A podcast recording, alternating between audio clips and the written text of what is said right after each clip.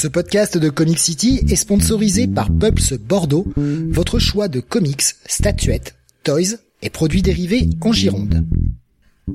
Ouvert du mardi au samedi de 11h à 19h et le lundi de 14h à 19h, toute l'équipe vous attend 56 rue du Loup ou sur la page Facebook du magasin. Et n'hésitez pas à les contacter pour toute solution VPC. Pulps Bordeaux, le comic shop qu'il vous faut. Bonsoir à tous et bienvenue sur le 601ème Comics Weekly. Nous sommes aujourd'hui le jeudi 8 septembre 2022. Et au programme de ce soir, eh bien, pas 7 titres comme la semaine dernière, mais bien 22. Avec chez, DC, pardon, Batman, Dark Crisis, Flashpoint Beyond, Batman Dear Detective, Dark Knights of Steel, Sword of Azrael, Batman Beyond Neo Year. Du côté de Marvel, nous aurons Ghost Rider, Captain America, Sentinel of Liberty, Punisher, All Out Avengers, Moon Knight, She-Hulk. Et enfin, dans la partie 1D, nous aurons Spawn, Les Tortues Ninja, Twig, A Town Called Terror, Last Line, Once and Future, Star Henge, James Bond et Shock Shop. Je suis Steve et vous écoutez le Comics Weekly.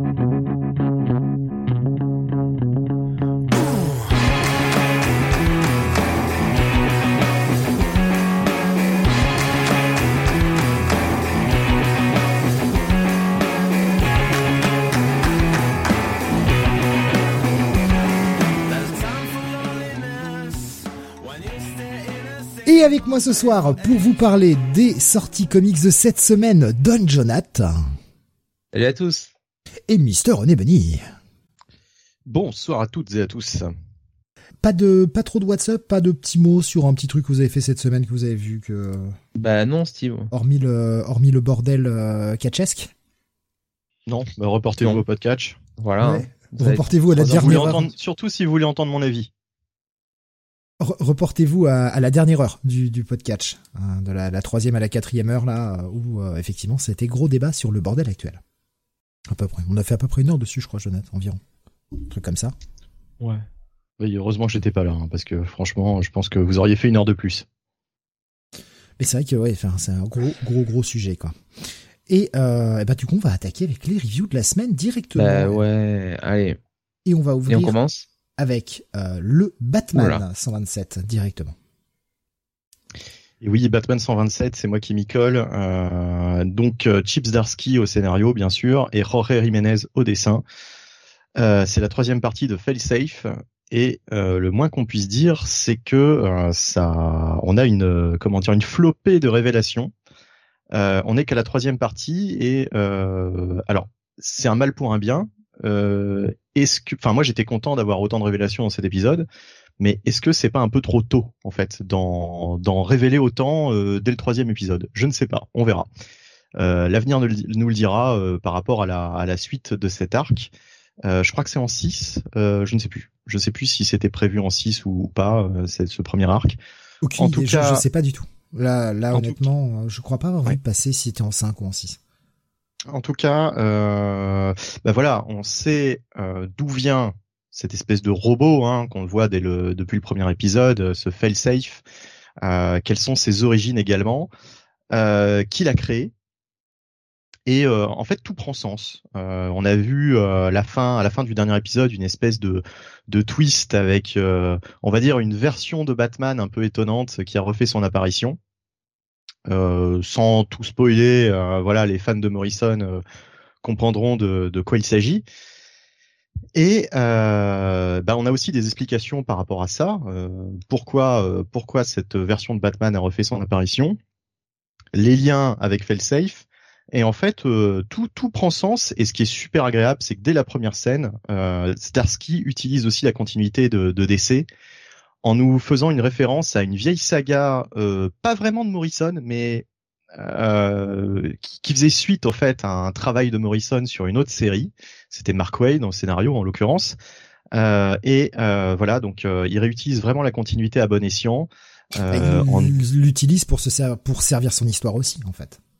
Ouais, ouais, mais mais enfin c'est c'est très bien quoi. J'aime oui, quand ah, les auteurs oui. font ça quoi. Ah mais je suis entièrement d'accord. voilà, c'est c'est vraiment une très très bonne chose. Et, euh, et tout, tout prend sens en fait. On était euh, assez sceptiques, je pense, euh, tous autant qu'on était à lire euh, les deux premières parties en disant ouais bon est-ce que c'est pas un peu casse-gueule cette histoire? Et en fait j'ai aucun aucun reproche à faire à cette à cette histoire. en tout cas pour l'instant, je me dis putain c'est c'est vachement bien pensé en fait. Euh, Zdarsky avait a vraiment bien ficelé son truc. Maintenant, reste à voir comment euh, comment il va il va conclure euh, ce premier arc puisque euh, là il se il se passe quand même pas mal de choses. Il y a de la casse aussi. Alors le, le Wayne Manor en prend en prend vraiment enfin prend vraiment cher. et je me faisais cette réflexion à la lecture de cet épisode. combien de fois le, le Wayne Manor a été détruit en fait dans la, la continuité de Batman Parce que là, on a l'impression que tout crame quoi. donc euh, je me demande si la dernière fois c'était pas, euh, tu sais, quand Arkham avait, euh, enfin quand, quand le Wayne Manor s'était transformé en asile d'Arkham, c'était une période un peu bizarre. je sais pas si vous vous souvenez de ça. je pense que beaucoup l'ont déjà oublié. Très con ça. Oui, euh, bah, ça aurait pu être pas mal comme idée, mais euh, je trouve que l'exécution était un peu bancale et, euh, et je sais pas d'ailleurs comment ça a pu se terminer en fait. J'ai aucune idée de, je je je, je me rappelle plus en fait. Euh, toujours est-il que euh, là, ça fait, euh, là, on a peur pour le pour le pour le Manoir Wayne. je sais pas s'il va en rester grand chose.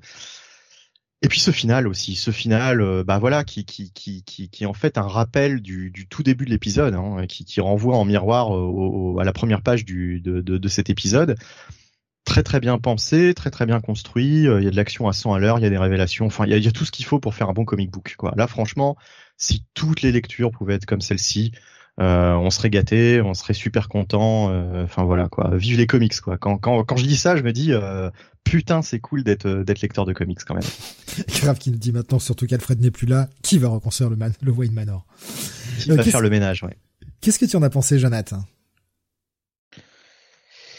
Bah écoute, c'est une excellente lecture. C'est vrai que le cliffhanger hein, de l'épisode précédent avec le, retour de, du Batman de Zune, Zune, ouais, Zourenar, pardon. C'est vrai que bon, on est partagé un petit peu entre euh, la surprise, l'étonnement et un petit peu l'effroi.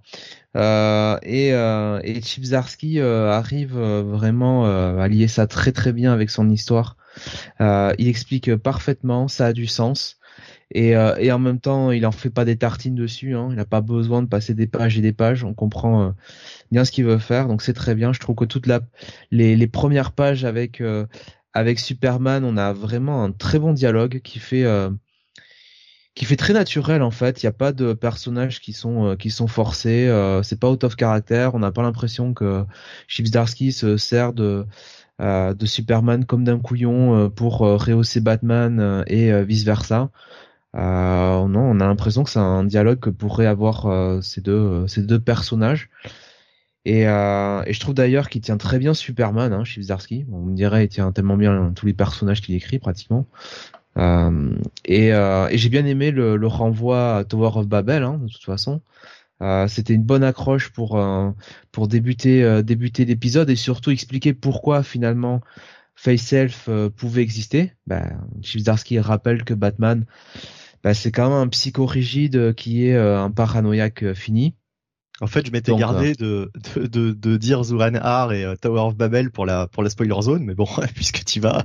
Bah, Zuran c'était euh, c'était quand même l'épisode précédent, le cliffhanger épisode précédent euh, d'il y a un mois et puis euh, et puis Tower of Babel c'est vraiment euh, c'est c'est la première page quoi alors dis non mhm. si ça c'est du spoil hein. Euh, non et puis c'est important pour expliquer encore une fois d'où vient Face Elf quoi c'est pas euh, on est c'est pas Chief Zarsky qui se dit super hein, j'ai vu cet épisode dans Batman Tass avec les androïdes fous euh, on va refaire la même chose. Non non le mec il a une idée derrière ça et c'est pour travailler euh, travaille ce personnage de Batman et euh, sa paranoïa et, ça marche ça marche très très bien. Content de revoir un petit peu Tim Drake euh, aussi. Donc visiblement il aura un rôle important dans ce dans ce run de Chibzarsky c'est bien parce que Tim Drake il avait un petit peu été laissé de côté ces dernières années hein, au niveau de la Bat Family. Et puis non franchement c'est c'est dynamique c'est c'est bien construit. En plus bon Chibzarsky s'entoure pas de tâcherons au dessin, hein, on va pas se mentir. Hein, Georges Jiménez, il fait le, il fait le boulot. Euh, c'est euh, non, c'est c'est vraiment bon quoi. Très franchement, je peux pas dire que je suis agréablement surpris parce que on connaît Chizdarsky, mais bon, Batman, ces dernières années, on prouvait, enfin, j'ai même envie de dire ces dix dernières années, on prouvait que bon, écrire ce titre, c'est pas, c'était pas si évident, quoi. Voilà. Nico Chris nous confirmait tout à l'heure un Fate Safe en 6, la fin de, de cet arc est au numéro 130. la moitié, quoi. Ouais, c'est ça, bah c'est ouais, la, moitié exactement. Meilleur épisode du run pour l'instant, je trouve, nous y grave, un excellent moment de lecture, un run de Batman où Batman est le héros principal, du pas vu depuis longtemps, pourvu que ça dure. Effectivement, je, vais. Je suis pas tout à fait d'accord. Hein. Ah bon? Sur le fait que Batman était le héros principal de son titre depuis un petit moment? Non, qu'il ne l'était pas, parce que attendez. Euh... Euh, Batman, on en, a bien bouffé, hein, que lui c'était le seul compétent dans la Bat Family euh, avec Snyder et compagnie, euh, Tom King. moi je trouve que c'est le contraire, hein, c'est plus les autres dans la Bat Family qui ont été qui ont été gentiment mis de côté et qui n'ont pas été trop développés. Hein. Bah, t'as tout le tout le run de Tanyan Ford où Batman ne servait à rien quoi. Il aurait pas été là, ça aurait été pareil. Williamson, leur mettait devant, effectivement.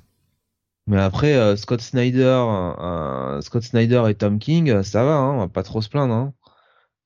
Tiens, en parlant de Tom King, euh, puisque c'est toujours agréable de lui mettre une petite cartouche, euh, là il se passe euh, un truc, un truc qui justement n'arrivait pas lorsque lorsque Batman était sur son avion là comme un con prêt à mourir. ça m'avait profondément agacé et là justement Starsky bah nous nous fait un truc qui est qui est tout à fait logique quoi à la fin de l'histoire. Oui, il y a une piste d'atterrissage à la fin de l'épisode. Mais il y a, y, a, y a, la sortie logique de la situation, quoi. En fait, c'est c'est voilà quoi. C'est c'est tout, tout est logique, tout est logique. Il y a pas il y a pas de faille dans cette écriture, contrairement à Tom King où euh, moi je pouvais voir 36 000 failles dans son dans son scénario quoi. Il y avait il y avait toujours plein de trucs qui ne tenaient pas debout. Et euh, bah c'est tout quoi. Enfin je veux dire, euh, fallait l'accepter, euh, c'est tout, c'était comme ça. Bah, reste quand même une question, moi, qui me, qui me taraude un petit peu. Ouais. oui. Ça se passe quand? Voilà. Bah, ça se passe après, euh, le run de Tanyon Fort. Alors effectivement, surtout avec la présence, euh, bon, euh, enfin, surtout, ah, je vais le dire comme ça, surtout avec l'intervention de Nightwing dans l'épisode précédent et du reste de la Bat Family du reste, euh, et du reste de la de famille du reste. Incroyable. Euh, on peut se poser la question de quand on place ça. Ça. C'est le problème avec tous les titres d'essai. De toute façon, quand est-ce que ça se place euh? Surtout avec Batman versus Robin qui va pas tarder à démarrer. Là, je peux pas donner tort, Steve. Surtout que dans Dark Crisis, il est censé être être pas là. Enfin, c'est pour ça. comment comment placer les événements, ça reste toujours une espèce de gymnastique mentale assez désagréable à faire. Ben, faut, faut, faut, faut se dire que Dark Crisis, c'est vraiment la toute fin, euh, la toute fin de toutes les, les intrigues qu'on est en train de lire dans les autres titres, quoi. Dark Crisis, pour moi, c'est vraiment le dernier chapitre. Euh. On en reparlera sur notre dernière review de ce soir. Ouais.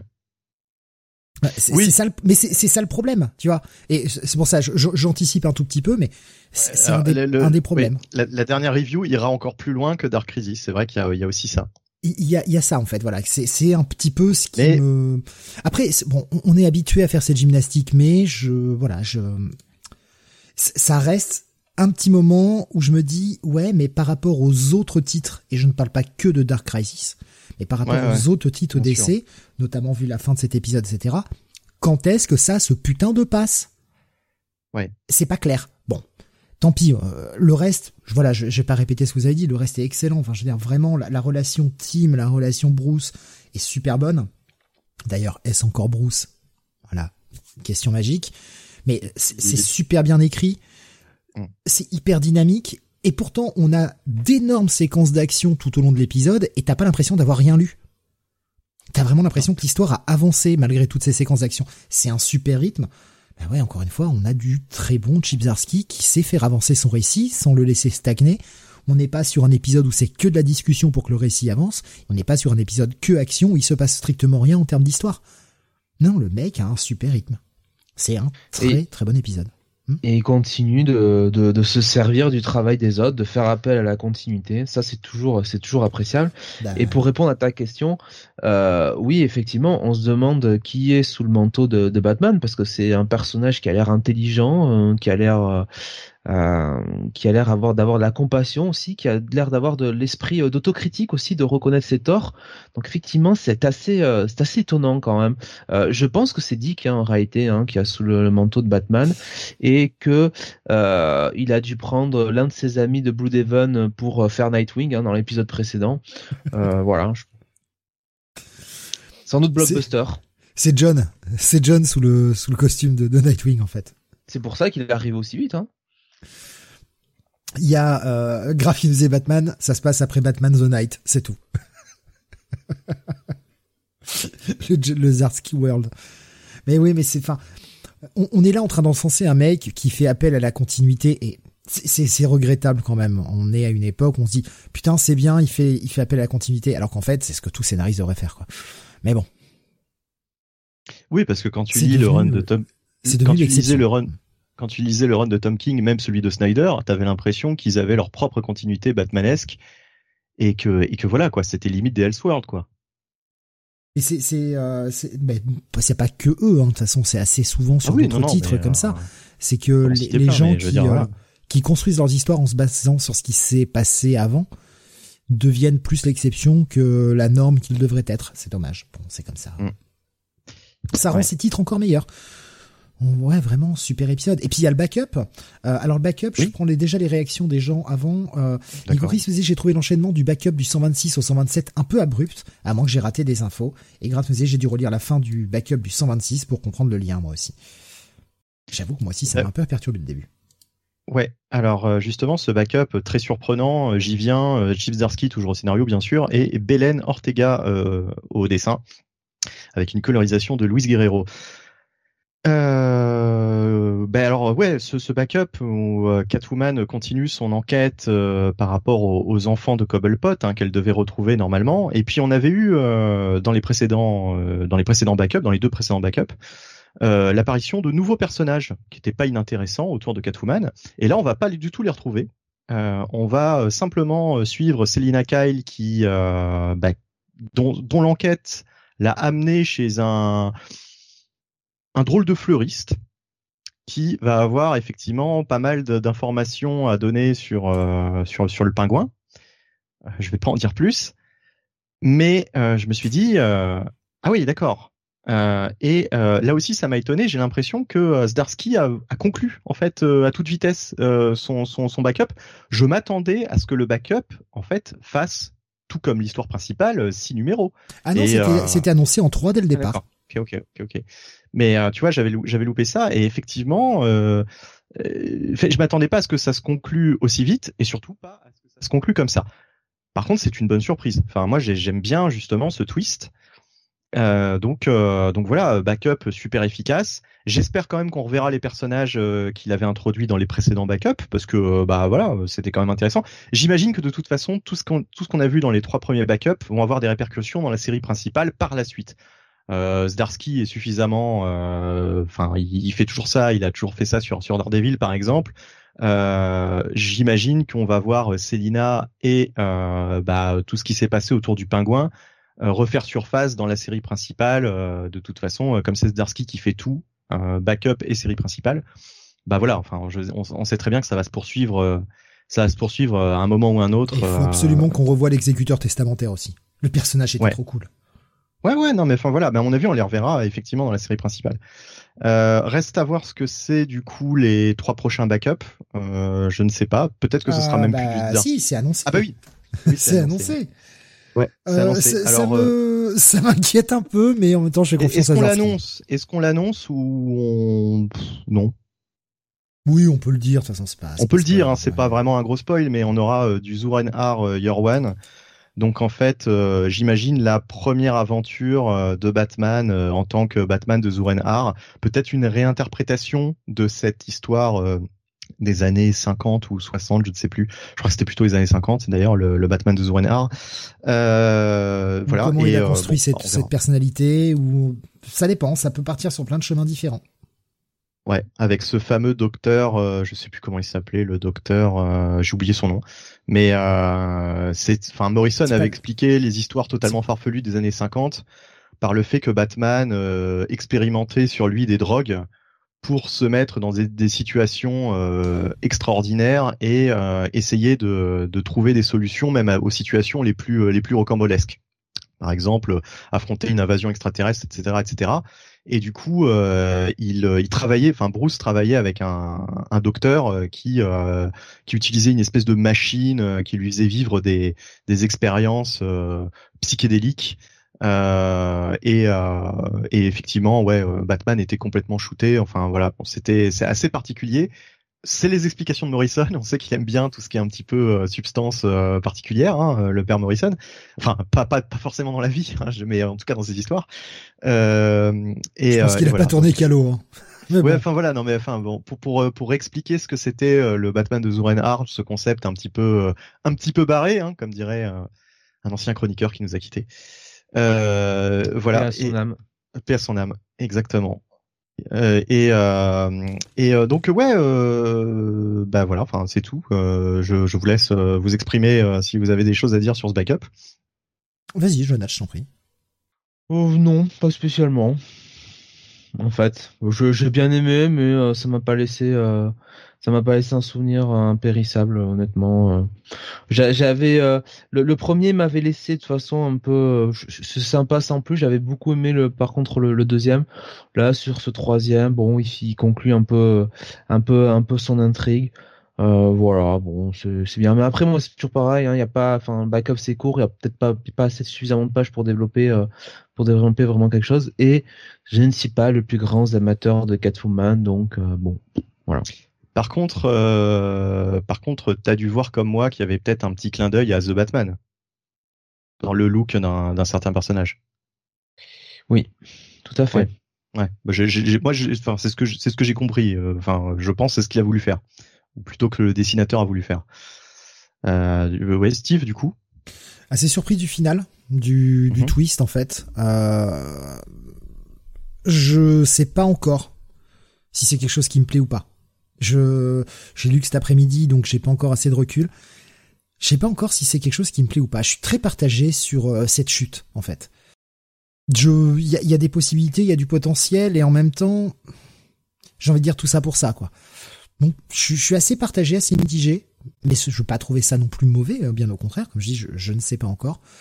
Quant à Batman euh, Zurenar euh, Year One, là, attention, attention à ne pas nous rajouter encore une année dans la vie de Batman parce que ça va commencer à devenir compliqué.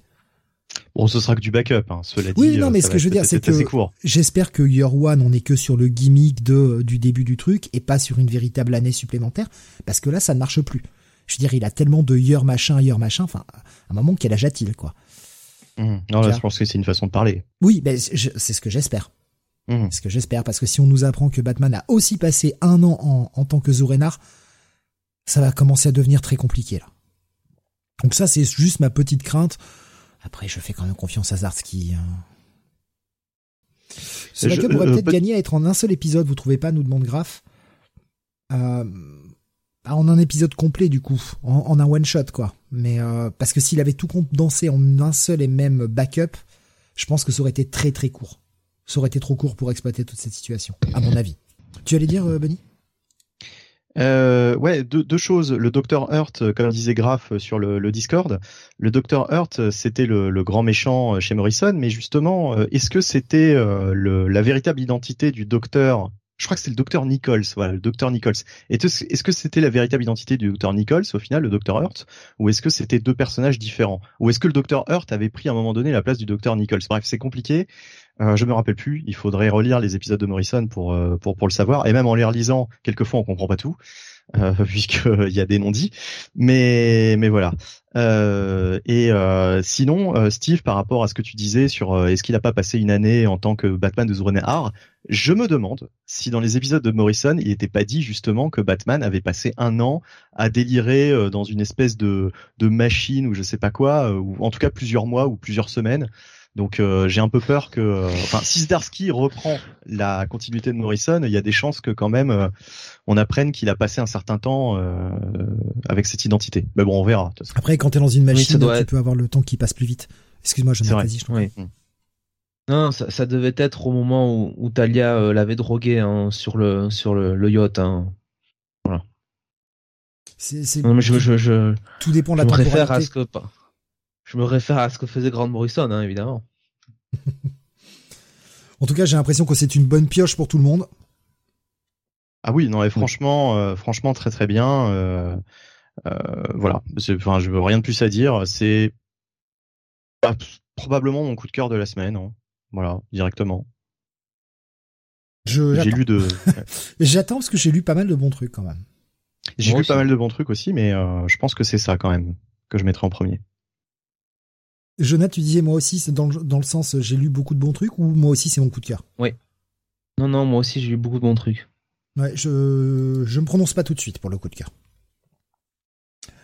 Euh, bah voilà, triple bail, hein, clairement, euh, fortement recommandé évidemment. Et on va continuer avec toi, Jonath, le Teenage Mutant Ninja Turtles 132. Oui, euh, où euh, donc on prépare hein, la, la Armageddon War. Et dans l'épisode précédent, souvenez-vous, le 131. Donc déjà, hein, c'est toujours euh, c'est toujours par euh, Sophie Campbell avec un dessin de Pablo euh, Tonica et une colorisation de Rhonda Pattison.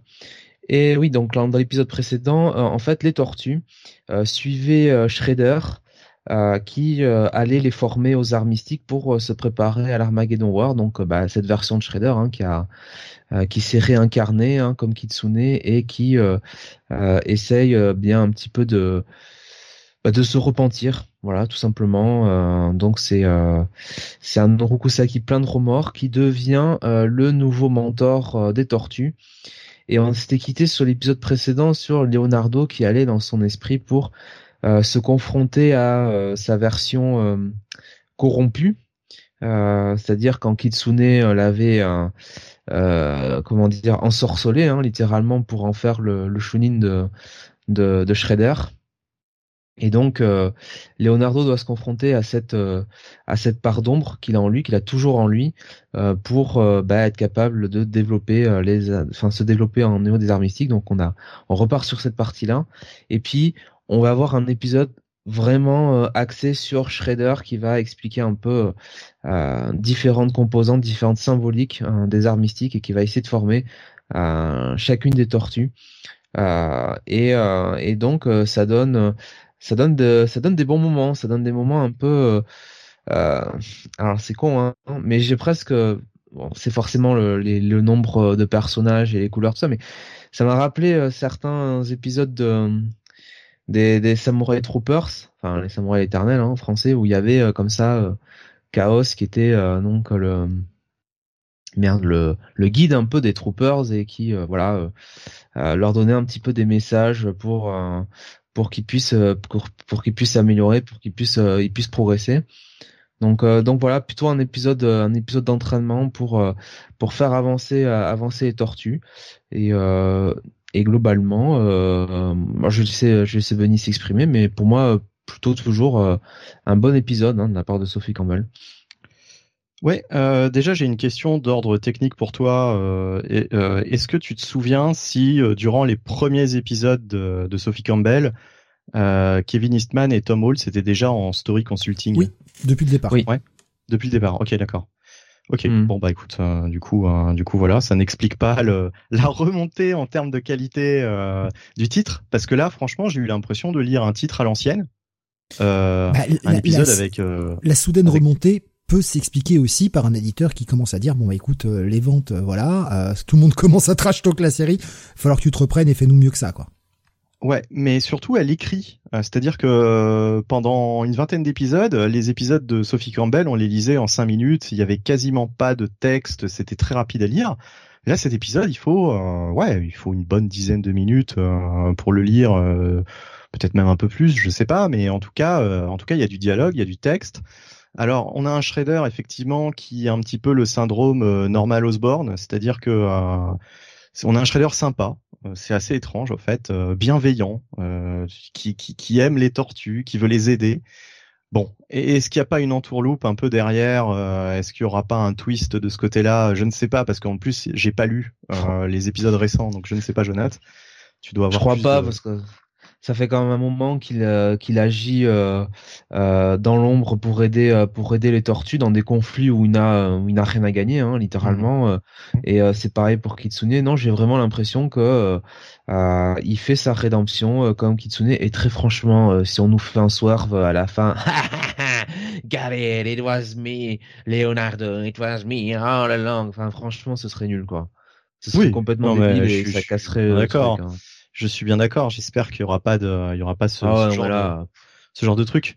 Mais euh, ouais, l'épisode est, est, franchement plaisant. Après, bon, je t'avoue que euh, on sent que c'est vraiment de la mise en place euh, par rapport à, Armageddon War. C'est ça, Armageddon War? Je sais même plus comment ça s'appelle. Euh, ouais. Euh, en tout cas, euh, en tout cas, il me tarde vraiment que que, que, que ça commence. Et euh, bah en fait, c'est vraiment le. Là, on est juste avant le, le premier épisode d'Armageddon War. Et du coup, euh, du coup, euh, bah, ça, j'irai le voir, quoi. Je, Alors, c'est Armageddon Game. Ah Armageddon Game, voilà, ouais, pardon. Euh, bon, c'est un peu pareil, un peu près pareil. Euh, c'est vrai qu'ils sont dans l'esprit euh, de faire un jeu, hein, puisque c'est le tout, tout le panthéon avec avec Rat King qui qui qui qui ont des drôles de qui ont des drôles de, de passe-temps. Euh, donc ouais ouais bah il me tarde de voir ce que ça va donner. Euh, j'ai arrêté de lire les les espèces de tie là euh, où ils recrutent euh, des, euh, des persos. Je sais pas si t'as continué parce que c'était pas franchement passionnant. J'ai lu le précédent, mais ouais, c'est on peut on peut s'en passer honnêtement. Voilà. Mais en tout cas, ouais, bon épisode, plaisant. On revient aux affaires. non, franchement, voilà, j'ai l'impression d'être revenu à, à ce qu'était la série avant l'épisode 100. Donc c'est plutôt positif. Pour moi, ce sera un bon petit bail. Voilà, bonne lecture. Un bon bail. Continuons avec du Marvel maintenant. On va parler d'un nouveau numéro 1. C'est une mini-série en 5. C'est déjà 5 de trop. All Out Avengers. je, dénonce direct, hein, voilà, je demande avis. Écrit par Derek Landy, dessiné par Greg Land, avec un ancrage de Jay Lyston et une colorisation de Frank Darmata. Alors, la composition de l'équipe Avengers, vous l'avez sur la cover, hein, c'est-à-dire qu'on a Captain Marvel, euh, on a Thor, on a Black Panther, Spider-Man, Iron Man, Spider-Woman, Captain America. Bon, hein, voilà, des personnages bien reconnaissables hein, par un petit peu tous les fans du Cinematic Universe.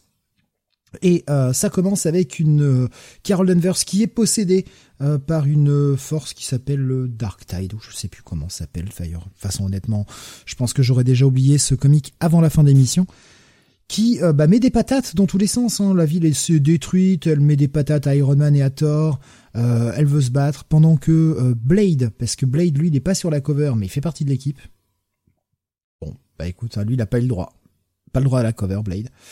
Euh, Blade il est avec le cap, avec Captain America et Spider-Woman au sein d'un vaisseau dans lequel ils ont été téléportés. Ils ont pas tous leurs souvenirs, ils essaient de casser la gueule à la grande reine, grande méchante. Ouais, voilà, ça, ça, bourrine dans tous les sens. C'est euh, baston, action, action, action. Et d'ailleurs, été vendu comme ça. On nous a dit, euh, ça commence, on est en plein milieu de l'action, jusqu'à un climax qui va, waouh, faire tout changer. Alors non, je le dis clairement, non. Il n'y a pas de climax qui fait tout changer, de rien du tout. Et euh, on a un, un, très long édito de Tom Brevoort en fin de en fin de numéro qui nous explique en fait qu'il avait envie de revenir à une façon un petit peu ancienne de faire les comics. Euh, qui euh, bah des fois on prenait un numéro hein, à l'époque où il n'y avait pas de TPB où on pouvait pas forcément euh, il n'y avait pas de Marvel Unlimited il n'y avait pas de pas forcément non plus des comic shops partout enfin c'était un peu le bordel bah, des fois on prenait un numéro et bah on était en plein milieu d'un arc ou des fois on se tapait bah, l'épisode qui était la fin d'un arc et on prenait comme ça et on accrochait ou on n'accrochait pas mais voilà c'était on n'était pas genre obligé de lire depuis le numéro 1 et il fallait bien qu'on prenne le train en marche. Et donc il avait envie de faire ça. Ben ouais, mais c'est ça marche pas. Enfin, ça marche pas. C'est c'est pas très intéressant quoi. Entre une une Carol qui est là en mode je sais que je suis possédé mais j'ai quand même envie de vous casser la gueule et je suis bien contente de pouvoir vous défoncer et puis euh, les autres qui euh, chassent la reine alien là qui est en train d'essayer de contrôler la Terre en deux temps trois mouvements et t'arrives à la fin de l'épisode et t'as même pas de cliffhanger pour t'emmener sur la suite. Comment voulez-vous que j'ai envie de revenir à ça la, fois d'après quoi Déjà que c'était pas très bon à lire. Non mais enfin économisez votre argent et économisez votre temps également. Ça ne sert à rien. Vraiment c'est un épisode qui sert à rien. C'est plutôt c'est plutôt pas dégueu par contre. Hein. C'est du Greyland ancré par Jay Layston colorisé par Frank D'Amata, donc un trio qui bosse assez souvent ensemble, relativement solide. Mais voilà, ça va être un gros check-it moins, à la limite du pass. Et encore, le, je, je mets pas en passe total parce que visuellement, ça tient la route. Mais non, mais vraiment, aucun intérêt là-dessus, quoi. Euh, je suis le seul à avoir été lire et vous avez bien fait. Vous avez bien fait de pas, pas y avoir été parce que c'était, euh, c'était mauvais. Je sais même pas si vous l'avez feuilleté. Non, pour ma part, non. Non, j'ai vu la couve. non, mais franchement, c'est, enfin, c'est, pas intéressant, quoi. C'est vraiment pas intéressant. En plus, on essaie de nous faire de l'humour euh, pipi caca nul à chier, là. Non, non. Merci, merci, au revoir. On retourne chez DC du coup. Ouais, on, va pas perdre de temps là-dessus, ça sert à rien de perdre, perdre 8 jours sur une, sur une review qui n'en vaut pas le coup, à, part que je vous conseille très fortement de l'éviter. On retourne chez DC, c'est un titre... Euh, alors c'est pas du Black Label vraiment, même si c'est le format euh, Black Label, en tout cas le Black Label n'est pas mentionné nulle part. Euh, il s'agit de Batman Dear Detective, qui est donc un format plus grand, façon Black Label, donc j'ai réduit un petit peu la cover. Encore une fois, je le précise, euh, ne tenez pas compte de la cover du format calé. C'est juste pour paniquer mon diapo. C'est un petit peu plus large et c'est un peu plus joli hein, sur la cover que cette espèce de truc un peu étriqué que, je vous présente là. Alors c'est vrai que le Black Label n'est pas fait mention, mais euh, ben, je pense qu'à la base ça aurait dû euh, sortir dans le Black Label. Bah, ne serait-ce qu'en termes de format, on est très proche du format Black Label habituel, quoi. Ouais ouais ouais. ouais. Et par contre, qu'est-ce que c'est que ce truc alors? Et justement, peut-être que ça va faire débat puisque euh, alors c'est de Libermero qui fait tout, mais euh, il s'agit pas d'une histoire euh, conventionnelle. Il s'agit euh, de comment dire de de, de planches de de, de Libermero et de surtout de couvertures aussi. je ne sais pas si c'est toutes des couvertures, euh, ou s'il y a aussi des, des choses qu'il a fait euh, uniquement pour ce pour ce pour ce numéro spécial. Ce n'est qu'un recueil de couverture apparemment. Ouais, alors c'est un recueil de couverture, mais qui euh, mis bout à bout forme une espèce de trame, hein, euh, avec une histoire euh, en fait qui est qui est de Libermero, qui en fait Batman reçoit des espèces de, de lettres, c'est pour ça que ça s'appelle dire détective, euh, d'un ennemi qui euh, en fait euh, se lance dans une espèce de diatribe sur le, le, sur ce qu'est Batman justement et bah on voit toute une espèce de d'aventure de, de, Batman mais à travers justement des des artworks des des, des covers de de Libermero c'est assez particulier alors graphiquement c'est sublime Franchement, euh, il y en a vraiment qui sont euh, qui, qui, sont splendides. Enfin, toutes toutes sont, sont vraiment splendides. Euh, par contre, je suis assez partagé sur le. En fait, est-ce qu'on peut appeler ça vraiment un comic book quoi? Est-ce que c'est pas Est-ce qu'on n'est pas à la limite du hardbook? Est-ce qu'on n'est pas à la limite du Enfin, je sais pas. Je sais pas comment qualifier ce truc-là. Euh, étonnamment, j'ai trouvé euh, les, les, passages donc euh, écrits, hein, puisque il euh, n'y a pas de il a pas de texte sur les, les artworks, enfin sur les couvertures, mais c'est entrecoupé donc de, de, de pages de de espèces de, de lettres manuscrites. Le, le, lettrage est un peu chiant, par contre. je sais pas qui a lettré ça. J'ai plus le, les crédits sous les yeux, mais le, le lettrage m'a un peu emmerdé. J'arrête. Mais par contre, voilà. Euh, bon, enfin c'est le style comme si c'était manuscrit quoi. En fait, vous voyez. Euh, donc de toute façon, effectivement, euh, c'est pas un lettrage forcément très agréable à lire. Ouais, il y a, y a beaucoup contre... de ratus, des mots soulignés, des mots entourés, ce genre de choses là. Et il y a aussi tout un petit jeu avec un code à l'intérieur. Exactement, exactement. Et justement, par rapport à ça, par rapport à l'écriture en elle-même, bah Libermero m'a étonné parce que j'ai trouvé ça euh, bien euh, bien ficelé quoi, bien écrit. Euh, enfin voilà, je trouve que c'était une bonne prose. honnêtement, le père Bermero, j'ai pas été particulièrement bluffé par ses talents d'écriture, mais là sur ces quelques sur ces quelques pages, j'ai trouvé ça vachement bien vachement bien mené quoi en fait. voilà. Alors ça se lit relativement vite. Hein, euh, voilà, euh, il faut que quelques, euh, il faut une, même pas une dizaine de minutes pour pour lire ce truc, alors que ça fait, on est sur une soixantaine de pages, facile. mais par contre, c'est un truc qui se qui s'apprécie du regard, quoi. C'est c'est c'est vraiment, enfin vraiment, il y a des il y a des plats, il y a des pages, il y a des planches qui sont qui sont exceptionnelles. voilà, donc si vous êtes fan de Bermero, bah c'est un must buy à mon avis. Par contre, pour les gens qui voudraient lire une espèce d'aventure de Batman vue par Bermero, vous allez peut-être rester un petit peu sur votre faim parce que c'est sympathique, mais c'est pas renversant, quoi. Ça, c'est pas, pas le nouveau Killing Joke. Hein. donc voilà, mais j'ai bien aimé, quoi. J'ai passé un bon moment quand même. donc bon, je, je vais vous laisser la parole puisqu'on l'a tous lu. Jonathan, vas-y, je t'en prie. Alors, un gros point positif, euh, c'est que c'est euh, une façon de, présenter un comics, de narrer une histoire qui diffère de ce qui se fait d'habitude. Voilà, donc via euh, ces illustrations de de, de Liber Mejo entrecoupées de, de ces de ces textes qui s'apparentent à des à des des lettres des lettres privées, des lettres intimes. Euh, donc ça c'est j'ai apprécié évidemment bon bah Libermero quand même au dessin euh, il envoie quand même un peu la purée c'est quand même euh, c'est quand même assez sublime hein, sur certaines certaines je suis presque envie de dire certaines covers finalement c'est ça hein. de toute façon il y en a il y en a qui ont servi déjà pour des couvertures déjà publiées quoi donc voilà donc c'est il n'y a pas grand chose à dire hein. c'est c'est un petit peu une une illustration du mythe de Batman vu euh, du euh, versant d'un d'un antagoniste, d'un méchant, euh, je pense qu'on peut le dire comme ça. Mhm. donc voilà, c'est c'est différent d'habitude. Est-ce que est-ce que j'en ferai un indispensable? Je vais être honnête, pas forcément. Je pense qu'il y a quand même des choses plus plus intéressantes sur lesquelles sur lesquelles investir. Mais par exemple, quand ça sortira en France, chez, chez Urban, je pense que ça peut être, euh, ouais, ça peut être un, ça peut être un bel objet. Quoi. Faudra voir le prix. Après, euh, faudra voir le prix. Ouais. Après, je suis pas non plus plus euh, enthousiasmé que ça, quoi. Pas non plus. Euh, voilà, c'est sympa. Hein. Mais par exemple, là, on a parlé de, du Batman de Chibzarsky. Euh, moi, y a pas photo, quoi. Je préfère le travail de Chibzarsky, quoi. C'est un autre, c'est un autre, comment dire, c'est un autre registre, hein, de toute façon, mais bon, on est clairement sur un jeu euh, de raconter une histoire différent, différemment, pardon, euh, de d'habitude. C'est-à-dire que avoir compilé, euh, alors pas forcément toutes ses covers, mais en tout cas une bonne part des covers qu'il a faites, et d'avoir lié ça avec des pages de texte pour essayer d'en faire une espèce d'histoire, je trouve l'exercice de style assez intéressant. Après, est-ce que ça vaut 8 dollars? C'est ça la question.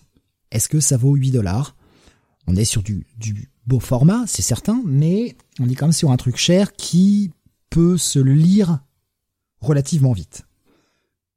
Là, ça va être à l'appréciation de chacun du, prix qu'il souhaite mettre pour ce qui est un espèce d'artbook plus plus, en quelque sorte.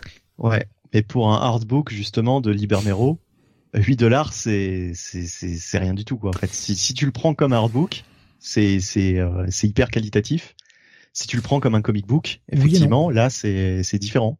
Oui et non. Est-ce que j'aurais pas préféré euh, que ces pages de texte soient remplacées par des explications de travail de style, comment il travaille sur ça, ce genre de choses-là? Je, je sais pas. Là, en tout cas, l'exercice est d'essayer d'en faire une histoire et j'aime bien l'idée, en fait. J'aime bien l'idée. Le prix, comme je dis, c'est ça reste à l'appréciation de chacun. Euh, la chute, oui, bon, la chute est attendue, on va dire. Hein. Oui et non. Oui et non, parce que finalement, quand tu vois qui a signé la lettre, hmm. tu t'attends pas forcément à ça. Est-ce que c'est intelligent ou pas? Ça, je vous laisserai, euh, je vous laisserai seul juge. J'ai pas encore pris ma décision là non plus. Je, je sais pas. C'est quoi la chute déjà euh, me le mettre en. Je vous le mets sur euh, sur ah celui, la personne qui signe. Voilà. Et c'est ça en fait. C'est c'est euh, on est plus sur euh, sur quelque chose d'assez abstrait au final. Je sais pas. Je, j'ai, je, je pense que j'ai besoin de maturer un tout petit peu cette chute, mais finalement, en termes d'écriture, le fait que je sens que j'ai besoin de le maturer un petit peu, c'est pas inintéressant, tu vois. Euh, je m'attendais à trouver ça beaucoup plus con, en fait.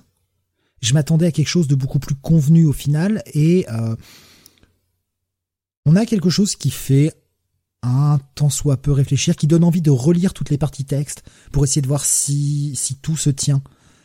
J'ai bien l'impression que oui quand même. Donc il y a, y a, un joli jeu sur la narration, qui est pas dégueu en fait. Et euh, ouais, en, parlant, je trouve, en, en, parlant, en fait, je trouve que ouais, si c'est une bonne idée en fait, c'est une bonne idée, tu vois. Je, je reste très critique pour pas vous spoiler le truc parce que ça vaut déjà 8 balles. Si je vous spoil la fin, euh...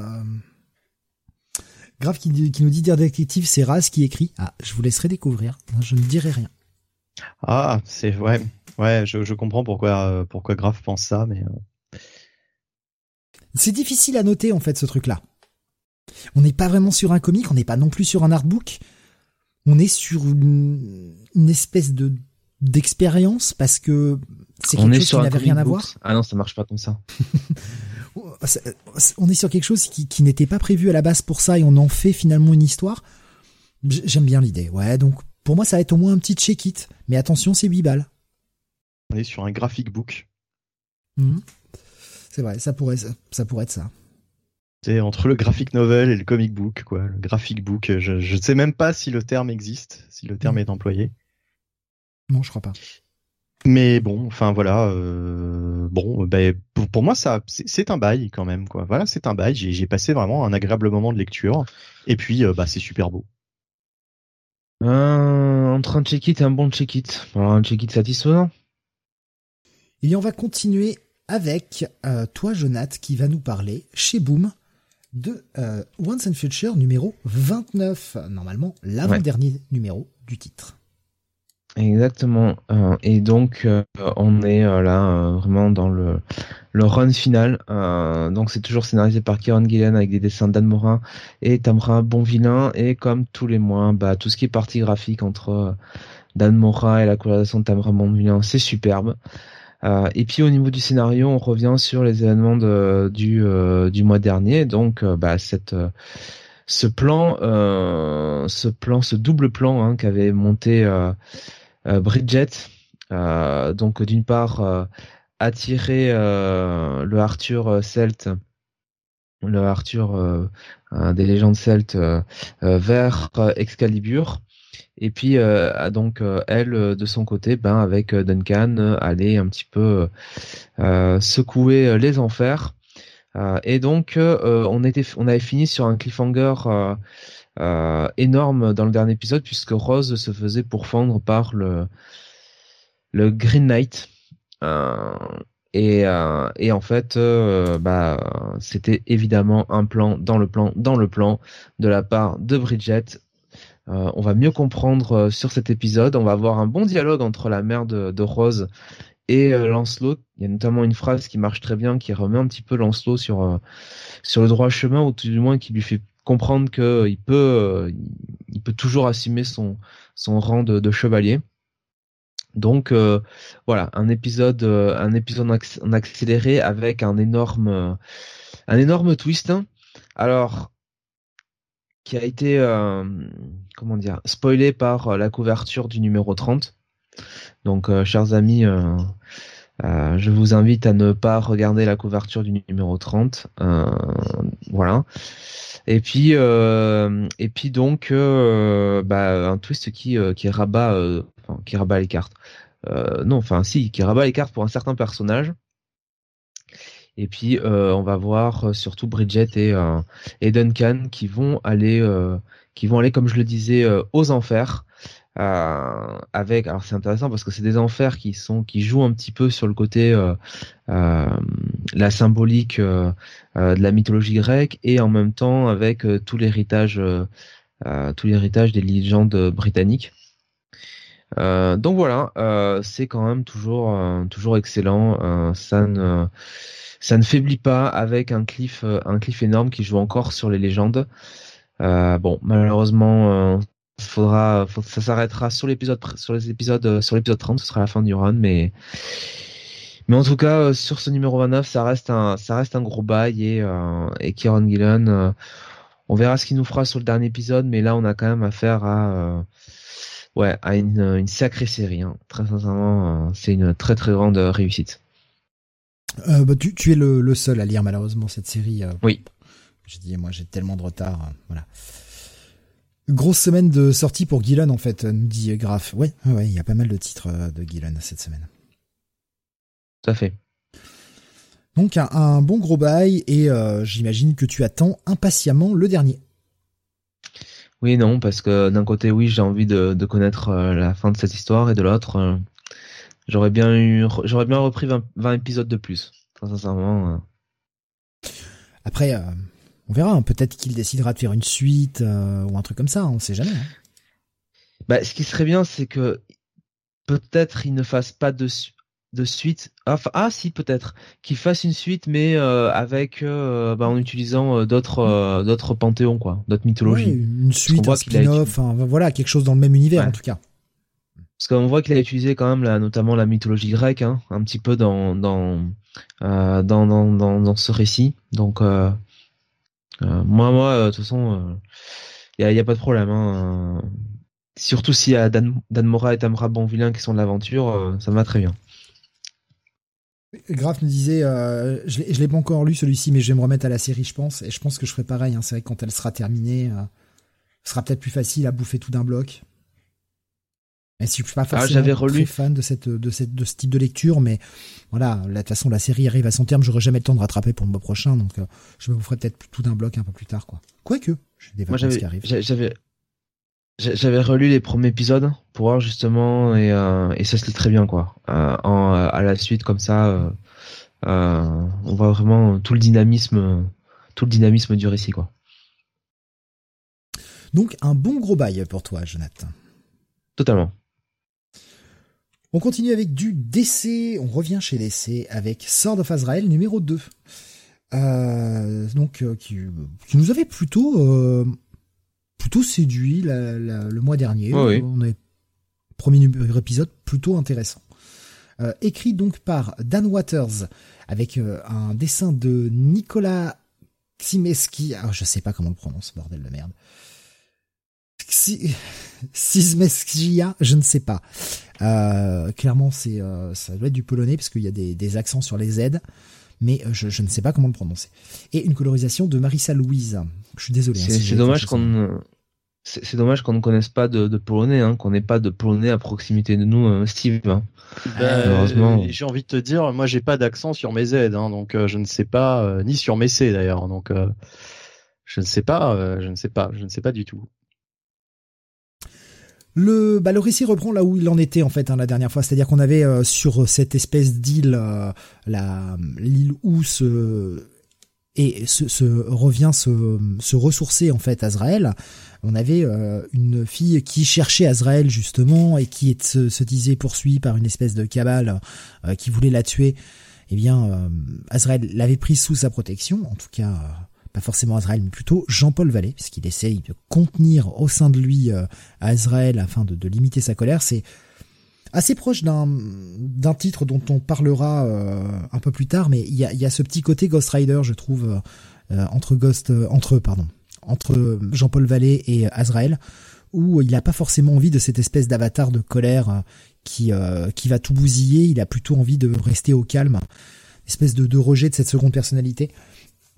Et donc il essaye de protéger cette jeune fille. Oui non, je, pousse des cris quand je veux intervenir, mais euh, oui, moi, il m'a toujours fait penser un petit peu à Moon Knight aussi, l'ami, l'ami, je sais plus comment il s'appelle, Jean-Paul Vallée. Ouais. Je trouve qu'il y a un, petit peu cette inspiration. Oui. Bah, Ghost Rider, Moon Knight, euh, oui. Ouais, il y a, un petit mélange des deux. Après, il n'y a pas autant de jeux sur les, doubles personnalités, même si là, euh, on insiste plus hein, sur bah, le fait qu'on a. Ça dépend des moments, en fait. On a Azrael qui lui parle, en fait.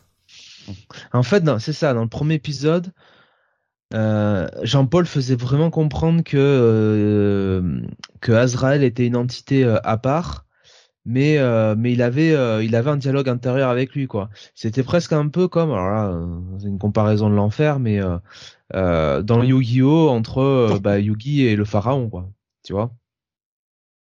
C'est vrai j'ai pas vu venir Yu-Gi-Oh! là tout de suite je m'attendais pas à ça hein.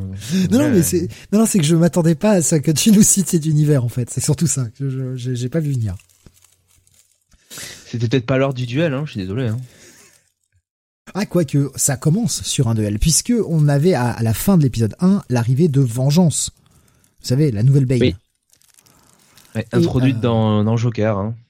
Qui, euh, bah, qui venait en fait essayer de récupérer euh, cette jeune fille. Et s'engage un combat entre les deux euh, sur lequel euh, mais ben Azrael n'a pas forcément le dessus en fait. Vengeance va plutôt battre en retraite et euh, Jean-Paul va réussir à se calmer, aller rejoindre cette jeune fille et s'apercevoir qu'elle a juste buté tout le monde dans le temple. Voilà, enfin dans l'église, pardon. Elle a buté tout le monde. Mais vengeance, euh, elle est pas là pour euh, véritablement s'en prendre à Azrael, quoi. Le but, elle est vraiment. elle voulait, elle voulait récupérer Brielle, en fait. Hein. Ouais. Euh, parce que c'est, disons que dans Joker, elle était un peu comme ça, c'est-à-dire qu'elle avait une mission, elle pouvait être, tu vois, inarrêtable quand elle faisait sa mission, mais en même temps, elle, elle, faisait quand même marcher son cerveau, quoi, tu vois. Mm. Et, et quand quelqu'un n'était pas dans son collimateur entre guillemets, euh, bon, euh, elle savait, elle savait parlementer, ce qu'elle a fait avec euh, Gordon notamment dans, Joker. Donc, donc voilà, c'est pour ça. Et donc, voyant que bah, Azrael lui barre trop le chemin, elle décide de partir en se disant bon, je l'aurai plus tard, quoi, Brielle. Mais oui, quand Jean-Paul récupère Brielle, elle a juste buté tout le monde parce que elle aussi a peut-être un petit lien avec les anges.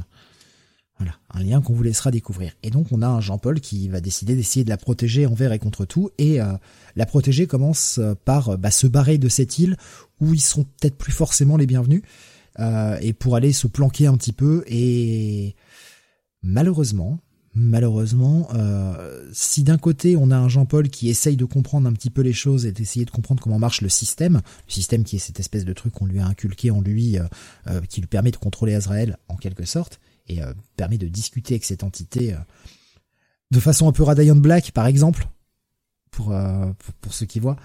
eh bien, de l'autre côté, Brielle ne va pas forcément rester à attendre que tout se passe gentiment. Ça prend un chemin que j'attendais pas forcément. Je, on sentait qu'il y avait quelque chose qui n'allait pas forcément avec Brielle, mais euh, je m'attendais pas à ce que ce soit ce retournement de situation là. Je suis assez curieux, je trouve pas ça incroyable par contre, mais je suis assez curieux.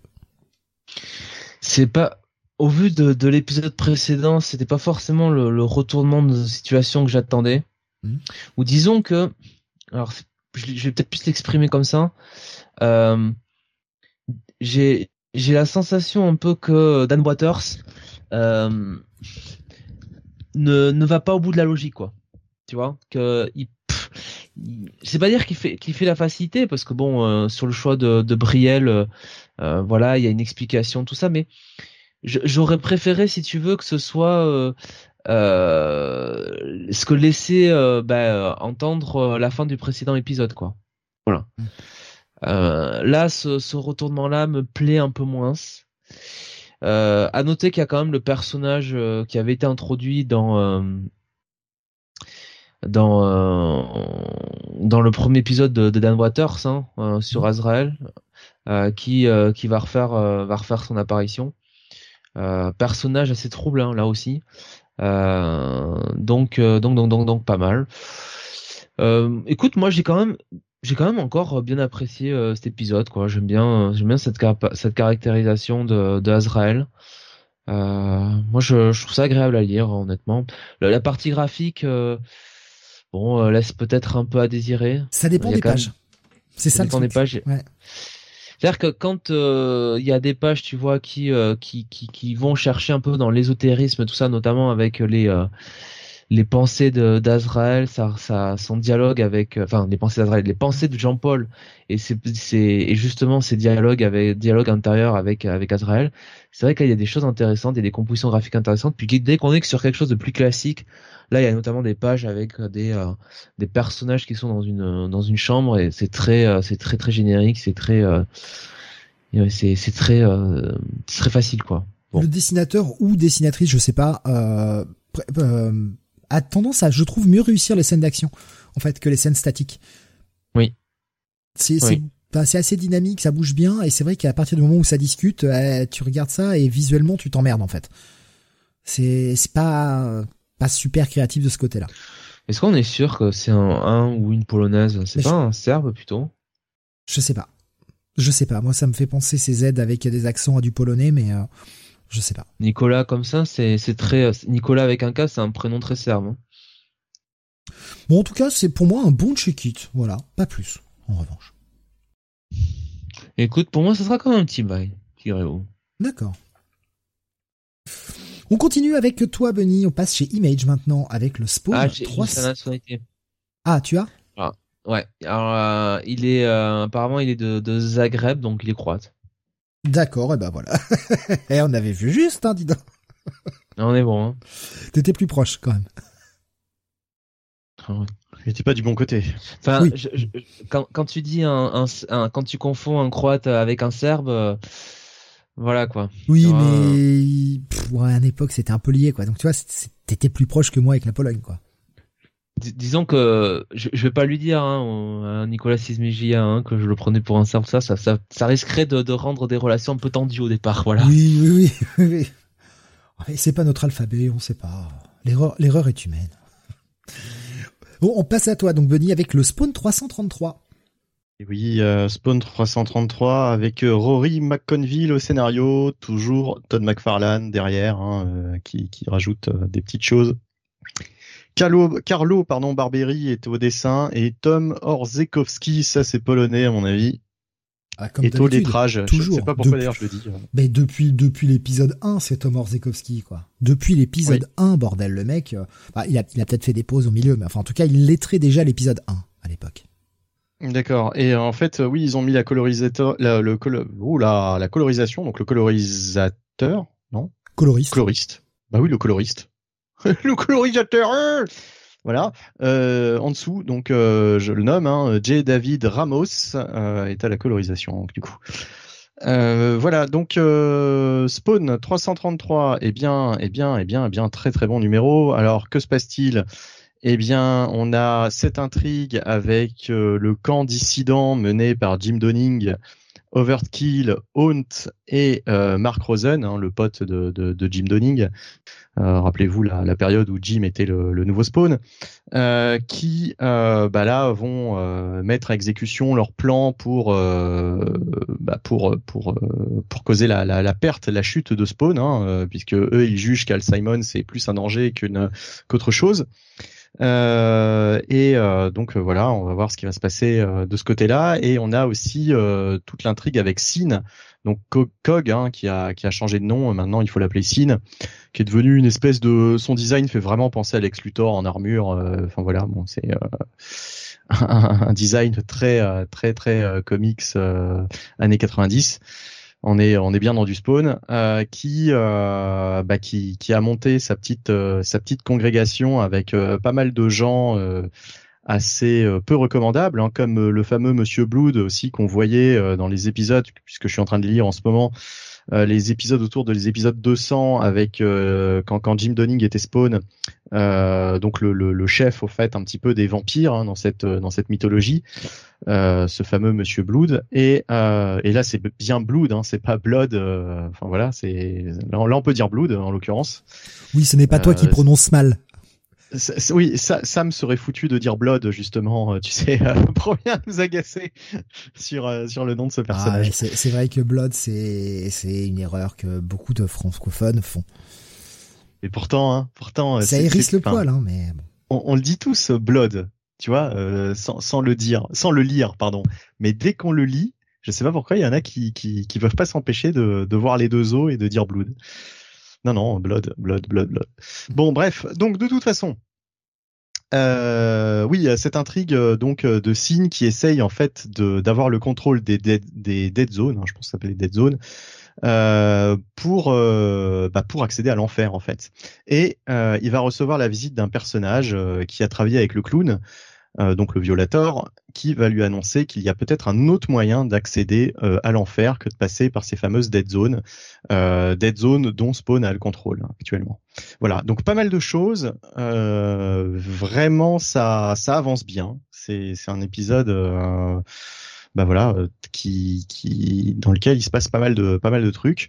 voilà, c'est du bon spawn.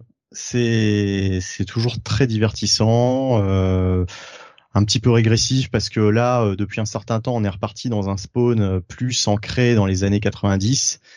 Euh, il y a eu toute une période où Spawn était un petit peu plus sombre, où on le voyait plus beaucoup en fait. Spawn était plus une espèce de fantôme que tu voyais, que tu apercevais entre deux cases Là, il est vachement présent et il est il est dessiné dans d'ailleurs dans toutes les séries. Hein, je veux dire, on le voit on le voit beaucoup. c'est devenu c'est redevenu plutôt vachement vachement bourrin, vachement image années 90. Mais en même temps, il y a un scénario sympa qui, qui, qui sert tout ça. Euh, c'est voilà, c'est, c'est, c'est cool quoi. Voilà. Donc euh, bon épisode. Pour moi, cet épisode ce sera un bail. Euh, c'est du bon spawn.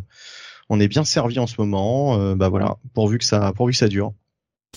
Il y avait alors Nico Chris me dit j'ai lu ce spawn avec 323 épisodes de retard. bien apprécié ma lecture. 333 même. Enfin, je veux dire. Bah non, il a, dû, il a dû en lire 10. Ouais. Ah oui, peut-être, oui, oui d'accord, J'imagine. Euh, bien apprécié ma lecture malgré mon noubisme total. Et Graf nous disait Spawn 333, encore 333 numéros avant le numéro que tout le monde attend. C'est oui, et oui.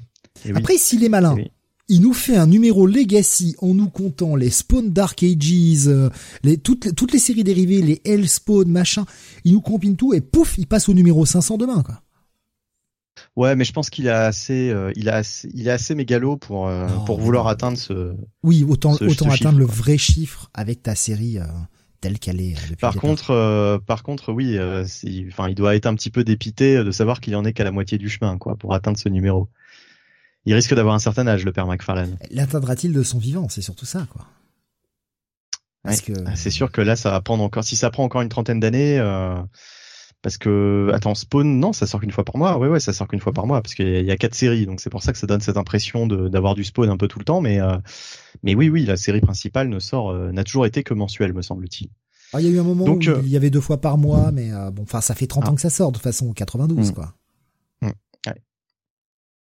Oui, oui, bah, de toute façon, c'est les 30 ans, hein, les 30 ans de Spawn cette année, et, et bon, pour le moment, c'est vraiment une très bonne année hein, pour les pour les lecteurs de Spawn. Voilà, donc, un, bail. Ouais. Ouais. Jonathan, tu me surprendras toujours dans tes choix de lecture. Parfois. j'ai fait.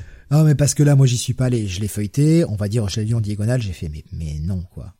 J'avais envie de crever. Mais tu y as été quand même. Le She-Hulk ah. numéro 6. Eh bien, j'ai envie de te dire malheureusement pour toi, euh, tu n'es pas allé euh, sur ce numéro 6 parce que mon cher Steve, ça y est, euh, Rambo Rowell fait avancer son titre. Donc, euh, c'est toujours scénarisé par Rambo Rowell avec des dessins de Luca Maresca et une colorisation de Rico Renzi. Donc, partie graphique de très très bonne qualité. Et puis donc, bien, on retrouve l'histoire hein, au début avec cette chère Jennifer Walters, She-Hulk, qui bien va prendre euh, eh bien un petit moment de détente, voilà, euh, un petit café avec une petite part de gâteau euh, à côté de Patty Walker, hein, L4. Euh, qui lui donne un petit peu les fichiers, les fichiers de Jack of Hearts pour savoir qu'est-ce qui se passe avec lui, quel est le problème. Oh là là là, c'est incroyable. Et puis Jennifer revient, euh, revient à son à son boulot avec Mallory formidable personnage, Mallory, hein, évidemment, euh, qui euh, qui l'engueule euh, en lui disant bon, tu te souviens ce que je t'avais dit à propos de, du fait de pas d'engager des clients qui sont pas des qui sont pas des, des super héros, des mutants, des trucs comme ça, enfin d'engager des clients qui sont qui sont normaux? Ah oui, oui, pourquoi? Oh non, rien, il y a juste dans ton bureau Nightcrawler, c'est tout. Et Nightcrawler va venir bah, tout simplement pour faire une proposition à She-Hulk, puisqu'il lui propose carrément, euh, en tant qu'émissaire de Krakoa, d'être l'avocat de Krakoa et de s'occuper de tout le business euh, de, de, la, de la nation. Voilà. Ils n'avaient pas d'avocat avant cherche pas à comprendre. Et donc, euh, et donc, euh, évidemment, euh, elle essaie de faire partir un, Nightcrawler en catimini hein, du bureau parce que ça ne plaisait pas à Mallory, hein, qui a regardé ça. D'ailleurs, une Mallory hein, très très bien dessinée. Euh, et Mallory lui fait les gros yeux en lui disant mais qu'est-ce que c'est que ce bordel? C'est qui ce mec? Enfin, elle sait qui c'est, mais qu'est-ce qui se passe? Je t'avais dit pas de pas de mutants, euh, pas de super-héros. Euh, je t'avais dit de prendre des clients simples parce que euh, ça montrait qu'on voulait vraiment travailler le, le droit. voilà, je pensais que tu allais respecter ce que ce que ce que ce que je voulais faire, mon mon business. tu manques de respect. Euh, et puis grosse engueulade, hein, vraiment avec Rainbow Rowell. Je, sens vraiment que elle doit avoir de l'expérience dans le crépage de chignon parce qu'elle maîtrise vraiment ces scènes-là. C'est incroyable, on s'y croit. et puis finalement, She-Hulk qui dit, ouais non mais tu sais, en fait, il m'a fait la proposition d'être l'avocate de Krakoa.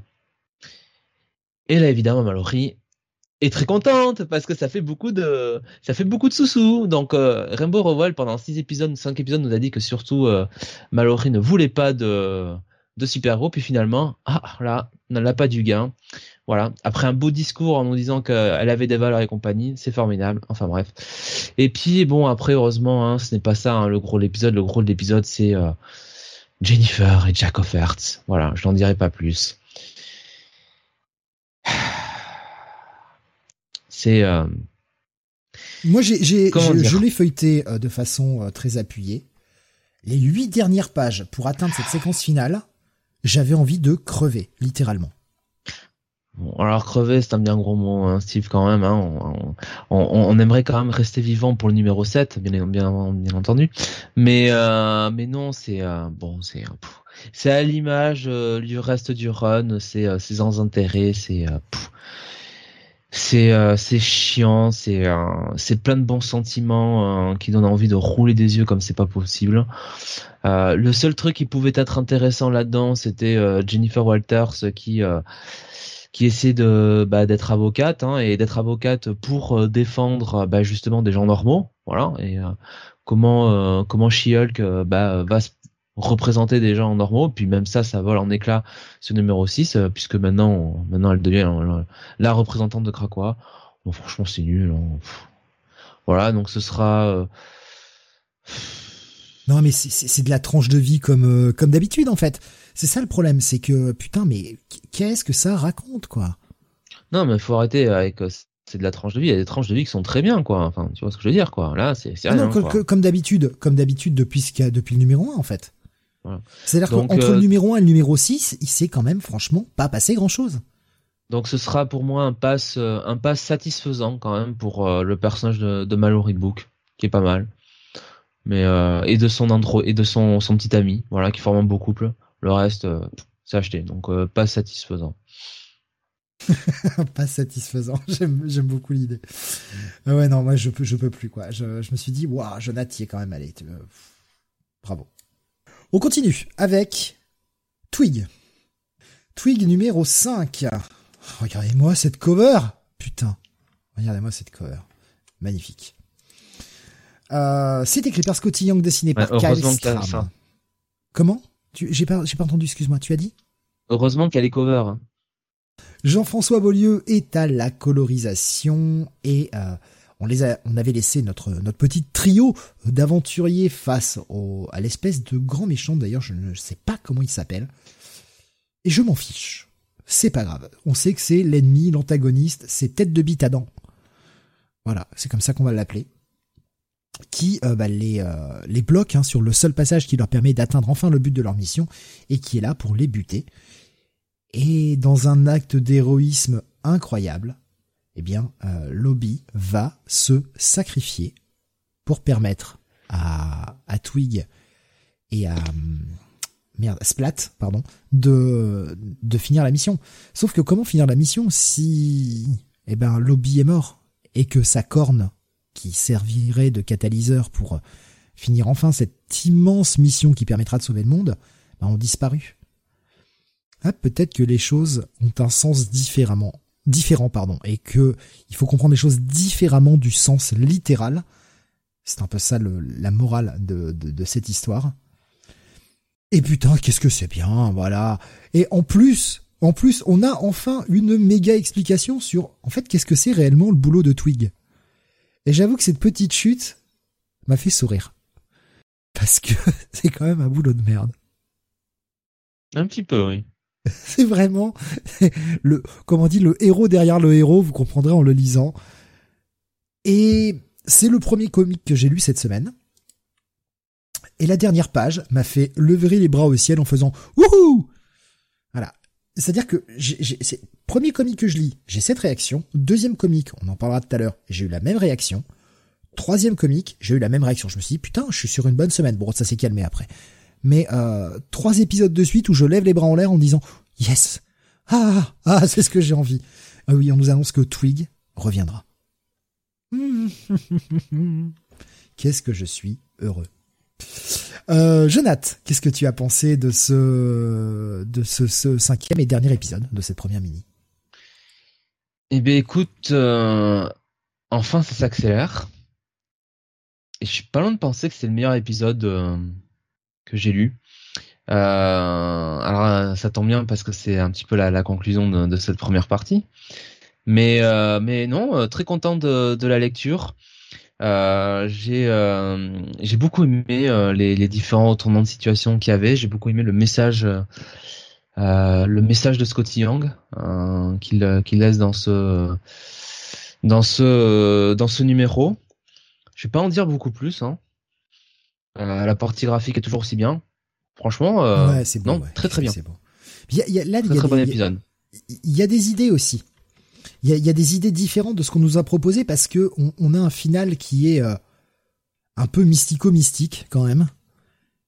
Et dans les compositions, on va sur des choses, des, trucs un peu différents d'habitude de ce qui nous avait présenté au départ. Bon, faut avouer quand même que euh, Twig, c'est quand même aussi un bon connard. Parce que réaction après que bah, Lobby soit mort et qu'ils se disent bon bah et que Splat lui dit bon vas-y moi je m'en fous je continue ta quête t'abandonnes vas-y je continue. Bon le bordel il avance de, de 3 cm toutes les heures là.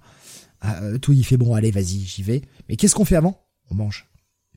Les mecs ont pas passé un épisode sans s'arrêter pour bouffer quoi. C'est vraiment le, running gag de ce truc là les mecs passent leur temps à bouffer. Et les mecs bouffent une pizza. Déjà comique de l'année quoi. Ah ouais il en faut peu non j'ai vraiment j'ai vraiment beaucoup aimé c'est c'est et j'aime bien que tout prenne sens à la fin, en fait. Il y a des choses, il y a des choses qui étaient laissées non dites au départ, on comprenait pas tout, et finalement tout prend sens à la fin. Voilà, belle petite morale, beau petit conte en fait. Et une lecture, euh, une lecture faisable avec ses enfants aussi, qu'on peut lire en tant qu'adulte, mais qu'on peut faire aussi avec ses enfants, et ça c'est ça c'est cool. Oui, c'est sûr que tuer des gens pour sauver le monde, arracher des cœurs, tout ça, c'est c'est bien. Coucher d'enfants, c'est bien. Oh, j'ai, adoré un énorme bail et je vous recommande énormément cette, euh, cette mini, quoi. Cette première mini. Alors, quand est-ce que ça reviendra, sous quelle forme, on ne sait pas. Mais en tout cas, nous annonce que ça reviendra. Je l'espère. Franchement, je l'espère, franchement. Gros bail, voilà. Toi aussi, hein, Jonath? Ou check it seulement l'épisode euh, l'épisode un bail mhm. la mini-série euh, un petit peu moins convaincu que toi mais quand même un petit bail ouais D'accord. Ah ouais, quand même, un petit bail. Ça aurait pu être un petit check-it, hein, euh, ce qui, ce qui n'est jamais déshonorant, un check-it. Hein. Voilà, c'est, euh, ça veut dire, euh, c'est bien, mais je suis réservé, quoi. Ah, ça aurait été un bon check-it ou un petit bail, hein. Hmm. Pas un petit check-it, hein. Oui, oui, voilà. Oui, pardon, c'est, ah oui. On va dire une déformation que, je n'aurais pas dû utiliser. Bunny, passons à Punisher. Alors, je l'annonce tout de suite, c'est euh, le troisième épisode que j'ai lu, donc là aussi j'ai fini les bras en l'air avec cet épisode. Ça veut dire quoi, t'as fini les bras en l'air? Ah bah comme comme pour Twig, j'ai levé les bras en faisant wouh voilà. Ah oui oui oui oui ah oui. oui. Ah oui oui. oui, oui. On avait eu la confirmation. Euh, j'avais, euh, je vous avais partagé ça sur sur Discord. mais j'avais oublié que ça se ça, ça arriverait aussi vite en fait. donc euh, sixième partie de euh, du book one, donc du, premier livre, euh, intitulé The King of Killers. non d'ailleurs, est-ce que c'est The King of Killers Oui, c'est le, enfin c'est, c'est le book one qui s'appelle The King of Killers, mais c'est la sixième partie de The War of the Gods of War ou bien alors c'est le titre de l'épisode. Oh, je ne sais pas. Démerdez-vous.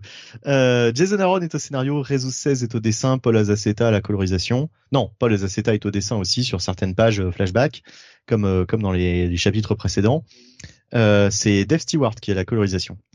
Voilà. Et donc, on est sur la sixième partie de cette intrigue où le Punisher est devenu la main de la de la bête. Euh, et euh, enfin la main de la bête, non le, le, le, point. de la bête plutôt. Il travaille pour la main effectivement et euh, donc voilà. Et euh, donc euh, on a toujours euh, quelques petites scènes de, de flashbacks se déroulant dans le passé de Frank Castle, plus particulièrement de son enfance, enfin son enfance.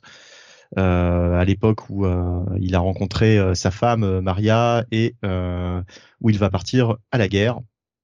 Donc à la base c'était au Vietnam. Je ne sais plus d'ailleurs si c'est toujours le Vietnam dans le récit ou si c'est censé être autre chose maintenant. Euh, c'est une guerre indéterminée. C'est une guerre indéterminée et c'est pas plus mal. On laisse on mm. laisse planer le doute. Voilà, ça, ça, bah n'aurait plus aucun sens que ce soit le Vietnam de toute façon. comme comme pour Tony Stark en fait.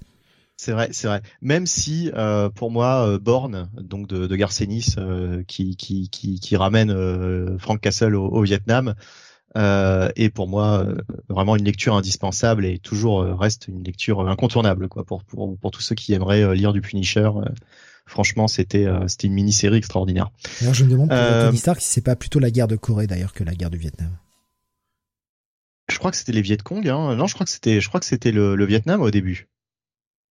Et euh, et, euh, et maintenant euh, bah maintenant c'est même l'Afghanistan quoi. Je pense avec les films ils ont complètement changé. Ouais, mais je, je trouvais que c'était une belle réinterprétation. Ça, enfin, ça, ça n'aurait eu aucun sens.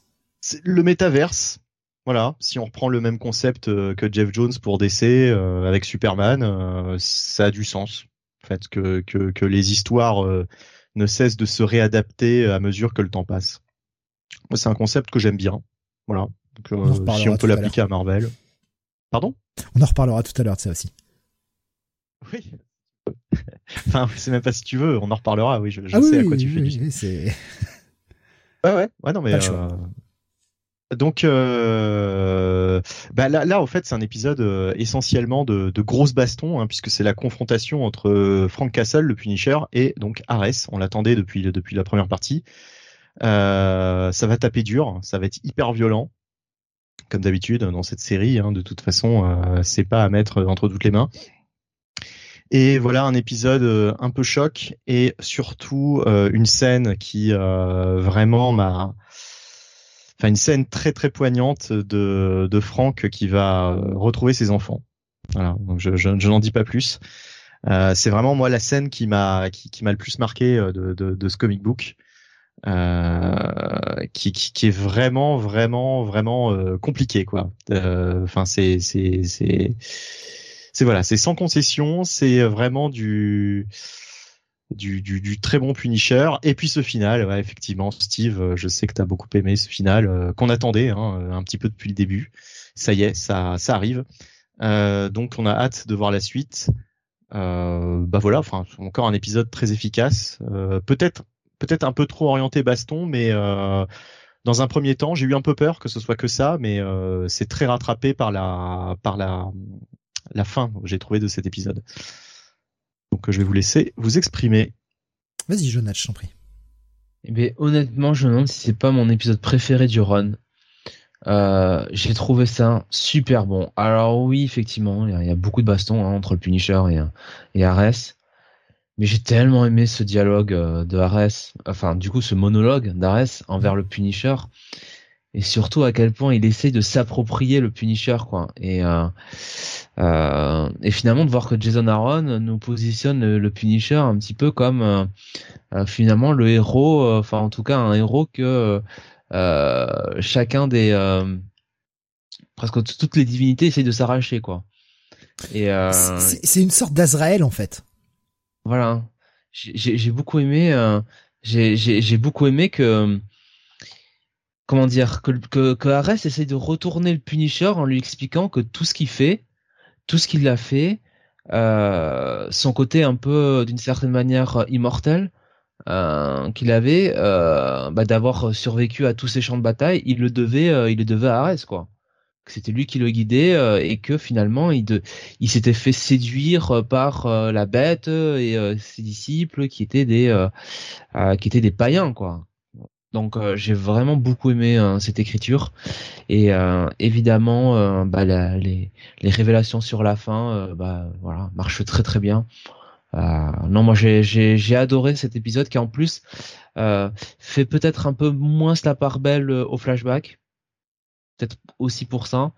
mais non non très très bon très très bon le, peu de flashbacks que l'on a est en plus hyper important parce que la narration de ces flashbacks te dépeigne Franck comme un immonde salaud en fait. Il y a pas d'autre mot. Je veux dire, ça parle de la nuit de noces, c'est ultra glauque. bah, comme un mec, comme un mec en mission, hein. Voilà, comme un comme un mec comme un sociopathe, hein, comme est le, bah, le Punisher, hein, j'ai envie de dire. Hein. Oui, mais tu, enfin, disons que il nous parle tout le temps de l'amour qu'il a pour sa femme, de choses comme ça. Enfin, quand tu vois comment il la traite, finalement, enfin, c'est même pas comment il la traite, c'est euh, puisqu'on a son ses, ses pensées profondes, la façon dont il la voit, dont il est avec elle, c'est dégueulasse. Je dirais, il, il, il en a rien à foutre. Tout ce qui l'intéresse, c'est de partir à la guerre, quoi rien à branler de sa femme, rien à branler de son premier enfant. Enfin, ça, ça, ça ne l'intéresse pas, quoi. Euh, un peu similaire, alors attention, euh, écrit bien mieux là dans le Punisher, mais ça, ça ressemble un peu à ce qu'on a vu dans le Destroyer One récemment. Euh, oui, oui. La façon dont il, dont il est, il est avec sa famille, mais il est totalement absent en fait. Il y a, y a, ce côté-là, quoi, le mec. Euh, c'est différent quand même dans la, la personnalité du. Ah, bien sûr. De, de, Deathstroke parce que Deathstroke est plus, euh, comment dire, c'est plus un mec qui, lui, en sens, c'est un côté, il y a un gros côté PTSD et le mec, il a tellement combattu que, en fait, il en est devenu, euh, il en est devenu accro, quoi. Là, le Punisher, c'est différent, quoi. On, on, on sent qu'il y a une, un tourne, enfin, comment dire, qu'il y a une, il y a quelque chose qui tourne pas rond, quoi, en lui, quoi. Vraiment, c'est il y a, y a c'est dans sa nature profonde quoi. Ouais, c'est enfin là c'est vraiment le mec euh, se marie euh, baisse sa femme parce qu'en fait il y a pas d'autre mot, enfin c'est limite ça quoi. Il lui fait pas l'amour, il la baise et dès le lendemain il s'engage à l'armée et se casse. C'est enfin c'est assez atroce comme euh, comme comportement. Enfin, il y a ce côté-là, il y a tout le combat avec Ares que j'ai trouvé euh, bah, vraiment bien mené. Ça m'a fait alors ça m'a fait penser un peu un bon match de catch bien bouqué. Avec le petit face face à un heal euh, balèze quoi. On n'assiste pas à un squash vraiment unilatéral euh, où tout va que dans un sens. Il a quelques comebacks qui sont assez peu efficaces, mais il a quelques comebacks. Ce n'est pas que une destruction des mains d'Arès pendant 20 pages. C'est ça aussi que je trouve intéressant. Il, tente des trucs qui marchent pas forcément, il arrive à avoir quelques comebacks. Bon, de toute façon, la, la, finalité reste la même. Il y a un truc aussi qui m'a assez surpris, je ne sais pas si vous avez fait attention, mais dans le palais d'Arès, il y a une page où on voit le mec avec un joli euh, drapeau où il y a le symbole de l'Hydra. Alors je pensais pas à ça, moi je pensais au, plastron de, de Arès qui est euh, oui. qui est le ah bah signe du Punisher. Oui aussi. Mais il y a, moi, c'est ce, ce, ce, plastron de l'Hydra, tu vois, qui m'a, je me suis dit, mais, euh, ah, tiens, y aurait-il des choses qui se placent là pour la suite? Peut-être. Et, et puis oui, il y a la, toute la seconde partie, euh, post-affrontement, qui est assez poignante. Effectivement. Poignante et dégueulasse. Non, c'est hyper bien écrit. Franchement, c'est hyper bien écrit. Et puis bon, le final. oh là là, il me tarde. Ah, il me tarde. C'est-à-dire que d'un côté, on se doutait qu'on allait là. Je pensais pas qu'on y serait allé aussi vite, par contre. Ouais. Euh, Cap nous disait Destro est plus raisonné, il est même plus humain que le Punisher. Euh, et il nous disait, vous me donnez très envie de lire ce run quand il sortira en VF. Alors pour Deathstroke, euh, oui, il est plus raisonné. Après, euh, là, on, faisait la comparaison avec le Deathstroke Year One qui sort actuellement dans la série Deathstroke Inc où on nous narre toute sa première euh, sa première année et euh, post euh, son son injection de super sérum en, quelque sorte il est quand même relativement froid et distant avec sa femme et sa famille et ça m'a fait vraiment penser à un peu à, ce même traitement que, que l'on voit dans les flashbacks de Frank. Mais ce run pour le moment de Aaron, on est quasi sur du sans faute, hein, franchement. À la différence, c'est que Deathstroke à la base c'est quand même un super vilain plus qu'un qu'un super héros, donc c'est toujours plus plus compliqué avec le Punisher. Le Punisher a commencé comme un super vilain en quelque sorte. Ouais. Ouais. Ouais, ouais, Enfin, même si dans le premier épisode, au fait, euh, puisque c'est dans les pages de Spider-Man, euh, on sent que le mec euh, se fait un peu avoir et et n'a pas un mauvais fond, quoi, en fait, sur les sur ses premières apparitions. Bah, je crois qu'on est, on est relativement d'accord. Hein. Euh, ça va être un gros bail celui-ci encore. Ouais.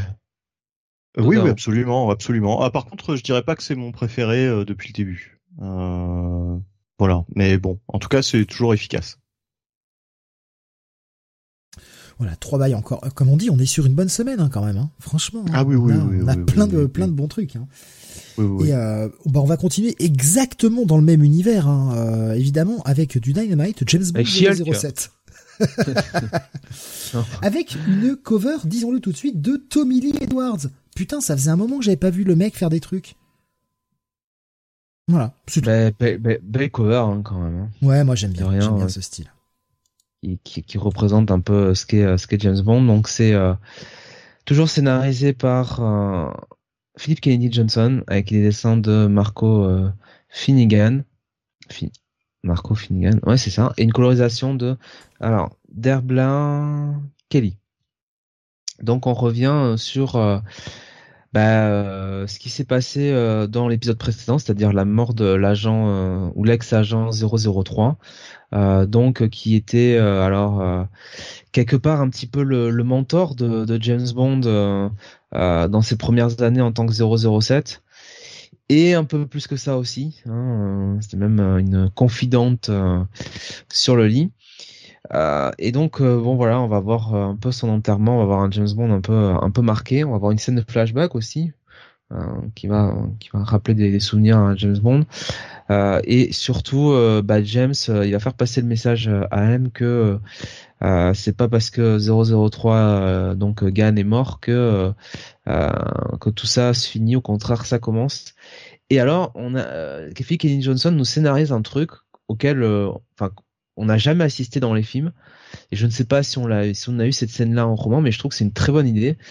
C'est qu'en fait, euh, on va avoir une réunion euh, donc euh, dans une succursale d'un bar de, bah, de tous les agents 00 qui qui vont se réunir alors pour évidemment parler des souvenirs qu'ils ont avec avec avec 003 et, et peut-être plus.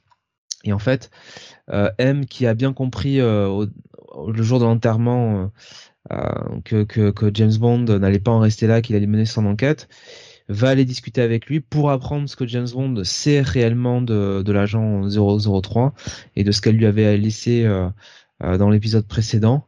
Et les deux vont tomber sur un comment dire, les deux vont autant l'un que l'autre va comprendre que euh, ils sont plus euh, plus renseignés qu'ils ne veulent bien le faire croire. Et ça va entraîner James Bond dans euh, dans une deuxième partie d'épisode assez dynamique. Donc donc voilà très très bon épisode. Très très bonne histoire hein, de la part de, de Philip Kenny Johnson qui exploite bien les arcanes du MI6 ça c'est intéressant parce que d'habitude on a toujours bon simplement M, Money Penny, tout ça. Là, euh, là il nous introduit plusieurs agents. Euh, euh, il profite du personnage de de, de Gann pour un petit peu nous présenter les différents 0-0. Peut-être qu'il va les réintroduire au cours de, enfin les réutiliser pardon au cours de son run. ça serait pas mal. donc au final, en plus avec une partie graphique très comment dire, je, je dirais, très épurée mais très simpliste mais très efficace. Franchement, euh, très très bonne lecture. Euh, moi, j'ai euh, beaucoup beaucoup apprécié ça. Avec un James Bond qui n'en fait pas, enfin qui, qui est vraiment un James Bond sérieux quoi. Là, on a un James Bond, voilà, agent secret qui est là pour faire son boulot, qui est pas là pour la gaudriole. donc donc voilà. Écoutez, ce sera un bail hein, pour moi. Il y a Bomasque qui nous disait sur Discord, la, la réunion des 00, c'est le truc que l'on veut voir depuis des années. J'espère que la prochaine saga explorera ça. On a vaguement une réunion des 00 dans Thunderbolt, je crois. Ouais, euh, vaguement, vaguement. On a aussi, hein, évidemment, 0-0. Euh, Alors attends, dans GoldenEye, euh, Shen Bean c'était 006, non, au début, hein, je crois. Hein. Il me semble. Je sais plus si c'est 006 ou 06. Ouais, ouais, ouais, Pour l'Angleterre, James. Non, pour moi. voilà. Je suis très bon. Pas, je, suis tellement pas un fan de James Bond. Enfin, j'ai vu GoldenEye, je crois, une fois dans ma vie, c'est tout. Ouais. Oui, bah, de toute façon, euh, James Bond, euh, franchement, euh, c'est c'est c'est c'est pas juste en voyant un seul James Bond qu'on peut vraiment se faire une idée de la. Non, mais j'en ai j'en ai vu plein, mais je sais pas, j'arrive pas à accrocher. J'arrive pas à accrocher. Tommy qui confirme hein, sur YouTube, oui, dans GoldenEye, Alec Trevlan était le 006. Bon, mais ce que nous disait dans Thunderbolt, ils sont tous réunis, mais on les voit de dos, assis. D'accord, merci. Donc un bail hein, pour toi ce. Merci pour l'info, un beau masque que je je savais pas. Mais alors c'est quel Thunderbolt? C'est euh, Ah oui, non, mais c'est Opération Tonnerre, celui des années 60, parce que euh, Jamais plus jamais, euh, qui qui est sorti plus tard, était bah était était était une, une réinvention de, enfin c'était même non, c'était même Thunderball 20 ans plus tard, quoi. Donc c'est c'est lequel? C'est le c'est le premier, j'imagine. Elle nous dit Opération Tonnerre, oui. Ah, Opération Tonnerre, ok. Ok, bah un bon bail hein, pour euh, cette série de chez Dynamite, hein, rappelons que c'est eux qui ont la licence. On va passer à la suite, on va retourner chez DC. On a pas mal de titres DC cette semaine. Hein. De toute façon, on a pas mal de titres partout, puisqu'on a 22 reviews. Mais vrai qu'on a pas mal, pas mal de, titres DC. Avec la sortie du Dark Knights of Steel, qui a euh, le sous-titre eh bien, de The Three Kingdoms. Si je dis pas de... Tales from the Three Kingdoms, pardon. Alors, aucun de vous n'y a été, finalement, sur celui-ci. Ça m'a Parce que j'ai eu la couverture. Ça m'a surpris. Euh, alors, on a eh bien euh, trois petites histoires dans ce dans ce tome, enfin dans cette dans ce one shot, on va dire. C'est écrit donc par Tom Taylor, dessiné et colorisé par Caspar. Euh, comment ça se prononce Winchgard. Putain, je, là je galère. Hein, on m'a foutu des noms pas simples. Euh, alors, c'est vrai qu'on en avait parlé ensemble, euh, je crois que c'était après euh, après la dernière émission qu'on avait fait. C'est vrai que Dark Knights of Steel, ça faisait un moment qu'on l'attend, parce que le dernier numéro est sorti il y a maintenant plusieurs mois, et le prochain ne sortira que en novembre. Donc il faut bien occuper le terrain. Et bah, ce one shot, c'est un moyen d'occuper le terrain. Et on nous montre un petit peu le passé. là, sur ce premier épisode, on va avoir eh bien Jimmy Olsen notamment. On va découvrir le sort de Jimmy Olsen et on va nous placer en fait des équivalents de l'univers DC classique euh, dans cet univers, euh, cet univers Dark Knight of Steel, avec notamment, eh bien, euh, un espèce d'orphelinat, une une proto-version de la Suicide Squad en quelque sorte, euh, voilà, avec une Amanda Waller qui est par là. Il y, a des petits trucs comme ça. La première histoire, en fait, c'est trois histoires qui vont être sympathiques, qui ne sont absolument pas essentielles. C'est juste pour creuser un peu plus cet univers Dark Knight of Steel. La deuxième histoire, qui s'appelle The Flock, est écrite par Jay Christophe avec un, dessin, euh, dessin et ancrage de Sean Isaacsé et une colorisation de Rombo Farardo Jr. On a cette fois, eh bien, euh, Kalel avec euh, Bruce qui vont faire en fait une espèce de nuit en ville euh, accompagnée par Harley Quinn. Euh, puisque Bruce n'arrête pas de dire à Kal-El il faudrait que tu vois un petit peu le peuple, etc. Et lui est plutôt caché dans sa tour d'ivoire. Il profite d'une espèce de, de fête, de, de soirée costumée pour aller se balader en ville et se mélanger un peu, un peu plus au peuple et voir un peu comment le peuple vit. Et ils vont faire la rencontre des Robins, voilà, qui est une version petit peu différent du Robin classique, même si on, l'a vu, on voit un petit peu comment euh, Dick va rencontrer Bruce dans, cet univers-là, avec pareil une bonne petite exploration du truc, et on nous place quand même euh, le petit chien de Nightwing. Là, comme ça, voilà, on nous le place. C'est gratos, c'est sur une page, et puis enfin, c'est comme ça. Et la dernière histoire va se centrer plus, elle, sur Bruce. C'est écrit par C.S. Pacat, dessiné par Michel Bandini, avec une colorisation d'Antonio Fabella.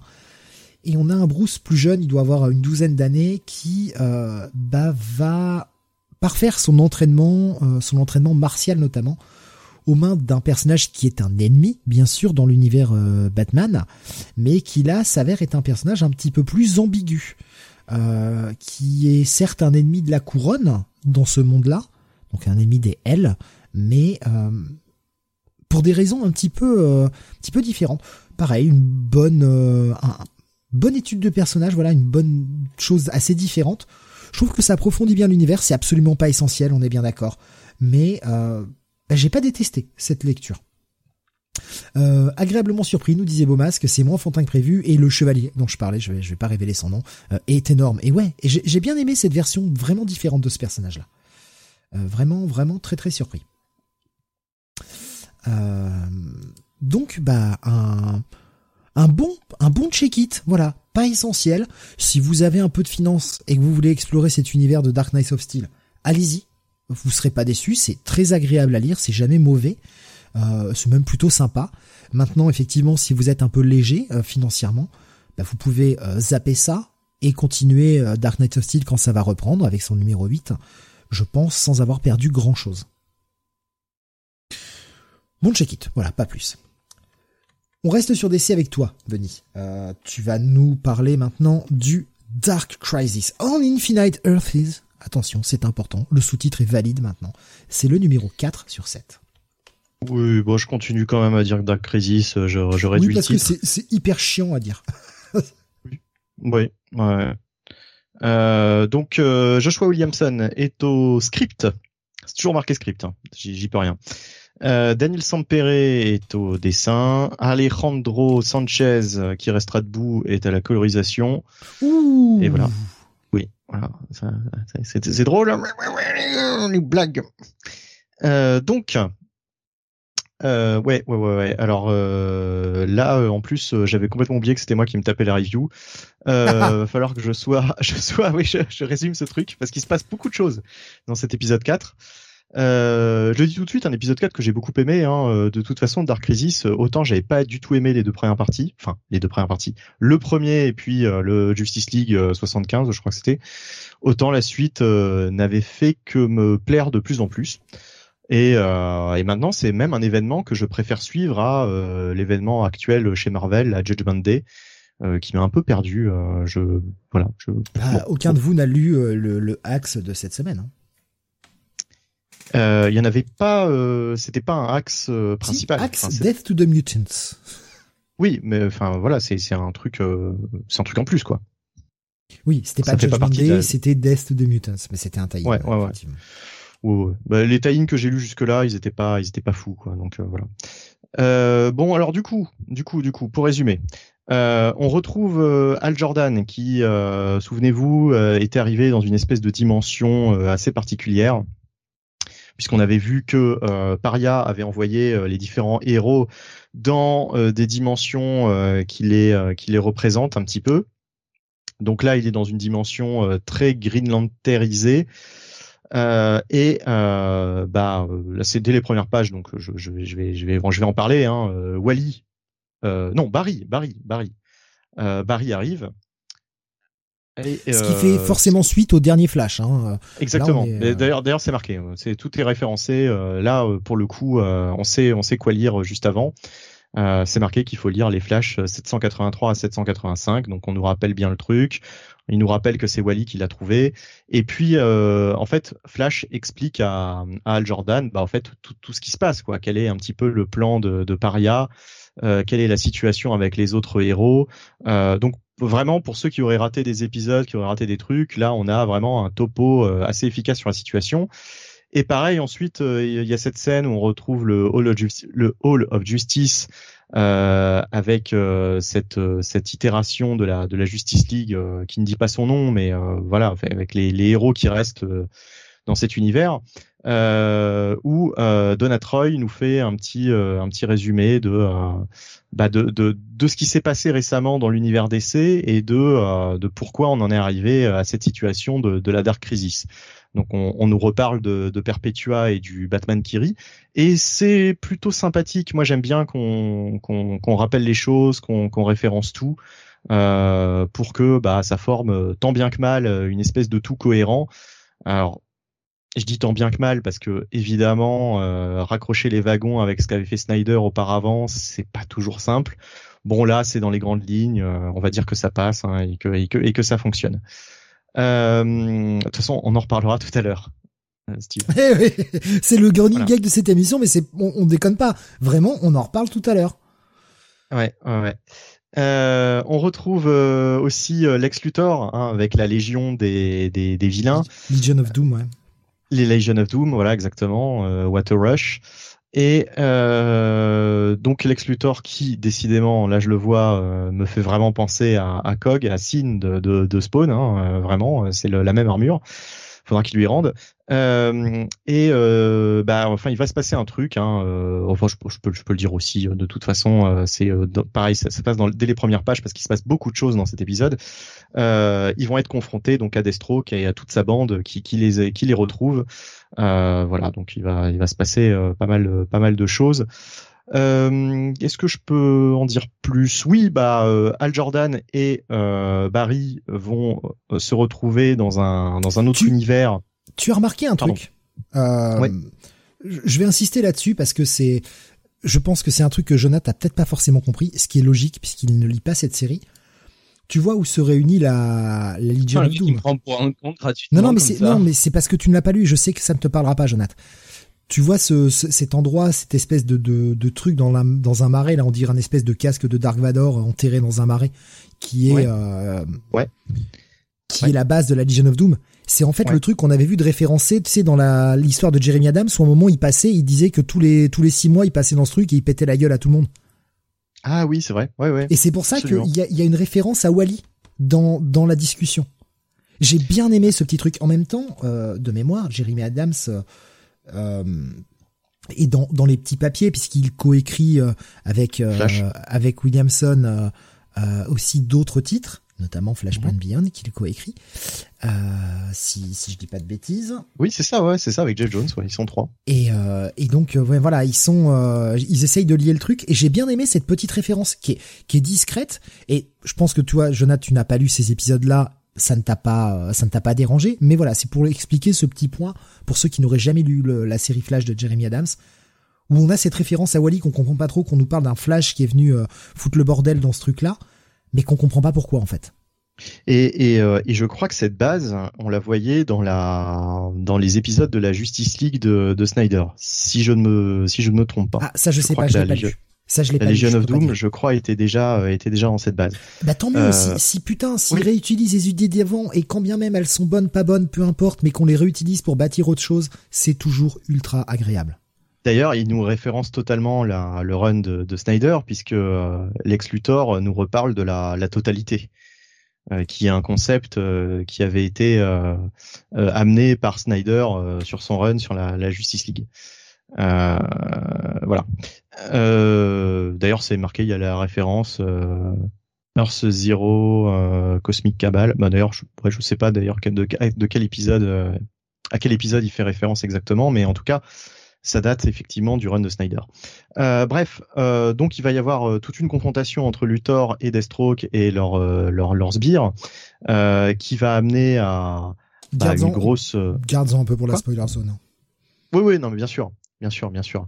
Mais je veux dire, bon, ça, enfin, ça va amener à une grosse, un gros chambardement, on va dire ça comme ça.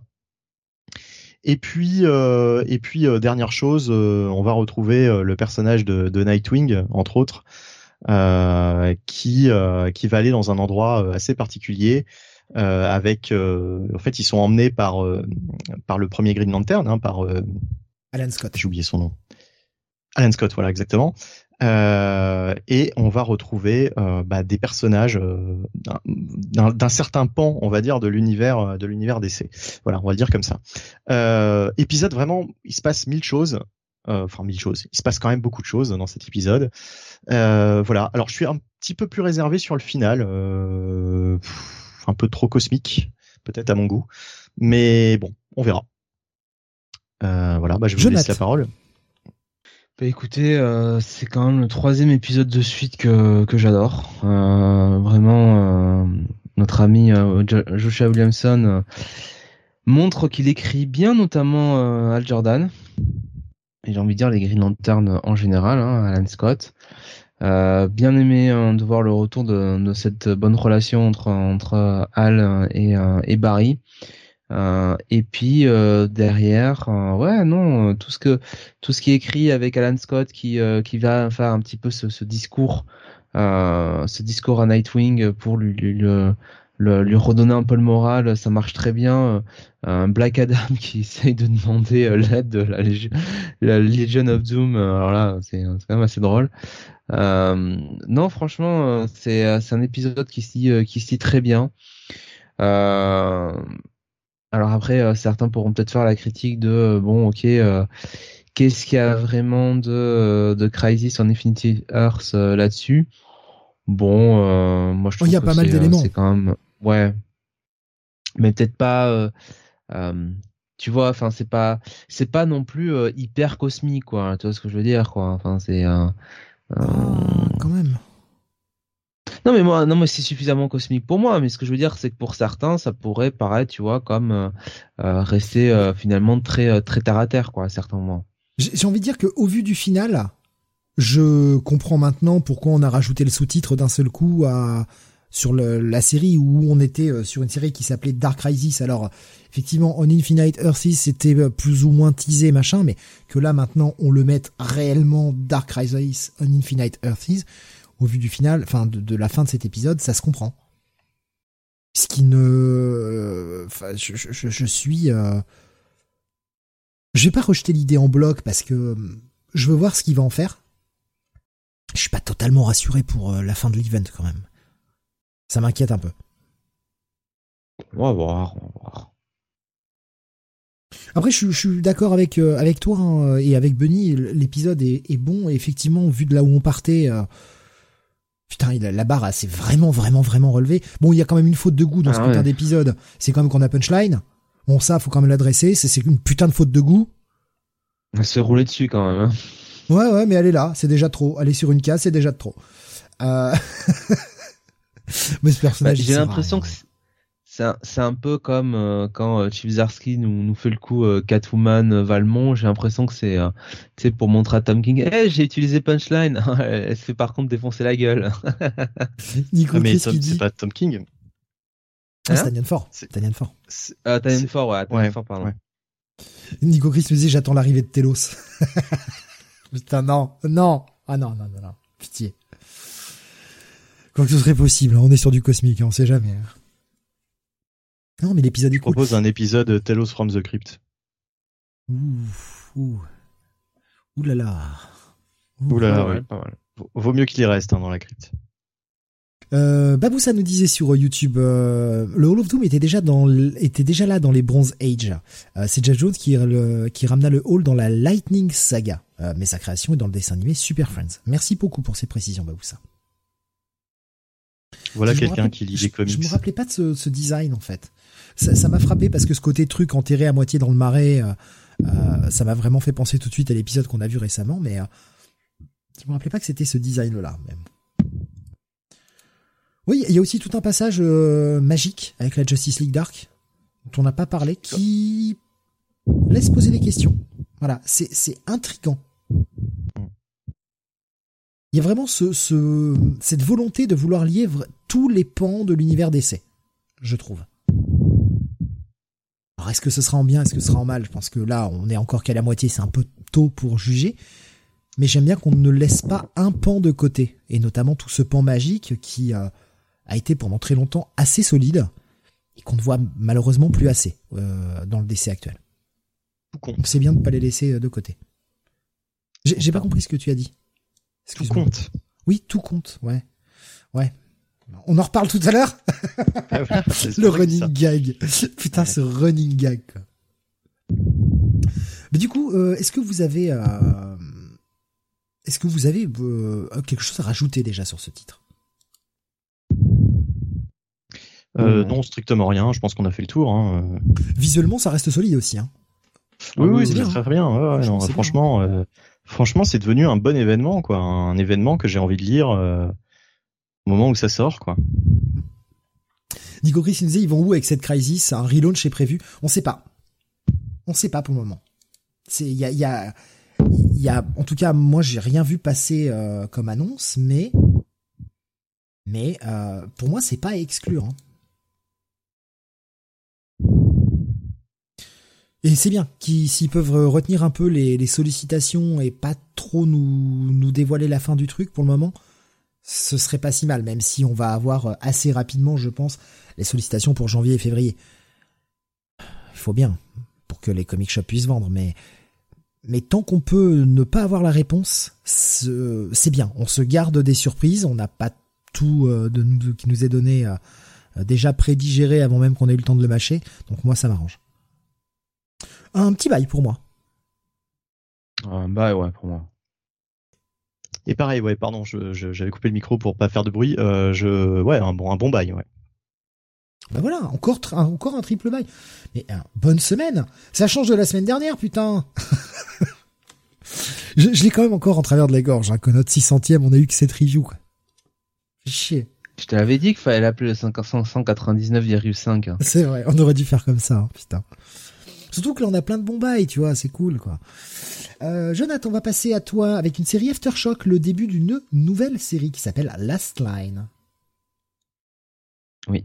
Last Line, donc, qui, alors, c'est scénarisé par je retrouve les crédits Richard Dinick et euh, avec des dessins euh, de José Holder, une colorisation de Kelly Fitzpatrick. Euh, et donc, alors du côté de Londres, dans ah je sais plus comment on les appelle le métro, le subway non? Non ou l'underground, je sais plus. L'underground ouais. ouais. L'underground ouais. Le subway c'est. Mind the Gap. Wow. donc où en. Voilà, j'ai fait ma vanne. Non mais c'est c'est pas, c'est le nom du, du, métro à New York, non? Enfin, ou aux États-Unis, non? C'est vrai. Non, je dis une connerie. On, ah, les deux se disent, mais euh, mais ouais, je crois que c'est, on est plutôt sur Underground à Londres de mémoire. Ouais, non mais à, non mais à New York justement c'est bah, Subway, Subway Station je pense hein, Subway Station. Ah d'accord. Okay. Parce que Underground Station. Enfin Underground Station ça me dit rien tu vois. Moi je dirais Subway Station donc. Euh... Donc on est du côté de l'underground, euh, donc dans une station euh, où, euh, eh bien, euh, très clairement, un un personnage a qui a quand même une certaine allure avec un avec un grand manteau vert, un parapluie et un chapeau un chapeau melon. donc un personnage qui fait beaucoup penser à, à, certaines itérations du Riddler. au niveau du design, je sais pas si c'est un hasard ou pas. Euh, et bien bah, ce personnage-là, il est bousculé littéralement euh, sous les roues euh, euh du du métro londonien et en fait, bah, on va, on, on, on, voit tout de suite que la conductrice, bah, en l'occurrence, va devenir Sally, donc Sally, hein, son prénom va devenir un des protagonistes de cette série. Euh, elle va avoir un petit dialogue sur ce qui s'est passé avec euh, les deux agents euh, de sécurité de la police qui étaient qui étaient, qui étaient présents sur place. et surtout, Sally va faire la rencontre bah, d'un personnage énigmatique qui se définit comme un membre du. Alors, est-ce que c'est le MI5 ou le MI6 Du MI6. Il se définit comme en tant que membre du MI6.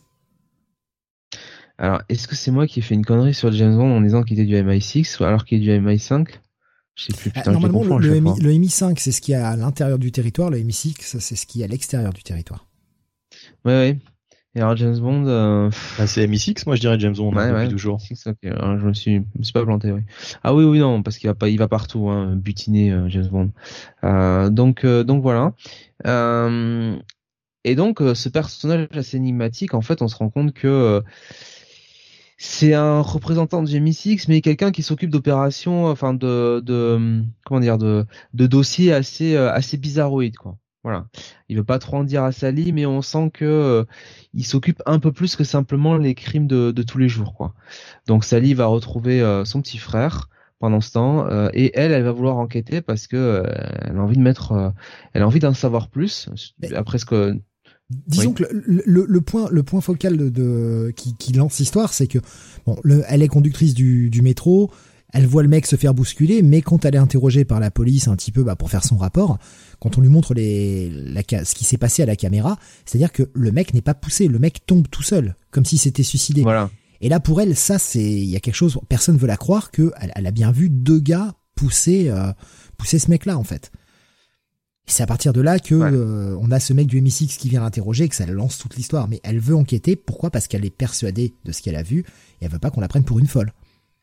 Tout à fait. Euh, et donc, euh, bah, avec son frère, ils vont, ils vont, ils vont, ils vont un peu remonter la piste. Ils vont revenir dans l'underground. Et là, ils vont tomber nez à nez avec deux deux agents plus ou moins de la sécurité un peu bizarroïdes. On reconnaît surtout l'un d'eux euh, qui est clairement euh, bah, l'auteur de, de du bah, meurtre, hein. mmh. ouais, au, tout début, et on les voit surtout se transformer euh, en des gros chiens humanoïdes dégueulasses, horribles. Et, et donc, ben ils sont prêts, ils sont prêts à attaquer Sally et son, son frère quand ce fameux agent euh, du MI6 intervient, euh, vient vient sauver Sally euh, et son frère de manière alors là GG le gars, hein, tranquille.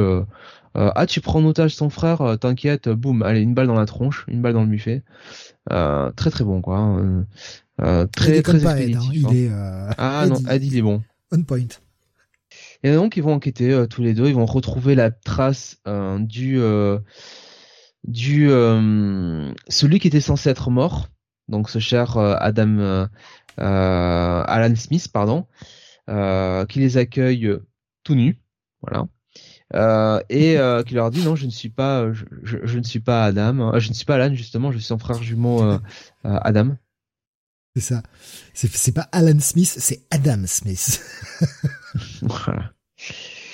Et il va leur montrer, il va en fait, il va leur révéler le poteau c'est-à-dire que, eh bien, en réalité, il y a des aliens sur Terre et que, bah, Ed, finalement, la branche spéciale dans laquelle il travaille, c'est la branche qui s'occupe un peu de des relations avec euh, avec les euh, euh, les extraterrestres.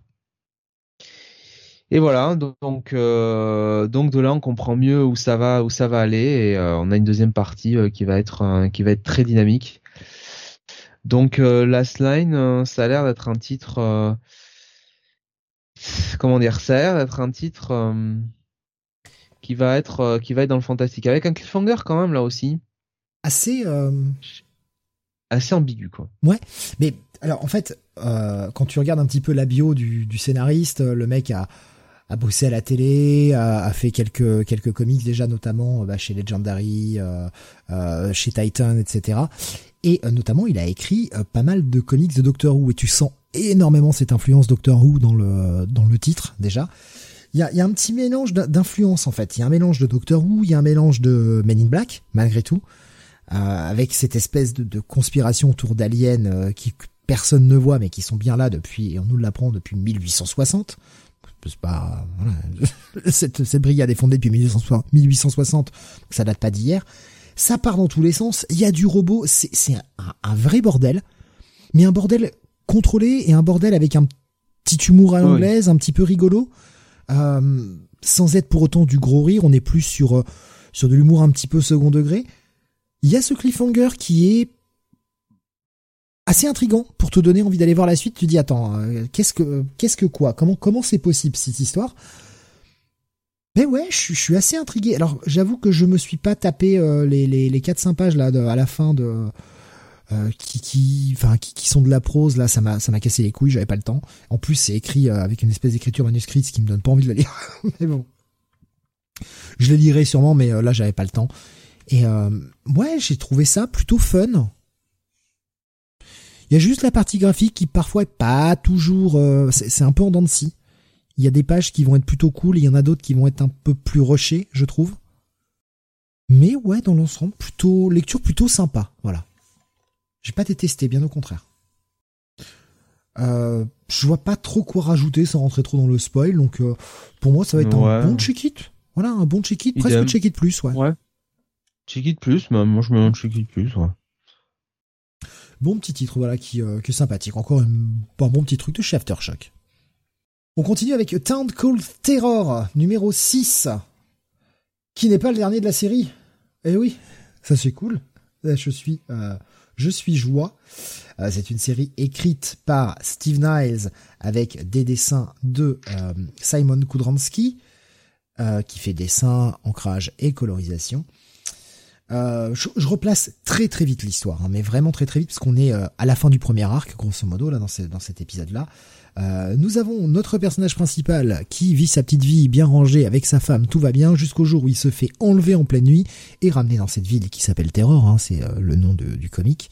Et on va apprendre que le mec a en fait des espèces d'origine plus ou moins démoniaque, que cette ville est cachée du grand public, que son père est un espèce de, de créature de Frankenstein qui peut revenir d'entre les morts euh, quand on le recoue un petit peu, que dans cette ville tout est plus ou moins maléfique, en tout cas maléfique euh, par rapport à notre vision avec des loups-garous, des vampires, des, enfin, des, monstres dans, tout genre.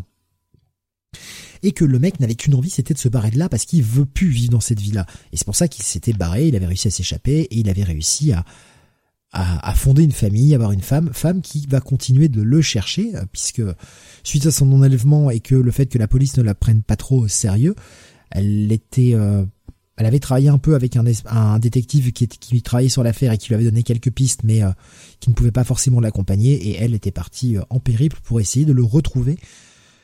Et était débarquée dans la ville de Terror. Euh, à la fin de l'épisode 4 et au début de l'épisode 5, on voyait qu'elle faisait relativement une mauvaise rencontre en rencontrant le shérif de cette ville, qui prenait un malin plaisir à l'enfermer très rapidement et à la séquestrer.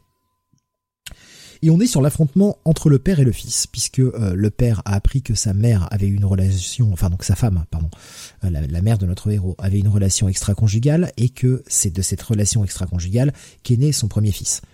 Premier fils qu'il rejette. Et en fait, il avait lancé un espèce de plan euh, machiavélique pour que sa mère, qui est une sorcière, au sein d'une séance de, de spiritisme, se retrouve absorbée dans le monde des morts, bloquée, ne puisse plus en sortir, et obliger son fils à pratiquer euh, la magie pour aller la chercher.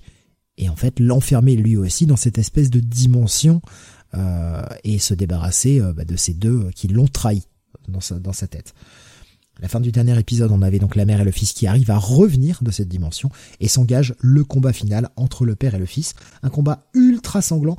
On a par contre un coup qui, sur certaines planches, autant d'habitude je, suis plutôt friand de son style là, notamment ce qu'il a développé sur euh, sur Town Call Terror avec beaucoup de jeux de de noir et blanc et de rouge. Autant là, quelques quelques cases et quelques quelques moments dans le comic où c'est un peu brouillon et on se demande presque qui l'on voit. Est-ce qu'on est en train de voir le père qui frappe? Est-ce qu'on est en train de voir le fils qui frappe? Il y a, il y a deux trois moments où c'est un peu confus. On arrive quand même à suivre l'action, mais ouais, il y a deux trois cases où c'est un peu voilà. Donc on a la résolution finale de cet affrontement. Malheureusement pour notre héros, l'histoire n'est pas finie. Puisqu'on va avoir le sort réservé à sa femme, qui est un sort relativement funeste, mais a new player join the game. Et on a un petit to be continue à la fin. C'était le deuxième comic que j'ai lu cette semaine. C'était là aussi où j'ai levé les bras. Et bordel, que cette fin est cool, que j'ai envie d'aller voir la suite.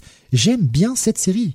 J'aime vraiment cette série, je, la trouve cool malgré son rythme assez lent, son, son côté assez froid dans l'approche parce que on est sur un dessin qui est relativement statique, très beau mais relativement statique. On a beaucoup de, de jeux, comme je le disais, de, de noir et blanc, enfin plutôt de, de gris, en tout cas de teintes de gris, de noir et de rouge, qui peut donner une approche assez euh, visuellement assez brutale, presque repoussoire par certains moments. Mais il y a ce côté euh, très horrifique, moi, qui me parle beaucoup. Non, j'aime bien. Franchement, j'aime bien.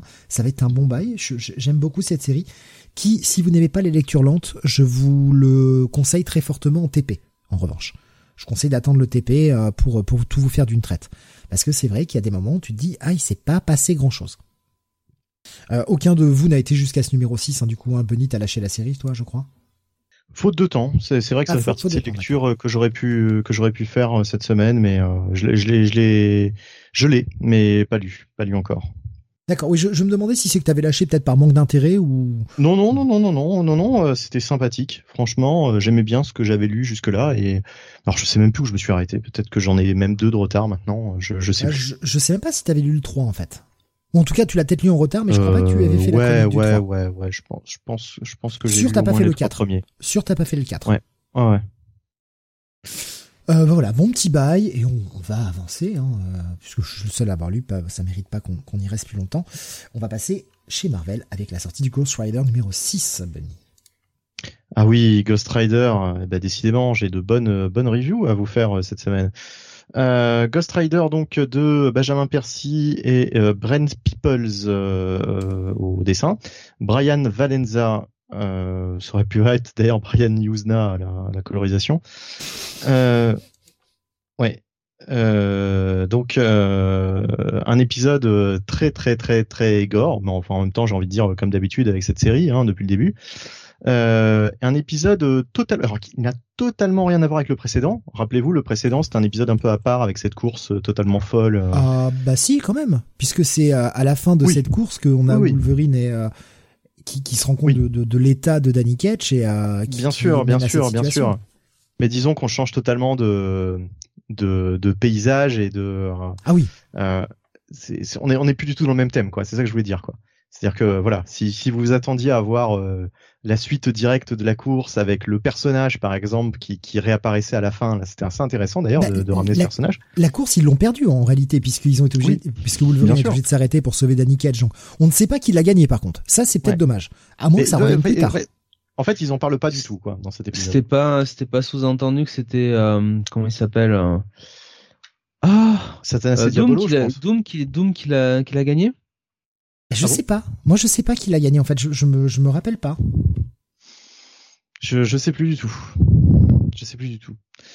Euh, en même temps, bon, je sais pas si ça aura vraiment de l'importance euh, ou si c'était juste un, un kiff euh, que se faisait l'auteur comme ça pour histoire de faire un épisode un peu, un peu, un peu particulier. C'est ça le truc, c'est que avec Percy, ça peut être soit un gros délire, soit ça peut servir pour la suite. En tout cas, euh, Johnny Blaze a du Percy dans les narines et puis un peu partout, hein, qui lui sort du cou. Euh, et euh, là, ça va être un épisode euh, sur le thème un peu de l'exorcisme, puisque bah, Wolverine va se, va essayer, en tout cas, de se charger de l'exorcisme de son pote Johnny Blaze en lui retirant son démon intérieur, quoi. Mais enfin, de façon, je veux dire, littérale, quoi. C'est vraiment ça. Il va opérer, donc ça va être gore. Et évidemment, ça va pas forcément très bien se passer. Et, euh, et voilà, donc c'est vraiment un épisode euh, euh, très graphique dans lequel on va aussi avoir des révélations sur l'un des deux agents du FBI. Là, j'ai oublié son nom, excusez-moi. Hein. j'ai le, le mec qui était avec la nana, dont j'ai aussi oublié le nom. Ils sont dans le résumé. si quelqu'un peut m'aider, est-ce que vous avez le nom de ces protagonistes? Mais, Je crois que c'est l'agent Wilhelm et l'agent Warroad pour la, la meuf. Voilà, alors la, la meuf, ouais, c'est plus simple à retenir Warroad, effectivement, je devrais le retenir parce qu'il y a un moyen mémotechnique, surtout avec Ghost Rider, de, de se rappeler qu'elle s'appelle Talia Warroad, effectivement. Et on en apprend un peu plus sur Horace Wilmer, pardon, pas Wilhelm, Wilmer, excusez-moi. Ouais, ouais, ouais, ouais, ouais, c'est pas... Euh... Il risque pas de, de, de, de, nous faire une petite chanson, et tant mieux. Horace Wilmer, ouais, on en apprend un peu plus euh, sur son, sur sa véritable nature, j'ai envie de dire. Euh, donc ça avance aussi de, de ce côté-là. Euh, et, et, voilà, donc c'est un épisode bon assez efficace. Franchement, moi j'ai passé un, super moment à lire ça, même si même si Johnny Blaze un peu moins. Et il y a un petit côté The Thing avec ces créatures, même totalement. Hein. je pense que c'est totalement voulu par l'auteur, en tout cas par le dessinateur. Et, et voilà. Et euh, bah, ça, ça, avance. Là, le, statut de, Johnny Blaze euh, va changer par la force des choses hein, à la fin de cet épisode. Euh, il y a une scène qui m'a bien fait marrer, c'est le mec qui apparaît de nulle part, là, l'espèce de, petit bedonnant là qui intervient, qui essaye d'empêcher Wolverine de, de procéder à son exorcisme. Mal lui en prend, mais ça m'a fait marrer cette scène. Un peu grossophobe hein, quand même Wolverine, hein, j'ai l'impression. non mais ce qui me fait marrer c'est que le mec sort un petit peu nulle part. Enfin non, en fait on, le voit, il était euh, il était endormi euh, au bar et euh, et il y a une espèce de créature donc ça fait vraiment penser à The Thing qui prend possession de son esprit et un peu. et le bordel qui court qui court vers lui après le mec se réveille, tu fais ouais OK. Ouais, non, mais totalement, totalement. On est dans du, on est dans du Carpenter, on est dans la torture de la chair, on est. Euh, bah, il y a un côté, euh, comme je dis depuis le début, hein, un côté très Animal Man, donc le Animal Man de, de, de Jeff Lemire, euh, voilà, où on avait un petit peu des, des créatures comme ça qui n'avaient ni queue ni tête, ou qui avaient plutôt plusieurs queues et plusieurs têtes, qui étaient totalement difformes. Et c'est très bon. Franchement, moi j'aime beaucoup ce run. C'est pas Ben Percy hein, qu'il faut l'appeler, c'est Ben Cronon, Car Cronon, Cronon Penter, voilà un petit mélange des deux, quoi.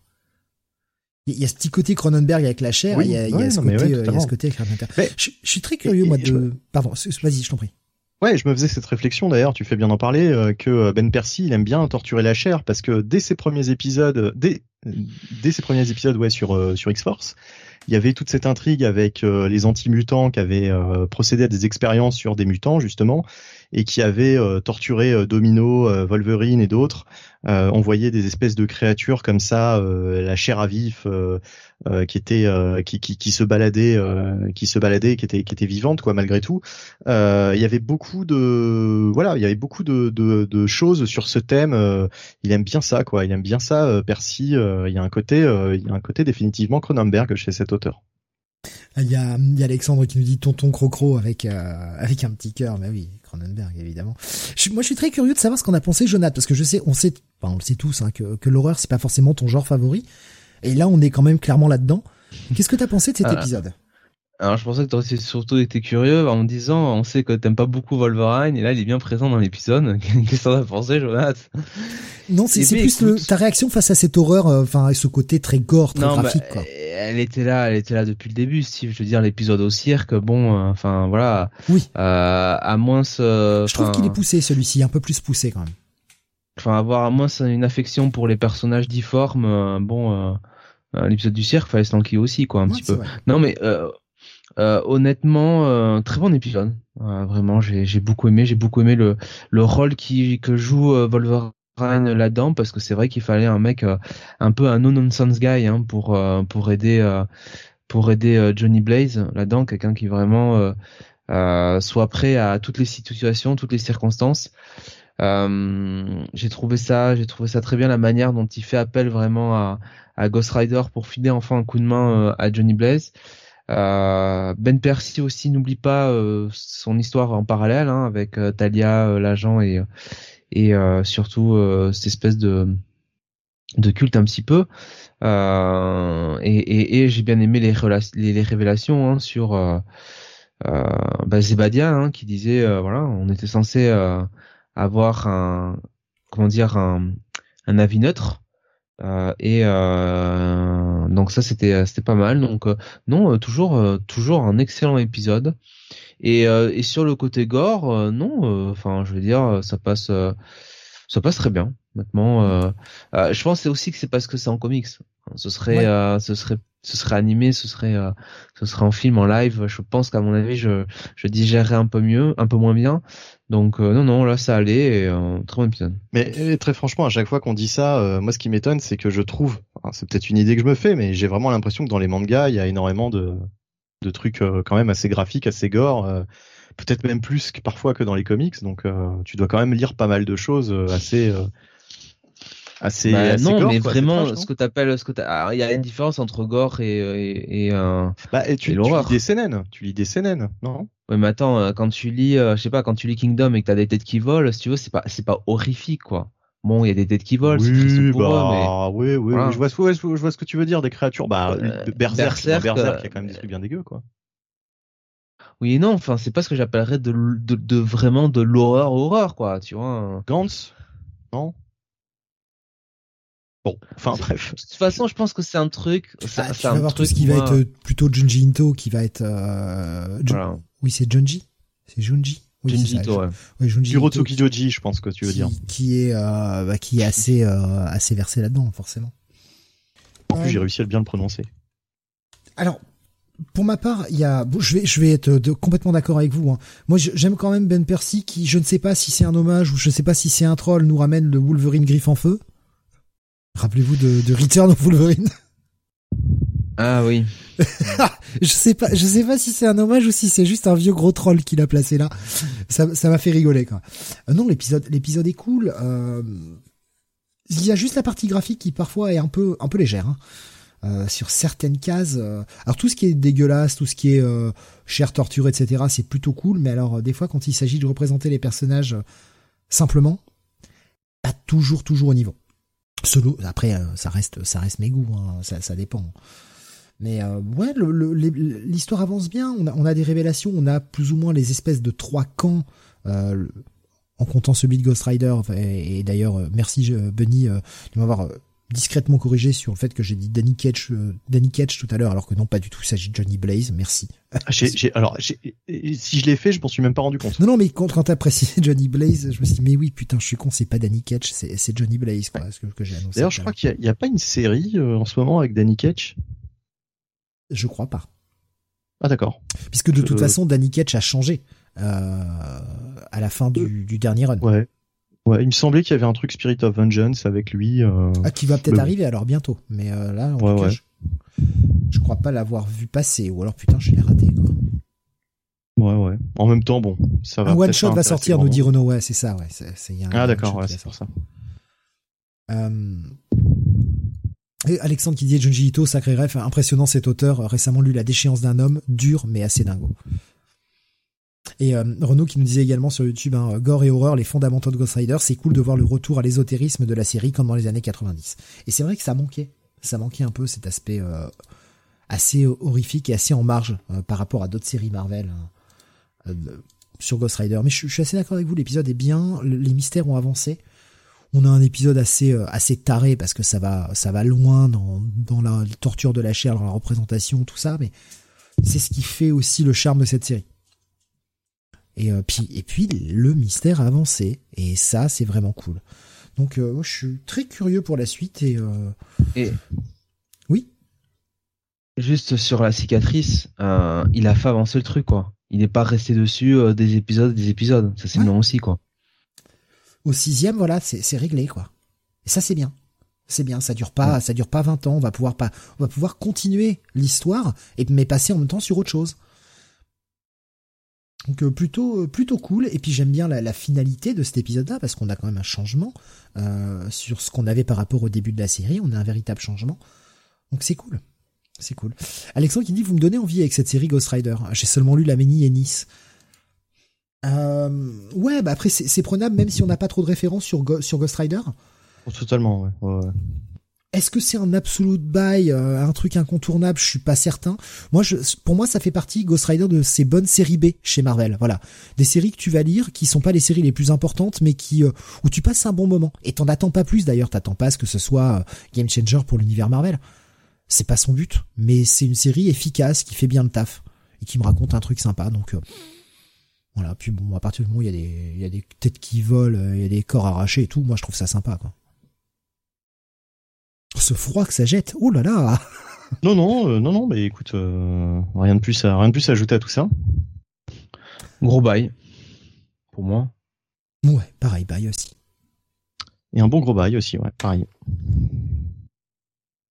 Eh bien, euh, mon Bunny, on va continuer. Euh, non, pas, pas Bunny d'ailleurs, mon Jonath. On va continuer avec Batman Beyond, Neo Year. C'est l'épisode 6 déjà. Putain, déjà 6. La vache. Le dernier. Ah merde, c'est le dernier. Et c'est le dernier, ouais. Euh, toujours euh, scénarisé par euh, notre duo préféré, Colin Kelly et Jackson Lansing, avec des dessins de Max Dunbar et une colonisation de Sébastien Chang. Donc la partie graphique à l'image de, du début de cette mini-série très très bon. Et on revient un petit peu sur les événements de l'épisode précédent où Terry, après des mois de, retraite forcée, euh, eh bien, euh, a décidé de passer à l'action et euh, il va euh, essayer de convaincre Barbara, qui a pris sa retraite, eh bien de bah, de venir lui filer un coup de main pour pour sauver Gotham. Et donc, on est vraiment sur un épisode où Kenny, Kenny n'importe quoi, Terry va mettre en place son plan, va aller chercher des alliés dans des endroits inattendus. Euh, il va notamment aussi euh, avoir le, soutien du détective Bouma, euh, Bouma qu'il avait sauvé. Euh, donc voilà, on est sur l'affrontement final entre Terry et Lumos. et donc Sword, Sword of, of Gotham. donc voilà, je vais pas en dire, je vais pas dire beaucoup plus parce qu'on est vraiment sur sur un numéro 6 d'action vraiment qui vient terminer les, les intrigues. Euh, et, euh, et c'est mené euh, tambour battant avec un Terry qui, qui prend, enfin qui confirme qu'il a pris énormément d'ampleur. Euh, et euh, voilà, je sais pas, je sais pas beaucoup, je vais pas vous en dire beaucoup plus. Hein, c'est, ça reste à l'image finalement de cette mini-série que j'ai trouvé dans la globalité très très bonne. J'ai vraiment apprécié cette lecture, j'ai vraiment apprécié cette cette caractérisation du personnage de Terry McGuinness.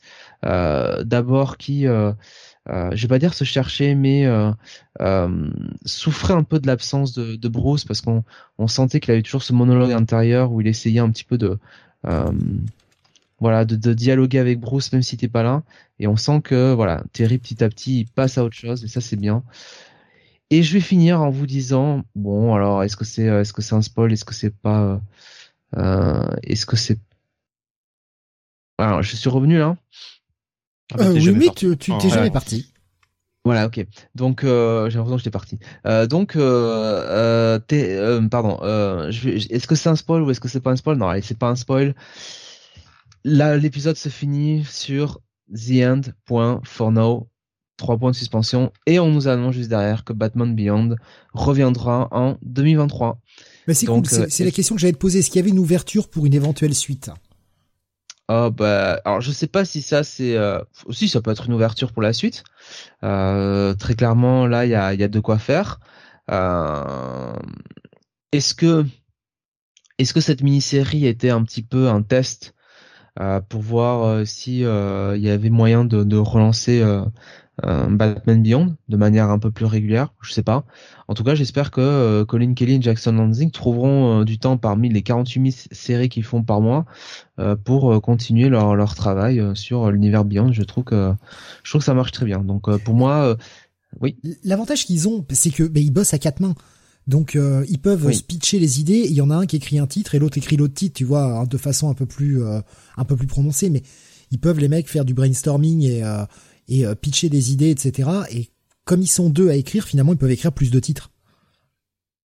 Totalement, c'est ça doit être aussi facile pour eux de, travailler comme ça. ah j'ai oublié pardon Romelo Fajardo Junior, hein, la colorisation évidemment. Donc euh, ouais, j'espère qu'ils vont rester sur euh, sur Batman Beyond parce que moi j'aime beaucoup hein, l'univers Beyond en général et là euh, la manière dont ils écrivent ce Terry McGuinness adulte, c'est presque en fait un, un Terry McGuinness à l'âge de Nightwing quoi, tu vois, fin de la vingtaine, début de la trentaine quoi. Et je trouve que ça lui va ça lui va très bien donc pour moi c'est un bail sur cet épisode et ce sera un bail hein, pour moi sur sur cette mini-série. J'ai beaucoup beaucoup apprécié.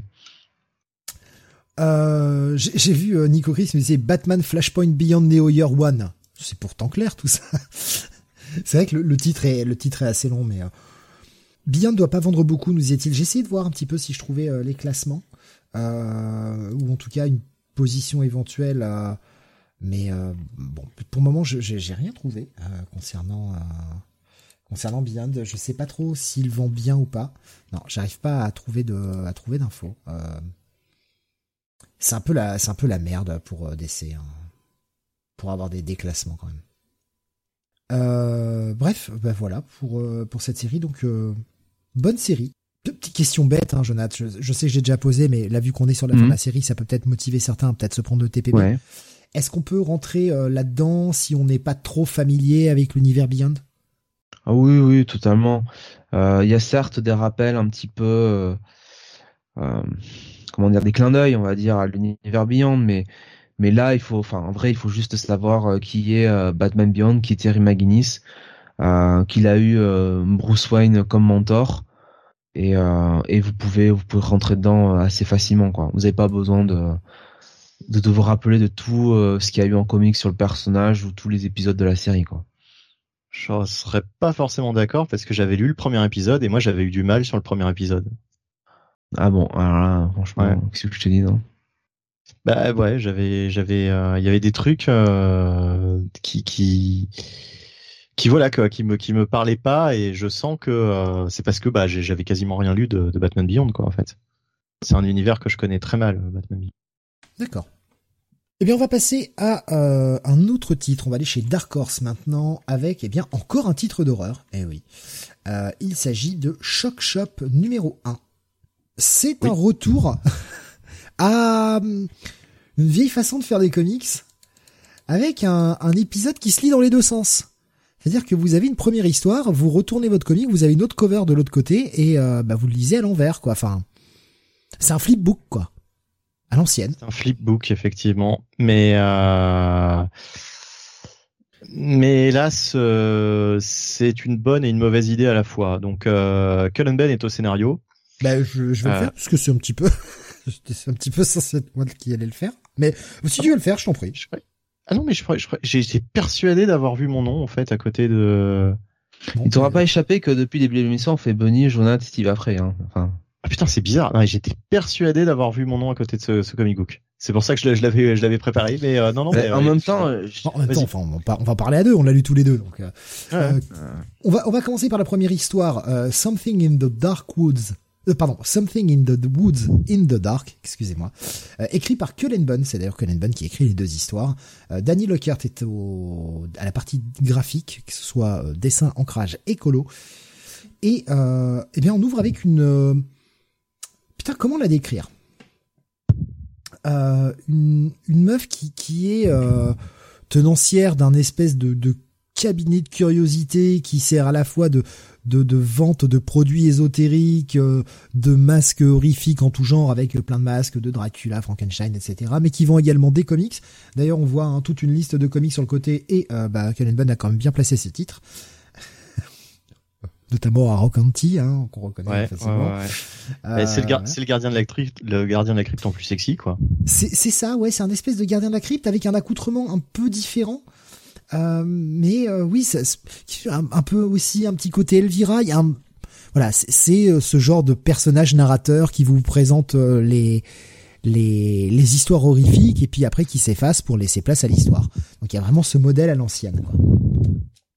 Et donc là, on va suivre. Oui, pardon, je t'en prie, vas-y. Qu'elle soit gauchère ou droitière, ça peut changer pas mal de choses. il, y a, il, y a des, il y a des choses qu'elle pourra moins faire avec sa main droite, effectivement. Voilà, voilà, où ça va être moins agréable, on va dire. Ah, ça dépend. Oh putain, j'ai des visions. J'ai des visions. Il faut, il faut comprendre. Enfin, maintenant, faut, faut voir l'image pour comprendre, mais. Euh, vous irez voir. Au moins, vous aurez la curiosité par rapport à ça. ouais, ouais, euh, donc, on suit un groupe d'amis qui sont partis faire une espèce de randonnée. Euh, voilà, on, comprend que c'est qu'ils sont partis faire un, week-end ou en tout cas plusieurs jours à, à randonner dans la forêt, et on va assez vite comprendre que, eh bien, il y a un des couples, parce qu'ils sont partis avec plusieurs couples, etc. Il y a un des couples qui va très mal, qui en passe de se séparer. Et euh, plus l'histoire avance, plus on comprend que bah, la bande d'amis a plus ou moins fait cette espèce de randonnée pour qu'ils arrivent à peut-être euh, discuter et à rabibocher les choses plutôt que se séparer. Sauf que on va comprendre un peu les différentes raisons, et ça reste encore un peu flou, mais on comprend un peu les différentes raisons qui ont fait que ce couple est en train d'éclater. Des choses un petit peu bizarres, les, chaque ami prend plus ou moins parti pour l'un ou pour l'autre. Et jusque-là, vous me dites, rien d'horrifique, c'est logique. Sauf qu'il y en a un qui, bon, se dit, bon, il y en a marre, arrêtez vos conneries, euh, on a tous un peu trop picolé, euh, il est temps d'aller faire de dos, moi je vais pisser, et après, euh, je vais me pioter parce que vous me cassez les couilles. Et donc le mec va pisser, et, et là, il va découvrir, eh bien, cette, la, la, femme de ce couple qui va pas bien, qui court nue dans les bois, et qui, bah, qui change, hein, qui change salement. On n'a pas grand chose. Euh, on a juste l'intro, parce que c'est le fait qu'on n'a qu'une moitié de comique, parce que c'est un comique qui fait 24 euh, pages classiques, on a deux histoires de 12 pages. Donc forcément, on n'a qu'un début, mais on a un final assez choc sur ce premier épisode, qui donne envie d'aller voir ce qui se passe, quoi. Je sais pas ce que t'en as pensé, Bonnie, de cette première histoire. C'est un peu le problème que je vais avoir avec ce, ce, comic book, c'est-à-dire que moi je m'attendais euh, en fait à deux enfin, à la base, je m'attendais à une, petite histoire. Je pensais qu'il y en allait avoir une par numéro. Après, j'ai compris que c'était deux, petites histoires. Mais par contre, ce que je ne savais pas, c'est qu'elles allaient être coupées en deux. C'est-à-dire que finalement, on n'a pas de, on n'a pas d'histoire complète. On a deux débuts de deux débuts d'histoire. Donc, ça va être difficile de, juger des, histoires. On peut, on risque d'être très déçu, quoi.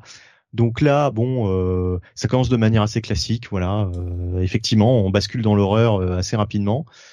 Mais bah, je sais pas, j'attends de voir quoi. Ça aiguise ma curiosité, mais j'ai pas trouvé ça non plus euh, exceptionnel quoi pour l'instant. Tu vois, il y, a, pas d'idée où je me dis ah putain c'est vachement original comme scénario. Là c'est des gens dans un bois et puis il y a une espèce de monstre. tu vois, en gros. C'est pas original, mais je trouve que c'est efficace. En plus visuellement c'est plutôt pas dégueu. Je trouve la première histoire. Alors ça m'a fait penser à du euh, du du Larocca. Tu sais quand il était sur Iron Man. C'est vrai. C'est vrai qu'il y a ce petit style là un peu, ouais. Il y a, il y a cette les visages, euh, les, enfin tout, La tout, tout me fait penser à la, ouais. Hmm. ouais, ouais, ouais. À du La Roca sur Iron Man, donc euh, quand il avait un petit peu changé son style euh, pour être un peu moins, moins photoréaliste, on va dire, mais bon, enfin voilà. on a après donc la deuxième histoire qui s'appelle Familiars, qui est écrite par Cullen Bunn là aussi, avec là cette fois-ci la partie graphique est de Leila Lays euh, qui fait donc pareil, dessin, ancrage écolo. Je suis un peu moins fan, par contre, du, dessin de Leila Lace. C'est moins ma cam. C'est un peu plus grossier, c'est efficace, mais c'est moins ma cam. Voilà. Là, on va suivre le... Pardon, vas-y, je t'en prie, excuse-moi. je, dirais, je dirais tout bêtement, c'est un peu plus indé tu vois. Quand on a un style comme ça, euh, il est de bon ton de dire que c'est plus plus indépendant. Euh, bah, enfin voilà, c'est c'est un style qu'on voit plus sur des comics books indépendants que sur du mainstream, quoi. Là là là, ça semble là, ça ressemble ni à la Roca ni à ni à un auteur mainstream. Euh, enfin voilà quoi, c'est c'est mm. ouais. Ouais. Ça fait beaucoup plus, beaucoup plus comics indé, quoi. Donc après une petite page de présentation à nouveau hein, de notre de notre Crypt Keeper qui s'appelle d'ailleurs Desdemonia Nimu Moro puisque elle est quand même nommée qui est un nom qui est vraiment chiant par contre qui prend trois lignes. on va découvrir donc un un père de famille, voilà, un mec, une, la trentaine, 30-35 ans, c'est pas trop, euh, qui achète une espèce de vieille maison euh, moitié délabrée, enfin qui est quand même pas en bel état, euh, mais d'ailleurs, oui, si il l'achète, oui, il l'achète, il la loupe pas. C'est voilà, la maison, tu te dis putain, franchement, quand tu vois la gueule, il y a des toiles d'araignée partout, les trucs sont pétés, il y a, enfin, ça a l'air d'être un vieux taudis quoi. Mais le mec l'achète et il est content parce qu'il sort enfin de son appart. Et on va comprendre que le mec, en fait, il est euh, père divorcé et qui voulait surtout un endroit pour pouvoir accueillir ses gosses. Et là, tu te dis, franchement, vu la gueule de la baraque, comment t'accueilles tes gosses là-dedans, quoi? Le mec commence à déménager tout, euh, il y a des cartons partout, il se dit bon, eh, je suis vanné, euh, je vais pas commencer à déballer, je sais pas par où commencer, je vais me pioter. Et là, il se lève le matin, tout est rangé, tout est nickel, la maison est en parfait état, tous ses cartons sont déballés, il y a même le petit café chaud qui l'attend, qui est déjà servi dans une tasse. Alors ça, c'est pas banal. Et le mec est content. Et il va accueillir ses mômes. Et il va commencer à montrer à ses mômes que, bah ouais, la maison, en fait, elle est magique. Et que, bah, quand il veut, hop, les choses s'envolent, bougent toutes seules, machin. Et donc, il passe des super moments avec ses enfants. Il s'amuse, c'est la fête. Mais qu'est-ce qu'il contrôle vraiment? Est-ce que c'est vraiment des petits farfadets, comme il explique euh, à ses enfants? Est-ce que c'est vraiment des petits farfadets euh, qui sont sympas, qui font les petits trucs et tout? Ou est-ce qu'il y aurait pas des forces un peu plus sombres à l'œuvre? Et putain, cette dernière page, quoi. ben, ouais, moi je pense que ça... J'aimais bien, en fait, je trouvais ça plus original, euh, l'histoire. Euh, autant les dessins, j'étais moins fan, autant le, scénario, je trouvais ça plus original. Le coup du mec qui se réveille dans une baraque où tout est rangé, tout est propre, le, le, son, enfin, à son, à son premier réveil quoi dans la maison. Je trouvais cette idée originale. Enfin, j'ai jamais lu ça ailleurs quoi. Enfin, je veux dire, je me suis dit tiens, bonne idée. Mais justement, la fin m'a un petit peu déçu. Euh, ne montre-t-il pas un peu trop vite qui, qui serait derrière en fait les, les événements mystérieux de cette baraque quoi Mais est-ce que tout ne serait pas une histoire de perception en fait? Ouais, peut-être, peut-être qu'il y a un, truc un peu plus méta, je sais pas, on verra. Ouais, ce que je veux dire, c'est que est-ce qu'il faut, est-ce que tu vois, il faut, désolé hein, pour cette analogie un peu con, mais est-ce qu'il faut vraiment juger le livre sur la couverture, quoi? Est-ce que hmm. le, est-ce que l'habit fait le moine? Voilà, pour rester dans les expressions à la con. Est-ce qu'il faut juger euh, Desponia, euh, Nemu, euh, Trucmuche, Moreau là par par son apparence, hein? Voilà, hmm. par sa main un peu bizarre. Laquelle? Laquelle tu trouves bizarre? Je, je te laisse, je te laisse, je te laisse voir. À mais noter d'ailleurs qu'elle n'a pas la même main. Ah merde. Je trouve entre la première histoire et la deuxième histoire. Elle n'a pas la même main droite. Hein. Ah ouais? J'ai pas, j'ai pas fait gaffe. Ouais. Ah ouais? Ah ouais, tiens.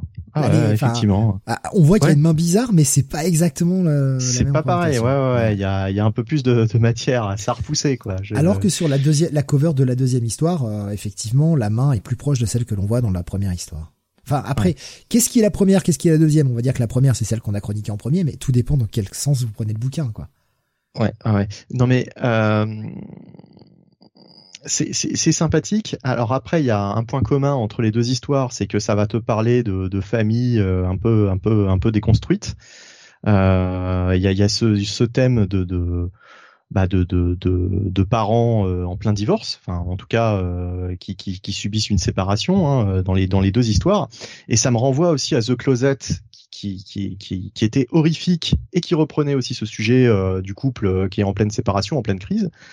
Et j'espère qu'on va pas avoir une histoire à The Closet, quoi.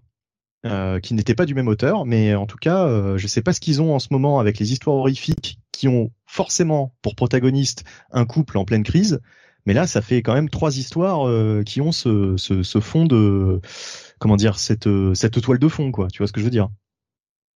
Ouais, après, je pense que Cullen Bunn va faire une meilleure exploration, hein, parce que bon, les, tous les titres horrifiques, c'est pas son premier.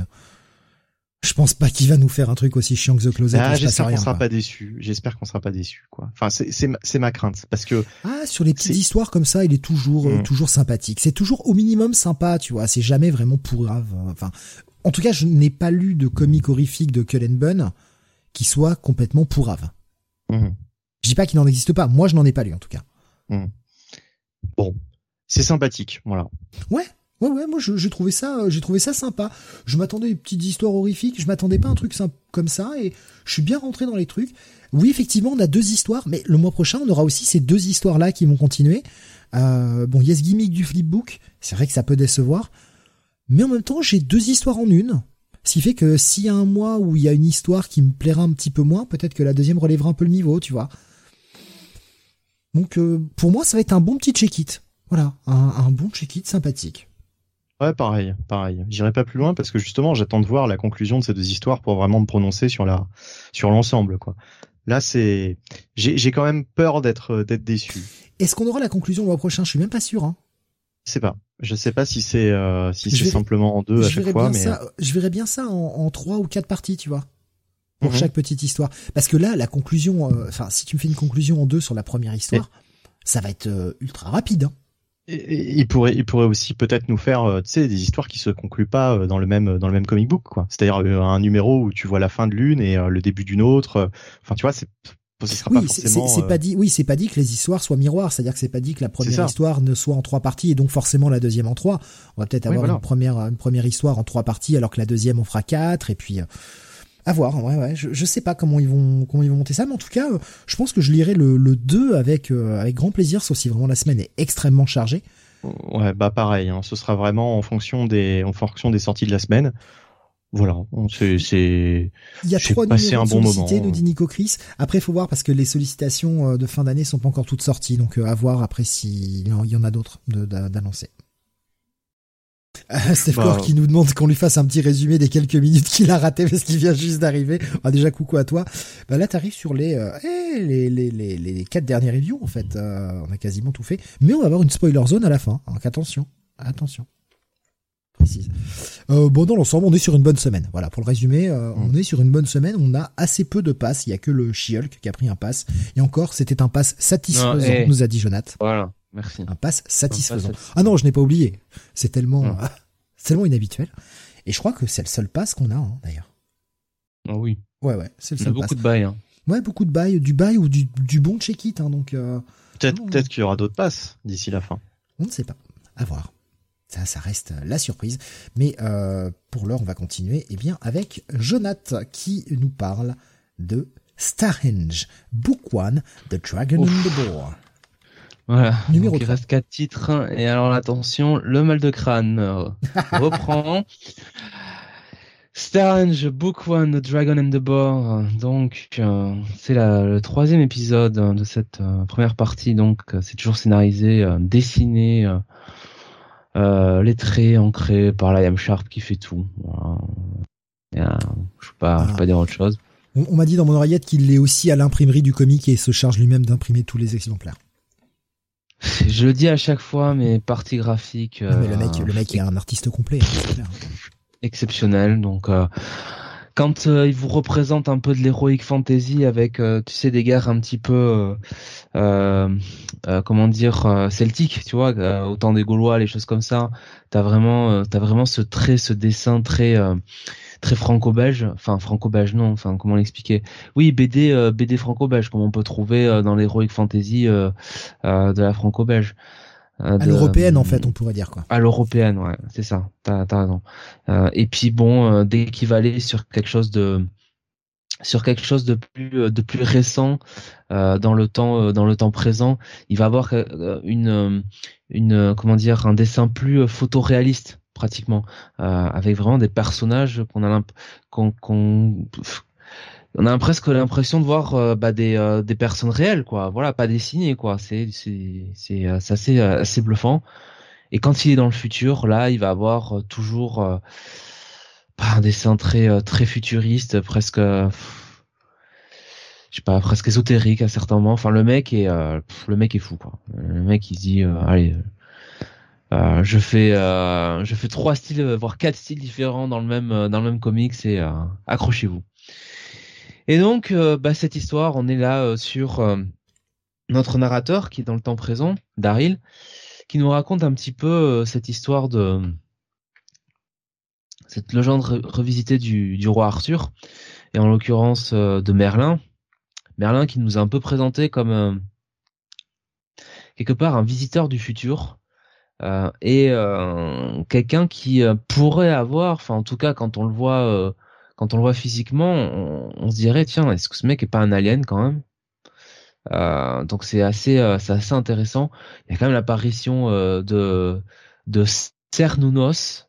Alors j'ai eu besoin d'aller chercher qui était ce personnage, mais c'est un dieu gaulois, un dieu gaulois de la Renaissance, je crois, qui, qui est vraiment alors, représenté comme un espèce de de gros types musclés avec une barbe, tu sais, avec des cornes de minot, de, de, taureau et tout, enfin, énorme, énorme bestiole. Et donc euh, voilà, euh, on, va suivre un petit peu le cette légende arthurienne et euh, surtout Uther Pendragon qui va un petit peu avoir une guerre fratricide avec donc son frère. Et ça va, ça va nous amener un petit peu sur la fondation de Stonehenge, euh, et donc le rôle qu'a eu à jouer euh, Merlin euh, là-dedans, ce Merlin en tout cas, et le lien que Daryl dans le temps présent et sa petite amie arrive, qui, est une sorcière hein, plus ou moins, arrive à faire avec ce temps passé. Et puis évidemment, il va y avoir un petit peu de, de, de, de révélation sur le temps futur gros cliffhanger. Enfin, c'est des fois c'est très nébuleux, des fois il faut, vraiment suivre, faut vraiment s'accrocher. Mais euh, c'est quand même euh, c'est quand même une sacrée épopée quoi. Et euh, je pense que les lecteurs français vont se régaler parce que c'est vraiment le genre de truc qui qui qui, va leur plaire. Donc je comprends pas tout. je vais pas, je vais pas vous mentir. Alors je comprends un peu mieux quand même. Hein, là, par rapport au numéro 1 où là j'étais là, qu'est-ce qui se passe? Là, ça va. Je vois un peu mieux où ça va et c'est vraiment euh, c'est vraiment c'est vraiment c'est vraiment excellent quoi. Franchement euh, j'adore et euh, c'est un gros bail et je vais regarder quand même les titres qu'on a fait cette semaine pour voir parce que ça pourrait bien être mon, coup de cœur. Ah oui d'accord. Écoute bah, écoute ouais c'est mon coup de cœur. D'accord. c'est entre ça et Batman. Et bon Va pour, euh, va pour Star Range. Hein. Nico Chris nous disait je voulais le tester Star Range mais pas eu le temps et ça a pas l'air simple comme lecture. Non. Non, non, c'est euh, c'est c'est pas simple. Ah, il y a One Cent Future. Ouais, c'est entre. Ah, mais il y a Punisher aussi. Oh, tellement de trucs. Moi, je sais pas. un énorme bail, voilà. Donc. Euh, J'essaie d'y penser depuis tout à l'heure. Aussi. Pareil, hein, je, je suis. Euh, je suis très partagé hein, sur quel, quel est mon coup de cœur de la semaine. Il y a beaucoup de bons trucs. Benny, on passe à toi et on revient chez Marvel avec la sortie de Captain America Sentinel of Liberty numéro 4. Et oui, déjà quatrième euh, épisode de cette série de Jackson Lanzig et Colin Kelly avec euh, Carmen Carnero au dessin et euh, une colorisation de Nolan Woodward. Je sais pas ce, que, ce qui se passe dans les comics de cette semaine, mais ils mettent maintenant le lettreur avant le coloriste. C'est ça fait plusieurs fois que ça se ça se passe comme ça dans les comics de, de cette semaine, ce qui était très rare avant. Hein. voilà. Bon, je, je remarque ça à l'instant. Bah, euh, moi, c'est le, je crois que c'est le seul comic que j'ai lu où il y avait le lettreur avant, quoi. Oui, mais dans ceux que j'ai fait tout à l'heure, il y en avait un, je ne sais plus lequel d'ailleurs. Euh, déjà, j'avais, ça m'avait déjà perturbé, donc, euh, donc voilà, c'est, rare qu'il y en ait deux, il y en ait deux qui soient comme ça. donc, eh bien, en fait, là, ça va être un épisode un petit peu comme le Batman. On va avoir énormément d'explications sur ce qui s'est passé jusque là. Euh, avec euh, déjà une, une, rencontre, une discussion entre Steve Rogers, euh, sans le masque, hein, vraiment Steve Rogers, et Bucky.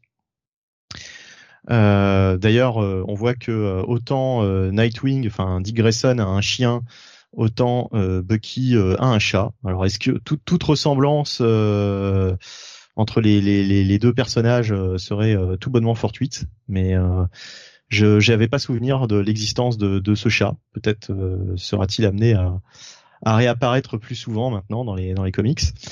Euh, donc une discussion, euh, bah, en fait, euh, sur ce qu'a découvert Cap, hein, à savoir que ça fait quelques épisodes que Steve Rogers a découvert l'existence d'une espèce de de, de, de société de super vilains qui s'appelle le Outer Cycle, qui euh, s'occupe, euh, qui s'occupe, qui euh, apparemment a contrôlé un petit peu le, comment dire les, grandes décisions du, du, du 21e siècle hein, qui ont un petit peu influencé le monde, on va dire. Hein, voilà, c'est des influenceurs, mais des influenceurs un petit peu plus performants que sur Twitter. Hein, c'est le niveau au-dessus, quoi, on va dire. Euh, puisque les mecs ont, seraient derrière euh, bah, un petit peu les, les, différents événements qui ont forgé le siècle dernier euh, enfin non qui ont for qui, qui continuent d'ailleurs de, de, forger ce siècle euh, et, euh, et, euh, et, voilà donc euh, euh, Steve Rogers bah, confronte Bucky et qui justement lui a, a rencontré Peggy Carter dans les précédents épisodes et on a pu voir que, que Peggy pardon n'était peut-être pas non plus étrangère à tout ça.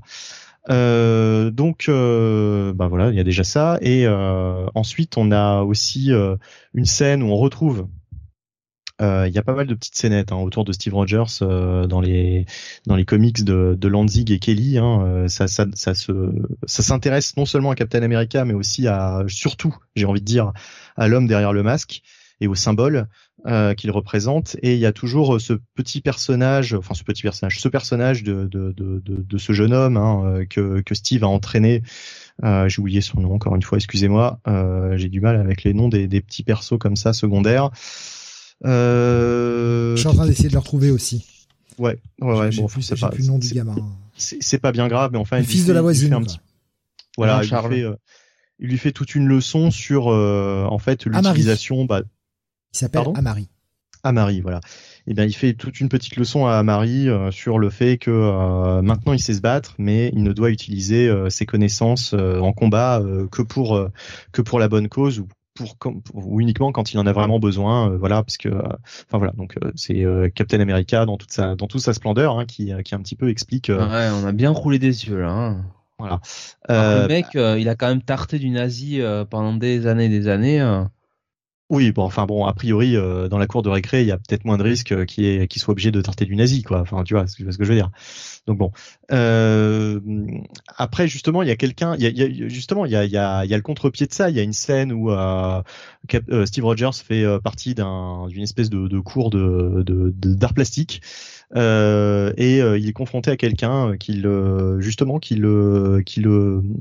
secoue un petit peu dans ses dans ses euh, comment dire dans sa dans sa philosophie, dans sa manière de voir les choses. Euh, moi, j'avais envie de juste dire à cette personne, euh, mais tais-toi, tais-toi, change de couleur de cheveux déjà avant de t'adresser à moi. Euh, voilà.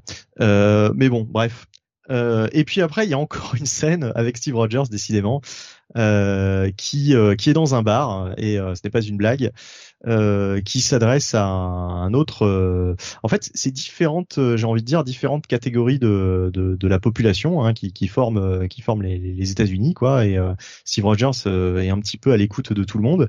Et là, il y a quelqu'un qui va se lancer dans une diatribe un petit peu sur le socialisme euh, à l'américaine, on va dire. C'est un syndicaliste. Oui, un syndicaliste. Oui, oui, bah c'est un petit peu le. Euh, j'ai pas de nom de, de syndicaliste qui me viennent comme ça à l'esprit euh, d'emblée, mais euh, comment il s'appelle celui de la CGT là, avec les moustaches? Le sergent Martinez. Voilà, c'est ça. Oui, il s'appelle Martinez, mais je sais plus comment il s'appelle. Je retrouve pas son nom. Ouais, euh, mais il s'appelle Martinez, mais je sais plus, je sais plus quel est son prénom. Euh, je sais pas. Et enfin, voilà, donc il y, y, a toute une discussion là autour de ça. Euh, et enfin, enfin, on va quand même avoir un petit peu d'action puisque euh, Steve fait face à cette euh, créature qu'on a pu voir dans les dans les précédents épisodes, cette espèce de, il rappelle un petit peu le Ninja Cyborg de de, Metal Gear Solid puisqu'il a cette capacité de camouflage. Hein, donc il a un petit peu suivi Steve durant toute sa journée. Il a un petit peu écouté justement Steve à travers ses différents discours et à travers ses différentes ses différents échanges. Et ça va peut-être justement le faire réfléchir et euh, peut-être un petit peu inverser la, la, la, la situation. Euh, donc il va y avoir une confrontation euh, assez euh, assez musclée entre les deux les deux protagonistes, qui va aboutir à bah, justement un petit changement de, de, de, statu quo. Et on va voir l'un des l'un des ennemis hein, qui qui fait partie de cette de cette confrérie là. alors je sais plus lequel, hein, puisqu'ils ont tous une espèce de Révolution. Une espèce de rôle révolution, voilà, tout simplement, euh, qui va, euh, qui va mettre en branle en fait une nouvelle une nouvelle partie de son plan. Donc je pense que ça va être euh, au moins le, premier euh, le premier boss du premier niveau, on va dire. Hein, si c'est un petit peu euh, pour reprendre l'analogie avec Metal Gear Solid, je pense que Steve Rogers va se coltiner tous les membres de cette mystérieuse organisation les uns après les autres, et bah, que prochainement il va surtout faire face à la révolution hein, pour commencer les hostilités. voilà. Alors c'est c'est pas inintéressant, mais je vous avoue que j'ai été un petit peu un petit peu déçu. Je me suis un petit peu ennuyé sur cet épisode par rapport au précédent.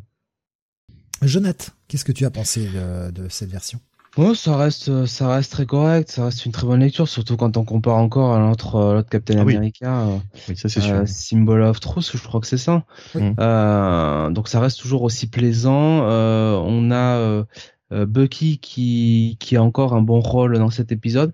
C'est vrai que il y en a moins ce qui se passe que sur l'épisode précédent notamment, mais c'est plus, je dirais, un épisode de transition voilà où euh, où euh, donc c'est euh, Colin Kelly et, Jackson Lansing qui qui travaillent un petit peu le, personnage de, de Cap hein, et qui bah, le confrontent un peu aussi dans ses, devant ses contradictions hein, à l'image de cette discussion avec avec Amare qui qui n'a l'air de rien comme ça mais qui bah, fait elle-même comprendre à Cap tout le paradoxe de sa démarche donc euh, oui, c'est pas c'est pas forcément l'épisode le plus euh, le plus inoubliable, mais ça reste quand même euh, toujours si solide.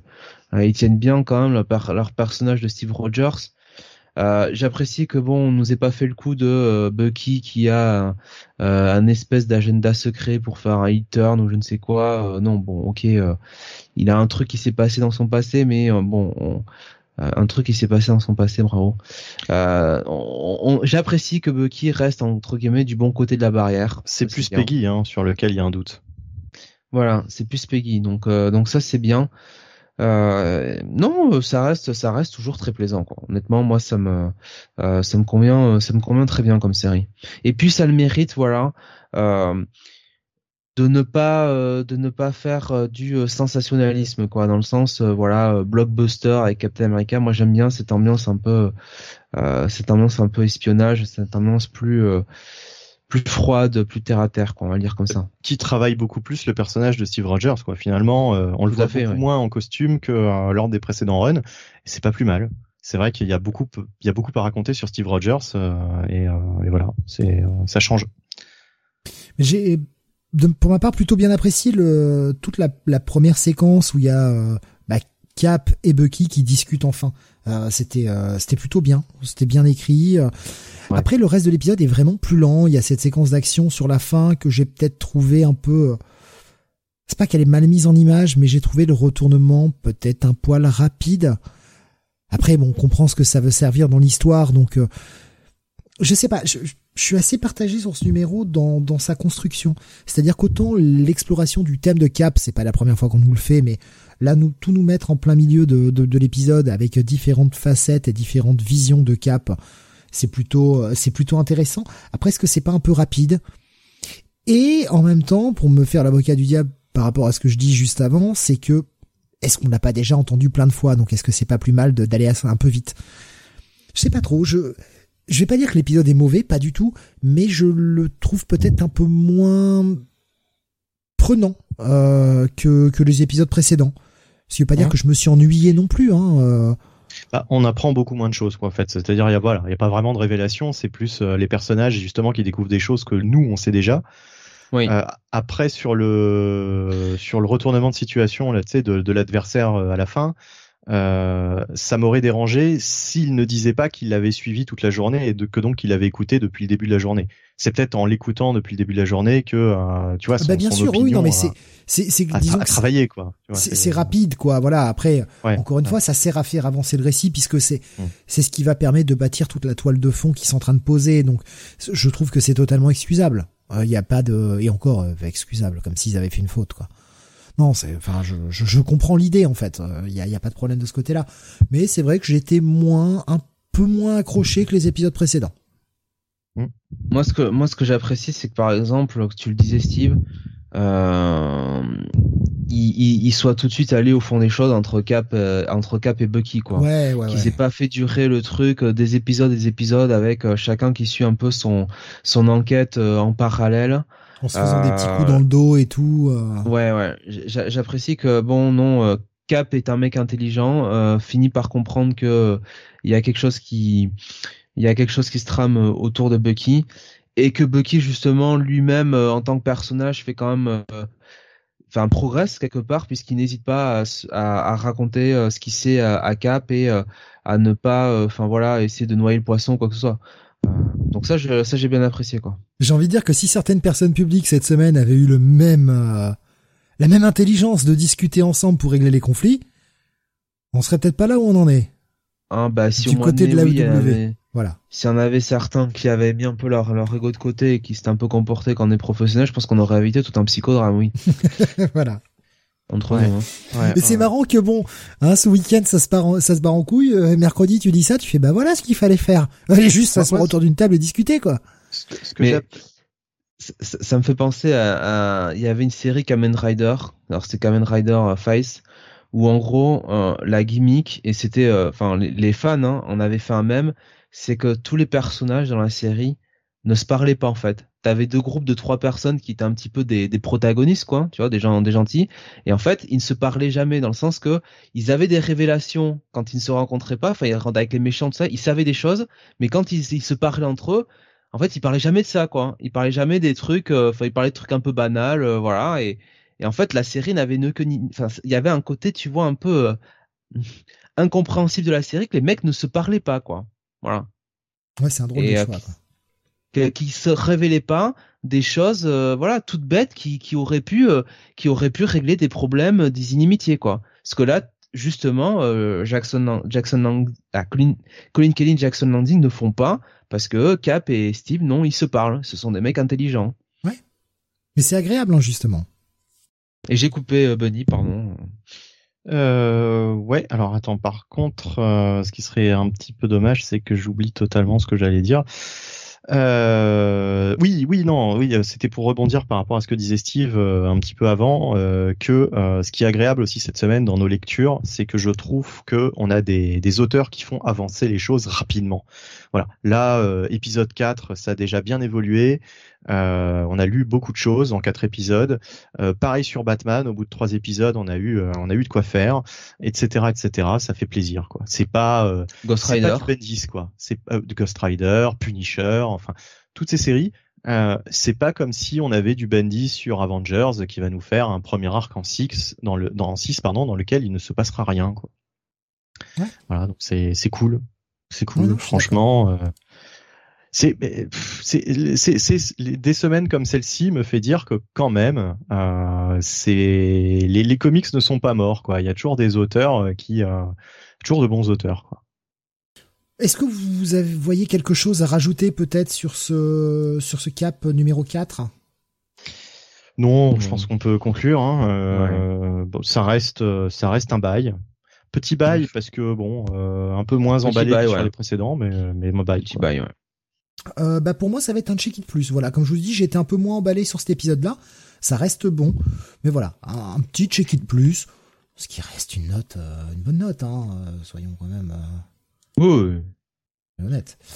Nico Chris me montre finalement le lettrage est bon. Ça va, ça va. Franchement, il n'y a pas de moment où c'est peu lisible. Ça reste, ça reste un bon, un lettrage correct, je trouve. Il y avait euh, Steph Core qui nous disait sur YouTube, et c'est pour toi Jonath, hors Comics Weekly, un petit merci à Jonath pour sa review de Morbius, ah. Crypto, les super animaux, etc. Voilà, je partage. Ah oui, oui, d'accord. Continuons avec euh, eh bien du Marvel également, euh, Jonath. Euh, le Moon Knight numéro 15. Oui, alors Moon Knight numéro 15, euh, où euh, on est vraiment là, euh, enfin on, continue de euh, d'avancer sur ce, allez second arc, on va le dire comme ça, second gros gros arc de la de, la série. Donc c'est évidemment toujours scénarisé par Jed McKay avec Alessandro, Alessandro Capuccio au dessin et Rachel Rosenberg à la colorisation. Donc le titre, enfin, ce numéro s'appelle Moonlighting. et effectivement c'est plein de révélations. Euh, on est vraiment sur cette deuxième partie où euh, Jen Mackey là euh, rentre franchement dans euh, le, bah, le, le trouble alors le DID hein, le disorder Identity et j'ai plus le j'ai plus le truc ou bref. Le, bah, le, le trouble de la personnalité hein, de, de Moon Knight hein, le fait qu'il ait qu'il plusieurs plusieurs personnalités en lui. Et donc il va avoir encore une fois une séance avec le docteur Starman. Et c'est Mark Spector donc bien sûr qui était bah, l'incarnation de Moon Knight qu'on suivait euh, depuis le début de la série, qui en fait va expliquer euh, au docteur Starman euh, ce qui se passe littéralement dans sa tête, hein, au sens propre comme au sens figuré, et surtout comment il a d'une certaine façon pris le contrôle et il utilise à sa guise les les autres comment dire ses autres alter ego, c'est-à-dire Steven Steven Grant, euh, et euh, Jack euh, Jack Lockley. comment à quel point il va utiliser Steven et, et, Jack pour obtenir des informations pour que lui puisse euh, eh bien eh bien passer à l'action donc il y a une forme un petit peu de, de manipulation de la part de, de la part de Mark Spector avec ses autres ses autres ses autres psychés c'est un peu, euh, euh, quand on le lit, c'est quelque part un peu malsain. Euh, le, le, le, le, pourquoi le pourquoi du comment et, et c'est là où Mark Spector est très euh, est très retort c'est que toujours il y a cette justification du euh, le greater good hein, entre guillemets. Donc donc d'ailleurs ce qui est marrant c'est que le docteur Spector le met devant devant ses, ses contradictions et n'est pas n'est pas naïf. Donc c'est vraiment un épisode euh, où euh, Jed McKay euh, alors va faire l'usage de bien sûr de, de flashback hein, pour voir un petit peu ce qu'ont pu faire euh, Mark, euh, Steven Grant ou Jack Lockley euh, pendant pendant ce temps. Mais vraiment on est sur cette discussion entre entre Mark Spector et, le docteur et le docteur Sterman. Et on se rend bien compte que bon est-ce que Marc ne va pas un peu trop loin, quoi euh, Est-ce que la fin justifie euh, vraiment les moyens? euh, Et surtout, comment le perçoit son entourage donc ça reste toujours toujours très bon. Moi j'aime beaucoup j'aime beaucoup cette lecture. C'est toujours bien bien dessiné par Alessandro Capuccio, bien mis en scène. Donc pour moi c'est un bail hein, cet épisode. Enfin, on va finir les reviews de ce soir. Alors, ne vous inquiétez pas, il va y avoir une petite partie spoiler zone pour traiter notamment trois titres d'essai de cette semaine. Euh, enfin, c'est sur ces trois titres-là que potentiellement pourrait revenir. Euh, mais on va parler donc du Flashpoint Beyond numéro 5 qui est sorti donc cette semaine. C'est moi qui ai la, tâche de résumer ça. Alors, je vais euh, aller assez vite. C'est aussi pour ça que je l'ai placé à la fin. Parce qu'au vu de ce qui est raconté dans cet épisode, il y a quand même des éléments qu'on va devoir passer sous silence dans la review et donc on va pouvoir parler un peu plus librement en spoiler zone pour ceux qui ne voudraient pas tout savoir, euh, évidemment.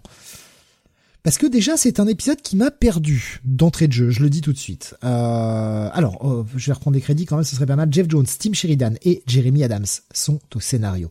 On a oui, en fait, on s'est couré euh, tout à l'heure. Oui, c'est Tim Sheridan. Williamson. Mais c'est Tim Sheridan, qui, qui, est, qui est sur quoi alors? J'oublie à chaque idée. fois. Aucune idée. Young Justice, non Quelque chose comme ça Ah non, même pas. Aucune idée de ce qu'il écrit. Je sais pas. Je sais plus. Euh, Xermanico et Michael Ranin sont au dessin. On a une colorisation de Romuldo Farardo Jr. et Jordi Belair. Euh, puisqu'on a quand même deux parties graphiques bien distinctes, puisqu'on a alors, on le savait depuis le début de Flashpoint Beyond qu'on voyait quelques petites séquences, en général séquences d'ouverture d'une ou deux pages et séquences finales d'une ou deux pages, sur le Batman du présent, le Batman actuel et le reste de l'épisode était sur le Batman du Flashpoint, donc euh, Thomas Wayne, qui revenait dans ce monde qui était recréé, euh, qui comprenait pas trop ce qui se passait, pourquoi il était de retour, pourquoi tout ce monde-là était de retour alors qu'il était censé être détruit, et qui essayait de comprendre qui était ce fameux Clockwork Killer euh, qui euh, butait pas mal de gens qui avaient notamment des pouvoirs de voyager dans le temps. Et, et eh bien là, tout le début de l'épisode se passe dans le présent sur notre Terre, pas sur la Terre Flashpoint. Et on assiste. Enfin, je dirais même dans le futur, en fait. Oui, enfin oui, dans le présent, oui, pardon, excuse-moi. Sur, sur, je vais dire sur notre Terre, ce sera beaucoup plus simple d'ailleurs sur notre Terre et la Terre Flashpoint Beyond plutôt que de donner une notion de présent passé à, Beyond parce que c'est pas le cas. les deux se passent en même temps, c'est juste qu'on n'est pas sur la même terre. Et en fait, ça se passe deux jours après la Dark Crisis. Et là, je me suis dit, oh putain, qu'est-ce qu'il est en train de nous faire là, le père euh, Jeff Jones?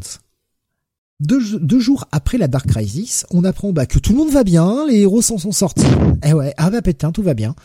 Et on a une, une interview télévisée entre Mister Terrific et le docteur, euh, putain, je, je, viens de manger son nom, aidez-moi, euh, le docteur Baxter, voilà.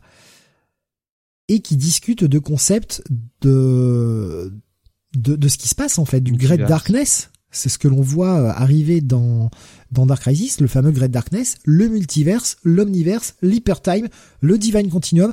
En gros, tout y passe. On a une discussion euh, assez intéressante. Et je pense que cette discussion pourra peut-être l'approfondir un peu plus dans la partie spoiler zone, puisque bah, bah ils nous ressortent en fait le tableau qu'on avait pu voir euh, deux épisodes avant, qui était beaucoup moins expliqué. Et là, je trouve que cette discussion, ça fait un petit peu cours magistral euh, sur, sur tous ces concepts, quoi. Ouais. Et je trouve que c'est en même temps un peu foutraque parce que c'est pas, ça se contredit un peu. Ah, d'accord.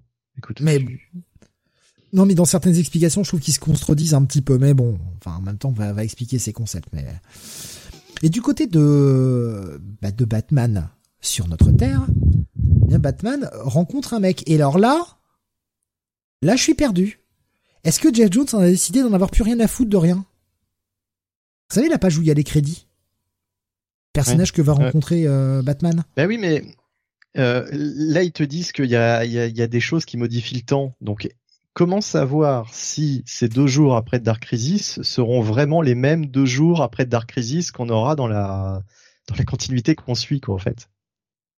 Tu vois ce que je veux dire? Enfin. Ouais, ouais, ouais. Non, mais c'est franchement euh, toutes ces parties en fait sur notre terre m'ont plus perdu qu'autre chose quoi. Ouais, mais depuis le début, hein, moi c'est un peu le problème que j'ai avec euh, avec cette cette cette mini-série, c'est-à-dire que autant les parties qui se situent dans l'univers de Flashpoint, bah pas de problème, ça se situe dans l'univers de Flashpoint, je, je comprends. Autant les, les, les parties qui se situent dans notre univers et vous mettez toutes les guillemets que vous voulez, c'est compliqué parce que là, même si on te dit deux jours après euh, Dark Crisis, déjà c'est bizarre comme procédé puisque Dark Crisis n'est pas terminé, euh, c'est en cours de publication jusqu'à la fin de l'année. Donc c'est un peu bizarre de te, de te montrer en fait ce qui se passe après. C'est pour ça, je voudrais qu'on détaille ça plus dans la spoiler zone. On pourra se permettre de, de parler librement et voilà, ceux qui resteront euh, n'auront pas peur de se faire spoiler et euh, parce que là on marche sur des œufs pour essayer de pas tout révéler et euh, c'est mm. pour ça que je l'ai vraiment voulu le mettre à la fin celui-ci. Mm-hmm. Du côté de Flashpoint, eh bien on a le, le, Batman qui décide bah, d'abandonner tout, qui a presque même plus envie, s'en branle d'aller sauver le gamin qui a été rejoindre sa sa mère, hein, donc euh, la mère Dent, parce que lui, il est à la poursuite, eh bien, de la personne qui a il a compris qui est euh, qui est le fameux Clockwork Killer. C'est une personne qui ne devrait pas être là, parce que cette personne-là est censée être morte depuis un petit moment. Va s'en suivre tout un espèce d'affrontement, une espèce de, de course poursuite, jusqu'à bien peut-être ce qui va faire le lien entre cet univers Flashpoint et euh, l'univers euh, actuel que l'on suit avec donc le, Batman de la Terre euh, zéro. Je dois avouer que c'était peut-être un peu confus quand même. Je sais pas ce que vous en avez pensé. Je vous laisse, y aller. Comme d'hab, j'ai vraiment adoré cet épisode. Hein. De toute façon, toutes mes lectures d'essais de cette semaine, j'ai, enfin, moi, c'était un feu d'artifice. non, j'ai vraiment apprécié cet épisode. Moi, j'aime bien le côté effectivement où on t'explique tout euh, en tout cas, on essaye de, tout placer dans la continuité, etc. Après, c'est vrai que j'attends de voir la fin pour euh, vraiment, euh, pour vraiment avoir une idée de ce qui se passe après Dark Crisis, parce que est-ce que c'est, est-ce que c'est la, comme, comme on te parle de l'hypertime, etc. Est-ce que finalement tout ça sera le la réalité canon ou euh, est-ce que ce sera euh, un truc parallèle quoi en fait euh, je, je je je sais pas quoi penser quoi. Là là c'est mais enfin ouais après tu, comme tu l'as dit hein, ce qui se passe à la fin lit totalement Flashpoint Beyond avec avec comment dire avec toutes ces scènes qu'on voit depuis le début dans le temps entre guillemets présent quoi. Bon bah voilà. Bah j'écoute Jonath Jonath ouais quel est ton avis? Euh, moi, j'ai beaucoup aimé euh, cet épisode. Euh, j'ai beaucoup aimé toujours cette partie Flashpoint autour de, de, du Batman Thomas Wayne et de sa de sa galerie de vilains. c'est du Jeff Jones, donc c'est quand même toujours scénarisé. Il y a toujours des, des bons dialogues, des bons rebondissements. Après, c'est la même remarque que je ferai sur l'épisode précédent, c'est que Jeff Jones a réutilisé un concept de Flashpoint pour au final raconter ça. Euh, bon, est-ce que c'était vraiment utile? Je sais pas, parce que oui, il y a une partie, euh, temporelle. Hein. Euh, je suis d'accord, hein, mais le gros de l'histoire, c'est quand même l'enquête de Thomas Wayne, quoi. Et très franchement, est-ce que est-ce qu'on avait besoin de tout de tout ce côté Flashpoint pour raconter ça, quoi? Je sais pas. Est-ce que est-ce que Jeff Jones avait pas un truc plus euh, plus intéressant, plus original à raconter euh, sur l'univers d'ici. Voilà. C'est-à-dire que tu, euh, ça, ça, reste. Tu, tu, tu, penses que Jeff Jones aurait pu raconter exactement la même histoire sans, sans forcément utiliser l'univers de Flashpoint, en gros. Mais je pense qu'il aurait pu raconter totalement son histoire avec Thomas Wayne sans, sans avoir besoin de Flashpoint, quoi. Ouais. C'est, c'est pas faux. C'est pas faux. En même temps, euh, bah, ça me dérange pas qu'on utilise tu vois, euh, des, c'est cet univers, euh, enfin, plutôt que de le laisser euh, mourir dans son coin, pourquoi pas quoi. Enfin, franchement, j'ai, j'ai, encore si non, mais cet univers est censé être détruit en même temps. En, fait, c'est pas c'est pas le, le, fait de si tu veux d'utiliser l'univers de, de, de Flashpoint et surtout de Night of Vengeance hein, spécifiquement.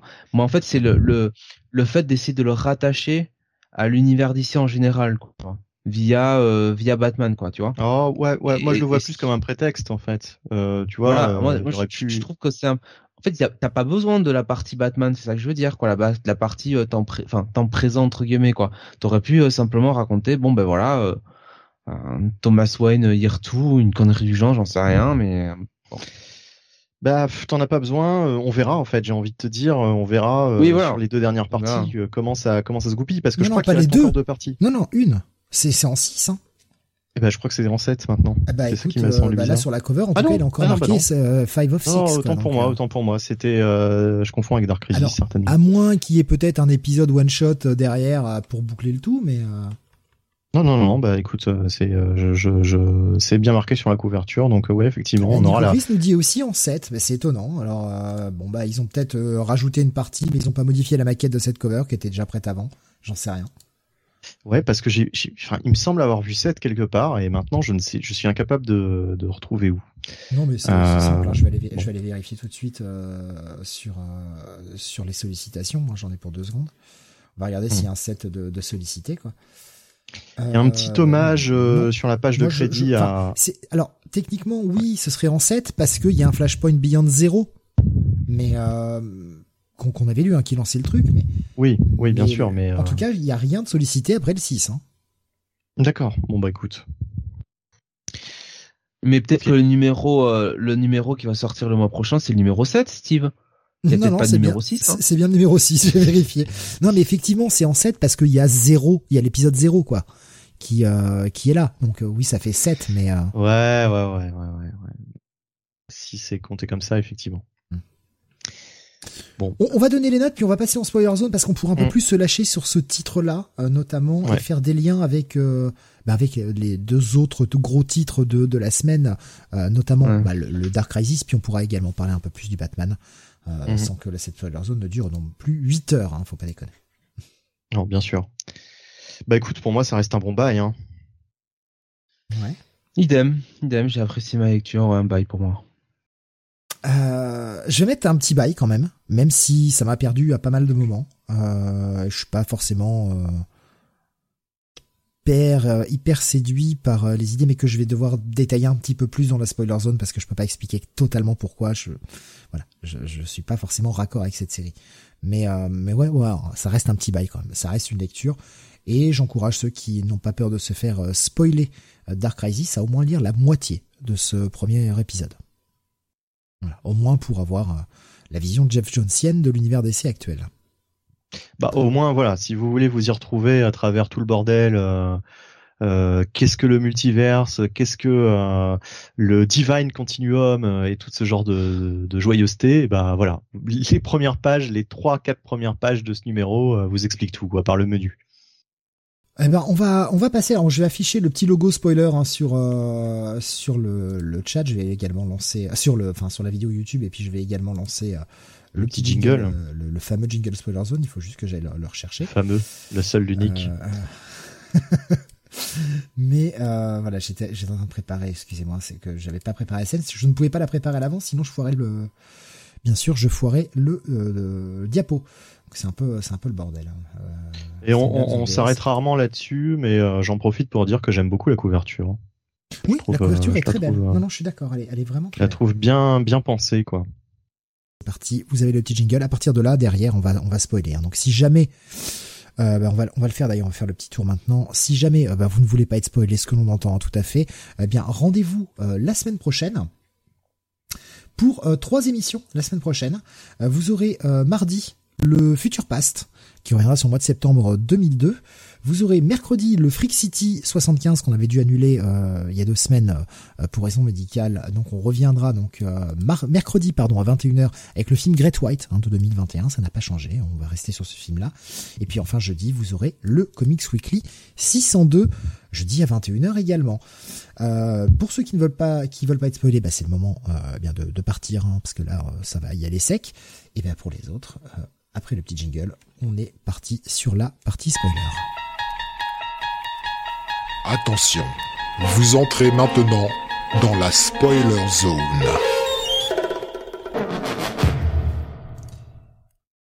Voilà, nous sommes maintenant euh, dans la zone spoiler, donc si jamais euh, il y a des infos qui sortent, vous étiez prévenus. Voilà. Batman est mort. Voilà le spoiler. Non, c'est pas vrai. Oh putain. le, mec, il, attend pas quoi. C'est même c'est même le contraire. Hein. Il y a des gens qui sont qui qui devraient pas être là, qui devraient être morts. Ouais, mais tout le monde tout le monde est vivant. Alors dans dans les choses qui m'ont un petit peu dérangé. En fait, je, le problème c'est que je me pose des questions sur les intentions euh, de de ce comic. Notamment avec toute cette première partie où on nous dit, on nous place déjà le truc deux jours après Dark Crisis. En fait, je suis en train de me dire, mais est-ce que Jeff Jones est pas juste en train de torpiller gentiment ce que nous fait euh, Williamson? Est-ce qu'il est pas en train de dire non mais euh, voilà, l'architecte d'essai, le vrai, c'est moi, euh, j'en ai rien à branler, et moi je fais mon truc, et je suis en train déjà de, de spoiler trois mois à l'avance comme un gros bâtard que bah tout le monde s'en sort, tout va bien. Alors oui, on s'en doutait. On n'est pas, c'est pas notre premier event comics. On se doutait bien que la plupart des gens allaient revenir, mais Putain, il y va quand même comme un gros fils de pute, là. Il a vraiment aucun respect. Ah, ça, déjà, ça m'a fortement dérangé. je sais pas bah, si je suis peut-être le seul à l'avoir vu comme ça, d'ailleurs. Oh, mais je pense que là, enfin, on peut pas mettre juste Jeff Jones dans ce dans ce sac-là, puisqu'il est il est accompagné de deux autres auteurs. Et je pense franchement que comme ils sont trois, en plus trois à travailler sur divers titres d'essai, euh, je pense qu'ils se sont quand même concertés avec avec Williamson, quoi. Donc euh, moi, ce qui me semble bizarre, c'est que le l'éditorial de DC euh, ait accepté de, de publier euh, cette, cette, cet épisode si tôt avant la conclusion de, de Dark Crisis, ou en tout cas, ils se sont très mal démerdés, quoi, puisque du coup, bah du coup voilà, quoi, on voit un petit peu enfin, il semblerait que euh, on ait la, la, la, le, le, le, statu quo euh, de l'après Dark Crisis. Encore une fois, est-ce que ça va pas changer quoi? Est-ce que le temps va pas être totalement bouleversé à l'issue de Flashpoint Beyond? Et dans ce cas-là, euh, toute cette discussion est obsolète. Oh, Romanoïd, je pense, nous disait, je pense qu'ils bossent ensemble. Enfin, j'espère. Bah oui, moi j'espère aussi quoi. Non, non, mais moi ça me semble, ça me semble impossible. Puis en plus, justement, Jeff Jones reprend, reprend vraiment tout pour que ce soit euh, pour que ce, pour que tout soit cohérent quoi. Et moi ce que j'ai apprécié dans cette première scène, hormis euh, les explications etc euh, qui, qui qui qui nous réexpliquent bien les choses, c'est que il nous il nous ressort effectivement l'anti-monitor, Alexander Luthor, Superboy Prime, etc. les anciennes menaces des différentes crises et il nous ressort aussi les différentes menaces qu'on avait vues par rapport à l'hypertime donc euh, les, les, les, menaces temporelles, on va dire, hein, euh, comme Cog, euh, comme euh, Extent, putain, j'avais oublié, Demos, Euh, ça, j'avais même pas lu.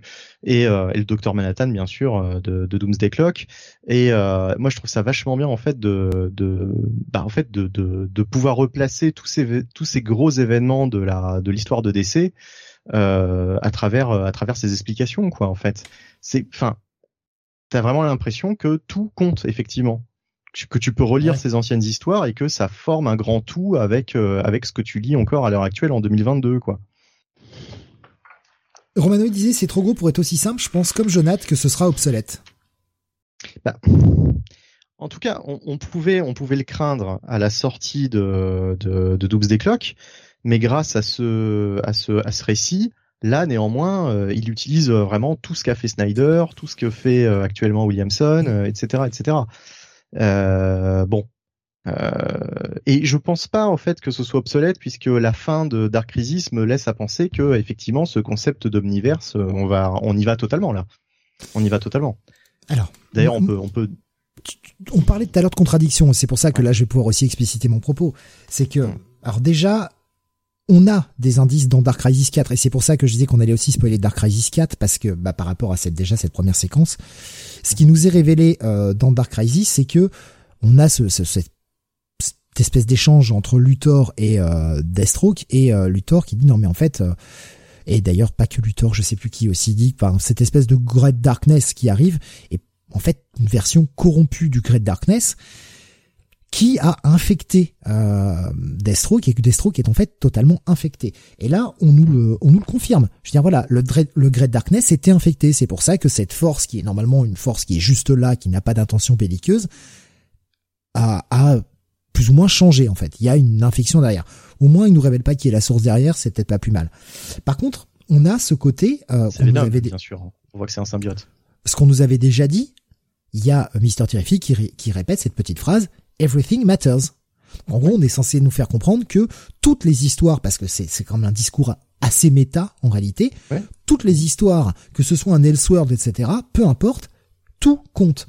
Sauf que c'est complètement débunké par la meuf qui parle après, le, le, docteur euh, Baxter, qui nous dit non, en réalité, euh, tout ce qui compte, c'est ce que ce qui compte dans nos cœurs. Donc en gros, si tu penses qu'une histoire elle compte pas, ben elle compte pas. Donc en fait déjà ils se contredisent dès la première page et en fait toute cette explication extrêmement pompeuse qui est je trouve déjà un peu bancale, en fait Jeff Jones est en train de nous dire on s'en branle. Alors je sais pas si c'est qu'il est en train de mettre un tacle à la direction qu'a pris DC, j'en sais rien. Mais moi, je le vois vraiment comme un tacle en mode, bon, de toute façon, moi, j'ai essayé de faire que tout compte, vous en avez rien à branler, et eh ben, allez, démerdez-vous, plus rien ne compte. C'est, pour moi, moi, je le vois plus comme justement un, un comment dire, une, une solution toute bête quand elle parle du Mandela Effect là par exemple, une solution toute bête au problème de euh, ah mais comment ça se fait que la Justice League a été créée il y a cinq ans, euh, ça peut pas fonctionner avec euh, avec tous les tous les Robins qu'on a eu etc ce genre de choses, en fait, euh, là, ce qu'elle est en train de dire dans, dans, dans ce discours, c'est que notre perception, en fait, des choses n'est pas forcément n'est pas forcément. Euh, ah non non, moi je, te, moi je te parle de ce qui est, ce qui est marqué sur la page d'avant, c'est la dernière case qui est en, ah. en, en sur la page d'avant.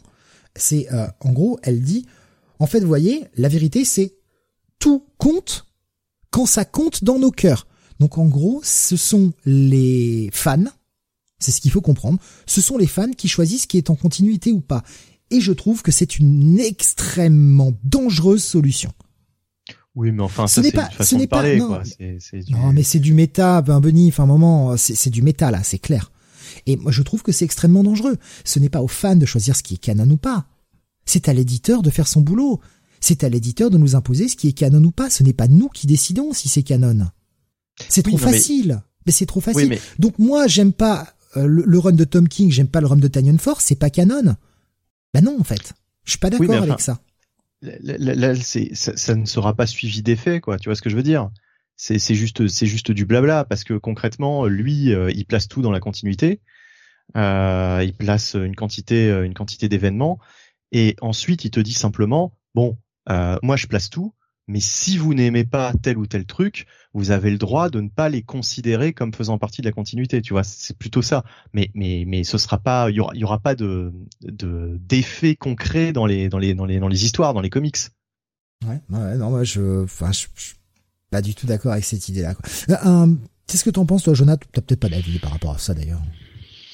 Non, non, pas trop, parce que moi j'ai bien compris, si tu veux, depuis un moment, mais autant chez DC que chez Marvel, qu'il faut pas, il faut pas chercher à trop, à trop se faire des nœuds au cerveau sur la continuité, tout ça. les choses se passent. Voilà, les choses se sont passées. Et, euh, et il faut déjà se contenter entre guillemets d'une bonne histoire. Voilà. Euh, là, euh, ce que fait Jeff Jones, je pense pas qu'il essaye de mettre des taquets euh, à, Joshua Williamson. Je crois pas que ce soit le genre de, de Jeff Jones de, de faire ce, ce genre de choses. Après, est-ce que dans l'éditorial de DC, il était pertinent de sortir pratiquement en même temps Flashpoint et après Dark Crisis? Je je suis pas je suis pas certain quoi. Mais bon, parce que là j'ai l'impression en fait sur ce numéro, pour tout te dire, hein, que les allusions au multiverse puis à l'omniverse, hein, quelque part, qui, qui est fait dans euh, euh dans le Flashpoint Beyond, j'ai l'impression que c'est des événements qui ont été rajoutés, quoi. Tu vois, pour euh, un peu, oui, éventuellement lier euh, tout ça à Dark Crisis. Mais c'est des choses qui auraient pu être totalement absentes de de de, de l'épisode et euh, ça changeait rien, ça changeait rien à la lecture quoi. Enfin, je le vois comme ça quoi. Nico Chris nous dit en gros DC admet que c'est tellement le bordel dans sa continuité que le lecteur doit se démerder lui-même avec son cœur. Ça sent bon pour la suite.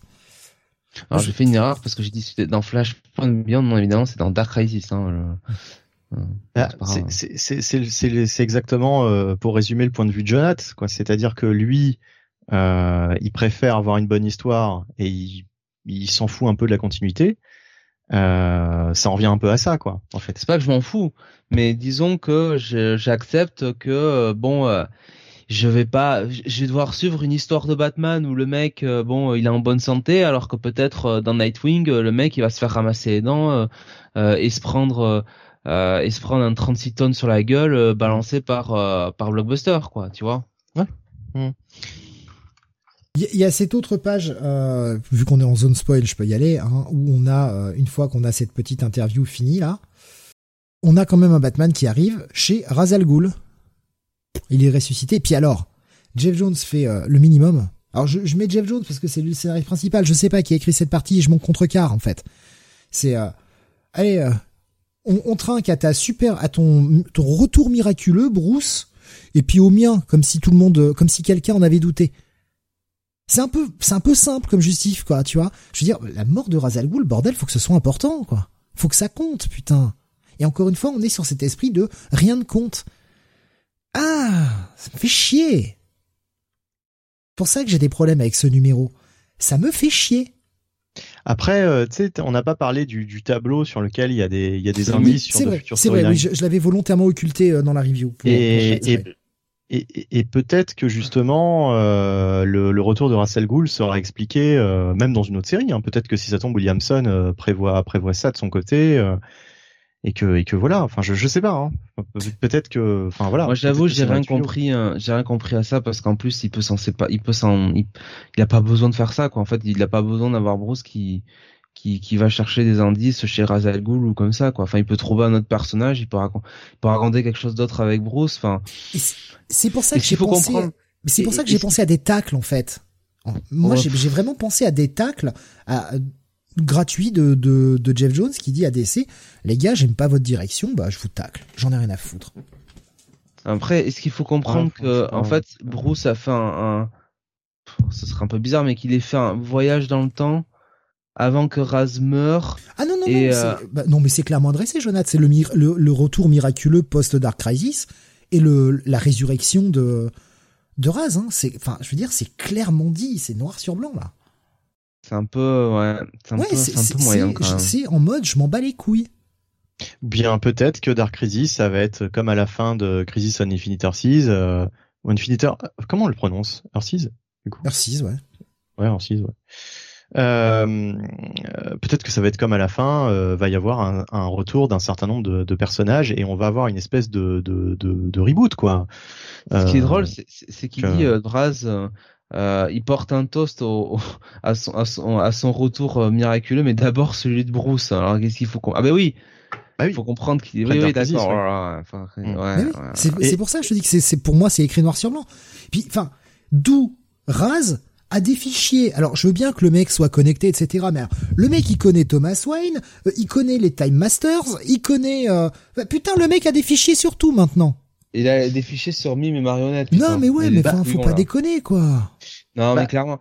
Bah, là où c'est problématique en plus, c'est que il y a pas. En plus, je trouve ça dommageable, c'est que alors là, c'est le dessinateur, mais Michael Khanin, mais il n'y a pas d'unité graphique avec le le Raz plus baba cool. Euh, euh, que nous avait présenté Joshua Williamson qui avait fait un petit peu une avancée dans sa vie. Là, on revient quand même sur le Raz. Euh, alors moi, ça me va bien aussi, mais le Raz très. tu, tu, tu l'as en fait. Si tu regardes bien, si tu regardes bien sur le bureau entre la, sur la première splash, sur le bureau entre Raz et euh, Batman. Euh, en fait, c'est à la mémoire de Neil Adams, donc il a voulu le redessiner ah, dans, dans, le style de Neil Adams. D'accord, le style Neil Adams. Très bien, mais bon, voilà, moi j'adore Neil Adams, hein, grand, grand, grand dessinateur et tout ça. Bon, euh, voilà. Euh, donc si tu veux, moi je, je mettrais quand même, euh, j'aurais préféré, tu vois, quand même, j'aurais apprécié que ce soit le, le, le Raz qu'on ait vu, bon, après, tu me diras, il est parti en poussière, ce Raz. Donc, euh, au début de euh, Shadow Wars. Donc, après tout, euh, c'est vrai que c'est dommageable, quoi. Parce qu'encore une fois, Flashpoint Beyond n'a pas besoin de ça, quoi. on peut faire, on peut faire ce chapitre, chapitre 5 sans cette scène-là avec Bruce qui va voir Raz, c'est pareil, quoi. Je veux dire. si, tu, si, vous voulez, si vous voulez enchaîner, hein, allez-y. Hein, si vous voulez, il y a d'autres choses que vous voulez aborder. au contraire. Euh, que dire d'autre Que dire d'autre euh, euh, oui, bah après, donc on a toute cette déjà sur Flashpoint Beyond, on a, comme tu l'as dit, on a toute cette confrontation. Qu'on détaille peut-être un peu le, le, le tableau, puisqu'on n'en a pas parlé, on est en spoiler zone, on peut là. Ouais, ouais si tu veux. Ouais, Parce que avais, on avait commencé à en parler, mais c'est vrai qu'on est revenu sur Raz un tout petit peu après, mais. Ouais, ouais, ouais. Alors attends, du coup, j'essaye de revenir dessus. Euh, c'est le, le, classique, c'est le classique de de, de Jeff Jones, hein, de nous faire le coup du tableau, etc. Avec euh, Booster Gold et compagnie, ouais. On avait ça aussi chez Marvel hein, à un moment donné. Oui, bah, euh, Bendis le faisait aussi, hein, tout à fait, dans les Avengers. Ouais, voilà, c'est ça. Mais, euh... y a, alors, pareil, sur cette page, il y a, y a un truc où on voit des, des balles, en fait, qui sont tirées euh, et qui rayent plus ou moins certains, certaines mentions sur le tableau. Est-ce qu'il faut les comprendre comme ce sont des choses qui sont rayées? Parce que, à mon avis, c'est, c'est pas fait au hasard ou est-ce que ça n'a rien à voir je, je, Putain, on comprend rien. Ou, ou, ou, qui sont soulignés, non, je sais pas. Parce que il y a un truc, il y a un truc rayé qui n'est pas rayé par une balle. C'est justement le... Le, seul truc rayé oui, euh, concrètement. Rayé à la craie, oui, tout à fait. À, la craie, c'est 5G. Donc euh, bon, c'est si si c'est pas un message pour dire que le 5G euh, finalement on le fait pas, euh, je ne sais pas ce que ça veut dire en fait. Euh, bon.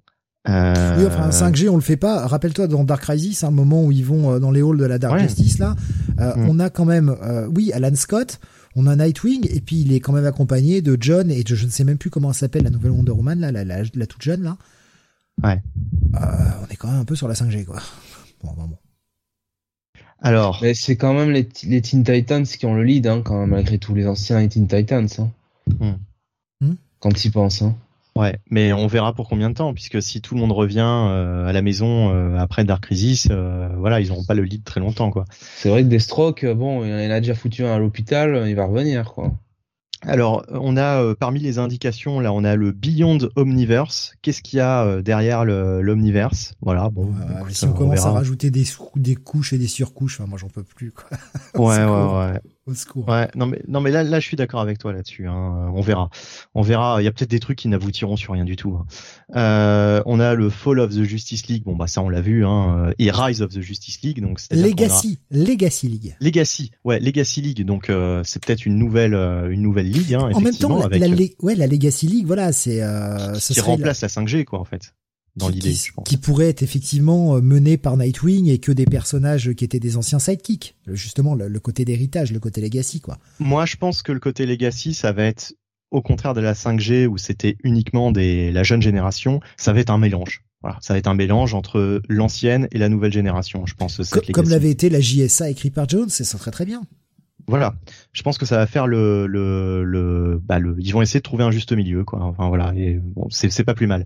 Euh, le vrai Black Adam va montrer euh, son son enfin son véritable visage quoi. Il va montrer euh, euh, comment dire, aucune pitié. Bon, ça, euh, on s'en doute que Black Adam, c'est une bombe à retardement. pourquoi Deathstroke n'agit pas comme Deathstroke? Bah, de toute façon, ça on le sait, hein, dans Dark Crisis, on sait que Deathstroke est possédé par cette espèce de. Quand on avait vu, quand on avait vu ce premier message, on était encore lors de la Shadow War. Ouais. Donc, ça pouvait se rapporter à la Shadow War, mais ça peut aussi se rapporter à Dark Crisis finalement. Ouais, ouais, moi je pense que c'est plus ça, euh, c'est plus cette euh, cette Great Darkness euh, contre euh, comment dire corrompue qui qui a qui, qui a changé Deathstroke. On verra. Il y a un truc qui m'a intéressé, c'est Legion of Four Worlds. Alors, on se souvient de la Légion des trois mondes. Là, on te parle d'une Légion des quatre mondes. Bon, euh, ne, ne, comment dire, ne faites pas confiance au futur. Voilà. Reboot, reboot, hein, pour, parce que Three Worlds, parce qu'on avait trois versions des, des, de la Légion à cause des différents reboots. Voilà, quatre, quatrième reboot, j'en sais rien. Bah, on peut en avoir euh, de toute façon une infinité vu qu'il y a le multiverse. Donc, euh, tu, tu vois ce que je veux dire. C'est pas même sans reboot quoi. Bon, on verra, on verra. Mais en tout cas, c'est intriguant. Euh, ensuite, on te demande si tu te rappelles de l'univers 3. Eh bien, euh, fais attention à l'univers 247. Alors, je ne sais pas du tout. Ah non, pas fait attention. Plutôt, c'est euh, rappelez-vous, rappelez-vous la Terre 3. Prévenez la Terre 247. Ah oui, oui, oui, oui. T'as, oui, t'as raison. Oui, oui. oui Alors 200. pareil. Est-ce qu'il faut le lire 247 Est-ce qu'on n'est pas sur un, un, espèce de petit jeu de mots 24/7 Tu vois, la Terre qui s'arrête jamais, qui, qui... j'en sais rien. Ah oui, Ouais, ouais, ouais, ouais, ouais, je l'avais pas vu comme ça, ouais, ouais. je, sais pas, là, euh, pareil, on est sur la pure hypothèse. Hein. Moi, je sais pas. Alors, on te parle d'une guerre des légions, bon, ok. Euh, alors, on te dit, attention, euh, il va trouver son fils, n'intervenez pas. Mais alors, de qui parle-t-on? Est-ce qu'on parle tout simplement de Deathstroke, puisque ça fait suite, ou est-ce qu'on parle de, de totalement de quelqu'un d'autre, quoi En fait, on ne sait pas. Euh, sa fille va le rejeter et joindre la, la Justice le Society. Le rejoindre, pas le rejeter. Rejoin. Euh, oui, il va rejoindre par contre, pardon, pardon, pardon. Oui, oui, la Justice Society. Voilà pour le sauver. Euh, euh, ou pour la sauver plutôt. On sait pas trop. Alors moi j'ai lu un peu ces deux phrases un peu connectées. Je ne sais pas si elles le sont. Et c'est vrai que du coup euh, mais c'est ça ouais. En fait on sait pas on sait pas si, si tout est connecté ou si au contraire c'est des trucs qui n'ont rien à voir les uns avec les autres. Est-ce que les lignes voilà. Est-ce que les lignes ne séparent pas. les hmm. différentes sections? Peut-être Peut-être. Euh, c'est vrai que moi du coup j'ai un peu connecté ces deux trucs et je me suis dit bah il va trouver son fils, n'intervenez pas. Je pensais à Alan Scott qui euh, retrouverait Obsidian parce que sa fille va rejoindre la Justice Society parce que c'était le premier truc auquel j'ai pensé.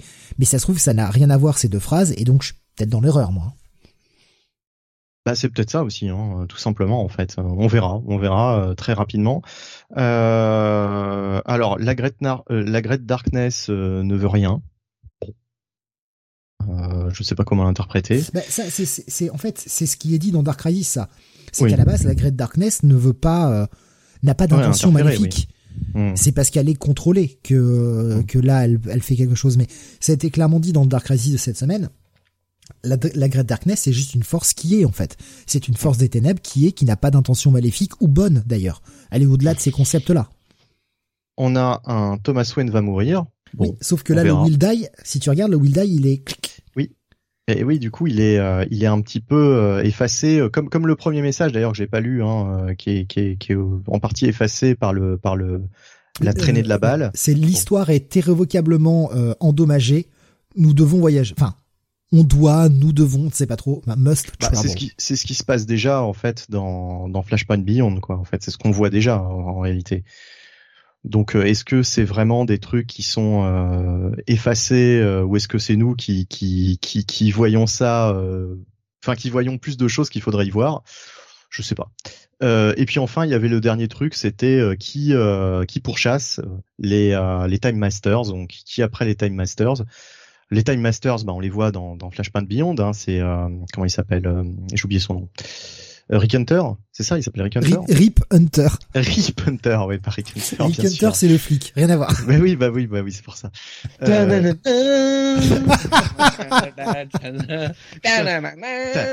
si, si un événement d'essai qui se termine, c'est sur la dernière page, tu vois le Rick Hunter qui, qui, qui sauve l'univers d'essai, euh, là, je, je tombe de ma chaise, là. C'est, euh. badass quand même, Rick Hunter, hein. quand, quand il fallait sortir la chevrotine, tout ça là.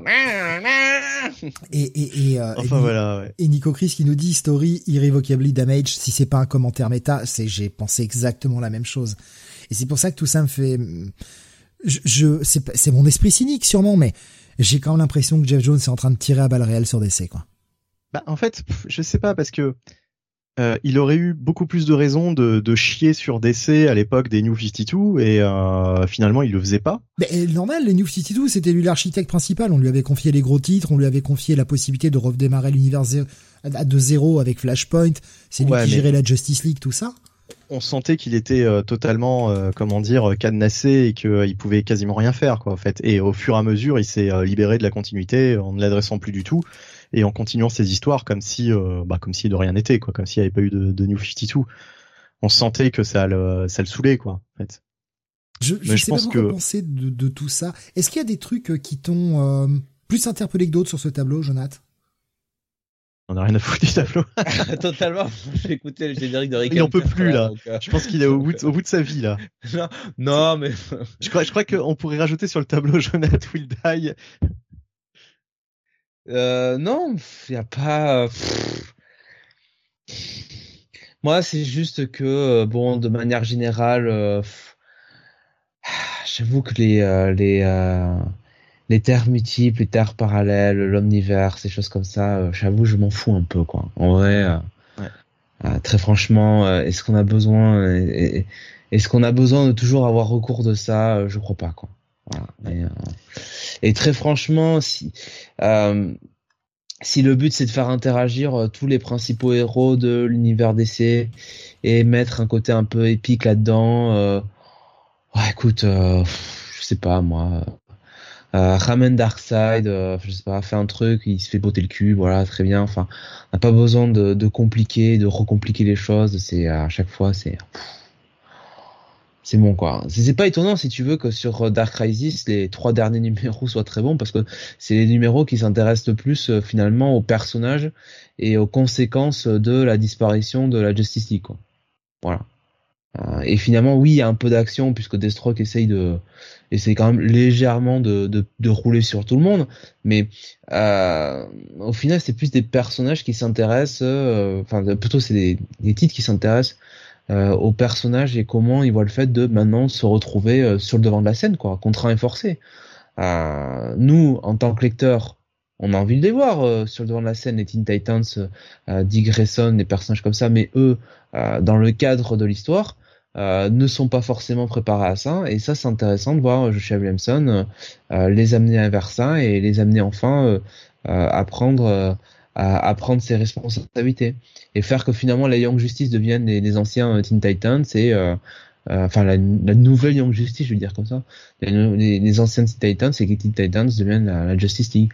Voilà. Mais tout ce qui est moi replacer ça dans la continuité, le, le quelle terre c'est, qu'est-ce qui va arriver de ça, mais on s'en fout quoi. Franchement, on s'en fout c'est vraiment euh, ça n'a ça n'a aucun ça n'a aucune incidence ça n'a aucun intérêt ce sera aussi vite oublié que que c'est arrivé. C'est comme Paria. Paria il est juste là sur quelques pages c'est un prétexte quoi. Mm. ce personnage est un prétexte. Voilà. C'est tout. Alors c'est un plot device. alors que moi par exemple tu vois c'est c'est encore une fois ça va dépendre des lecteurs et de leurs attentes. Moi c'est ce qui me j'ai envie de dire c'est ce qui me fait vibrer avec tout ça. C'est justement ce bordel de, de moi, je, comme Jeff Jones, quoi. Moi, j'ai envie que tout ait du sens et, euh, et j'adore me prendre la tête pendant des pendant pendant de longues minutes sur euh, comment tout fonctionne, euh, comment mettre tout dans l'ordre. ça me passionne, quoi. En fait, vraiment, c'est ce qui me passionne dans les Denis aime le bordel et moi, je m'intéresse au cœur des personnages. Hein, non mais c'est ça, non, mais, on a tous des degrés de lecture différents, c'est ça qui est intéressant justement. Ouais, voilà, c'est ça.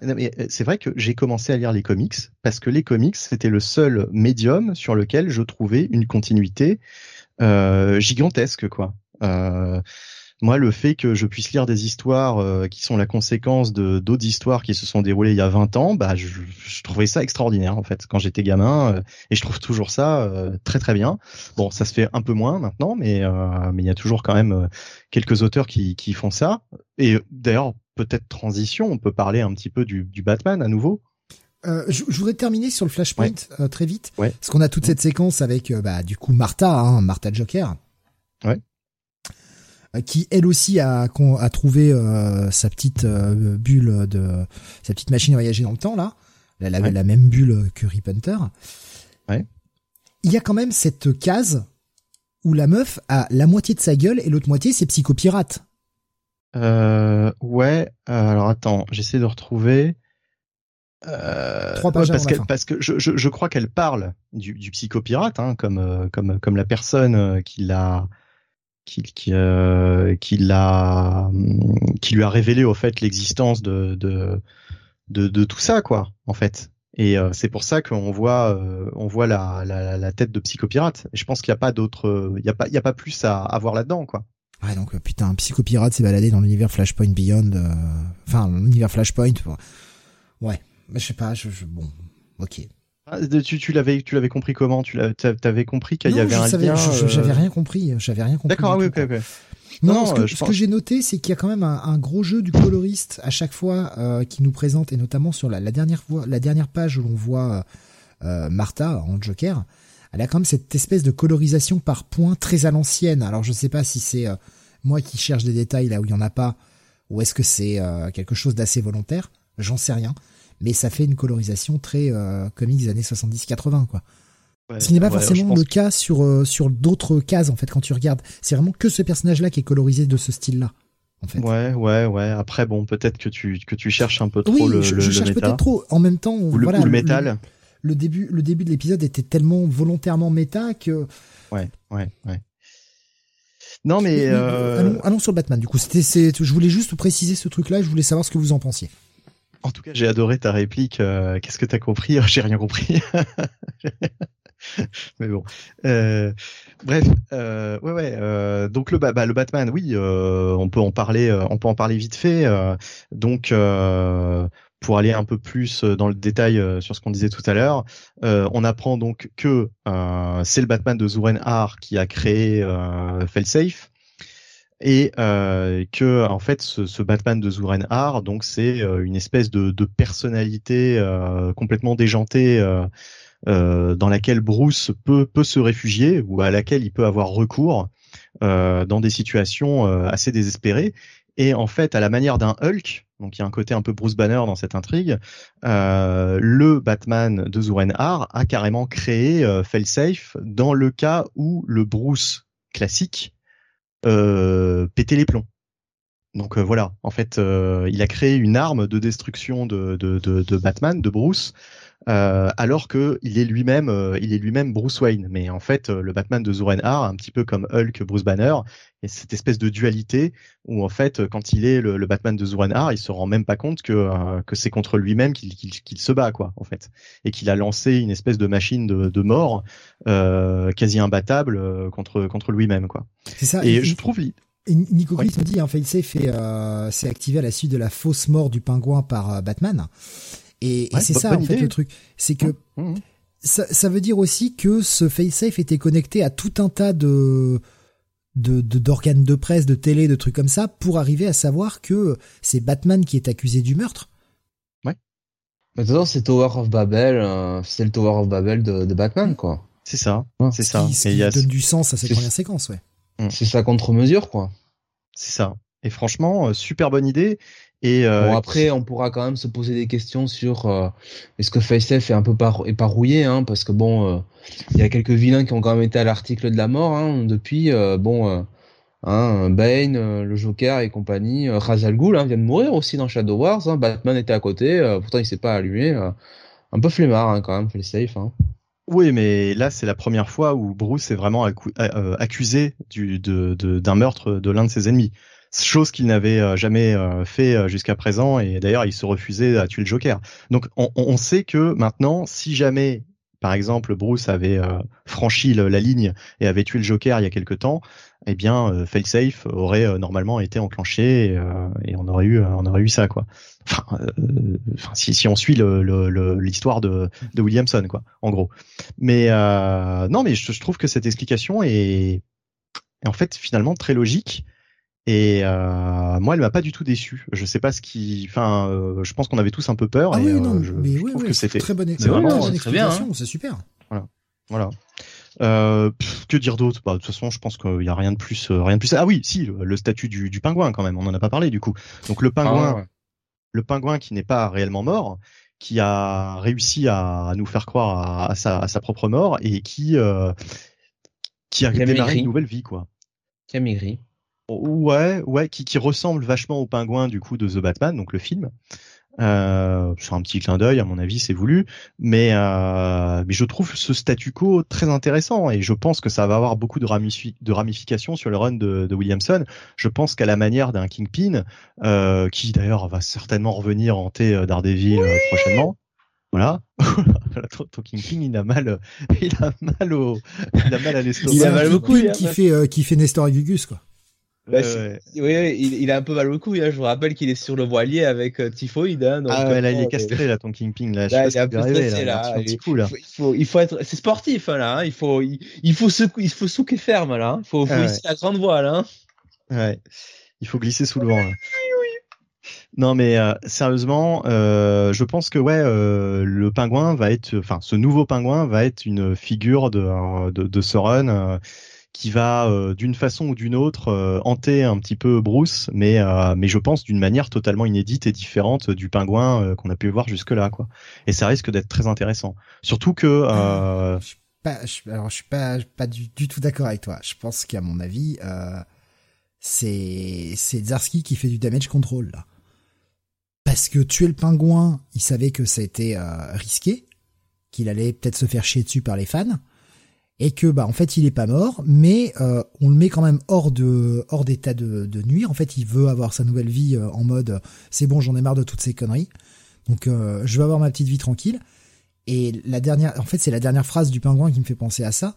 C'est vu que ce sont ces deux enfants qui récupèrent, il attend qu'une chose, c'est qu'ils reprennent le flambeau du pingouin, mais que lui n'en vienne pas. Mais mais je pense qu'on va, on va forcément le revoir. Je pense que Zdarsky, euh, vu ce qu'il nous a fait sur Daredevil, c'est pas anodin. Enfin, je veux dire, euh, s'il a, s'il a, s'il a fait ça, à mon avis, euh, le, le pingouin, on le reverra d'une manière ou d'une autre. Mais justement, ça va être un pingouin beaucoup plus en retrait, qui, par l'intermédiaire de ces deux, de ces deux enfants, va empoisonner la vie de certainement de Bruce et de Batman. Quoi. Ah, Il va pouvoir s'en empêcher. Je t'avoue que moi, je suis assez déçu de, de l'annulation de sa mort en fait aussi sec. Bah je pense que enfin, moi j'ai suffisamment confiance en Zdarsky euh, pour penser qu'il y a il a il a des idées quoi. Il a des idées et euh, pour le moment euh, pour le moment ce qu'il ce qu'il a fait est plutôt bien sur Daredevil et pour l'instant on a que trois épisodes mais pour le moment c'est plutôt pas mal du tout. J'aime à penser que le mec a une idée intéressante à raconter et que c'est pas c'est pas il a pas fait tout ça pour rien quoi en fait voilà quoi. C'est c'est pas juste un effet de manche. Tu as un effet de manchot. Ouh. C'est dommage et, pas. C'est dommage et c'est dommageable et pas dommageable en même temps. C'est-à-dire que oui, effectivement, Chief Darsky, euh, s'il fait ça, c'est qu'il a un plan en tête et que peut-être que le pingouin va être euh, euh, l'un des, des, acteurs majeurs de, de son run au fur et à mesure des épisodes. Mais je te rejoins assez, Steve, c'est que en fait le le, le pingouin était le le méchant parfait entre guillemets pour euh, à tuer quoi, si je puis dire comme ça, parce que avec les années le pingouin c'est pas non, enfin c'est un méchant important, mais c'est pas un méchant suffisamment important que tu dois euh, euh, tu dois faire attention de pas le tuer quoi, c'est ça que je veux dire quoi. Enfin, c'est pas le Joker, c'est pas euh, mais c'était plus un méchant de l'ombre en fait. Ouais, c'est pas Hush. Euh, après... Bah, il végétait quoi, il végétait, ça tournait en rond quoi. Il était dans son dans sa lounge et puis voilà quoi. C'est-à-dire que le problème du pingouin, c'est que tu peux pas vraiment écrire de trucs très physiques face à Batman, quoi, avec lui. Euh, c'est un petit gros, quoi. Enfin, je suis désolé de le dire. Hein.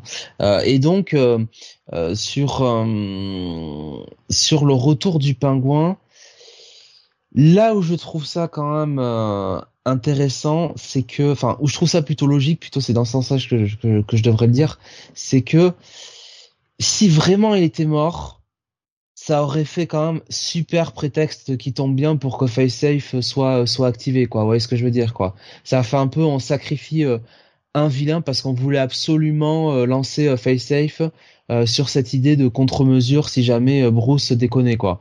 Et à ce moment-là, on pouvait se dire bah oui, bah alors est-ce que c'était pas pu est-ce que t'aurais pas pu tuer un autre méchant lambda de de Batman ou tout simplement bah, un, inconnu?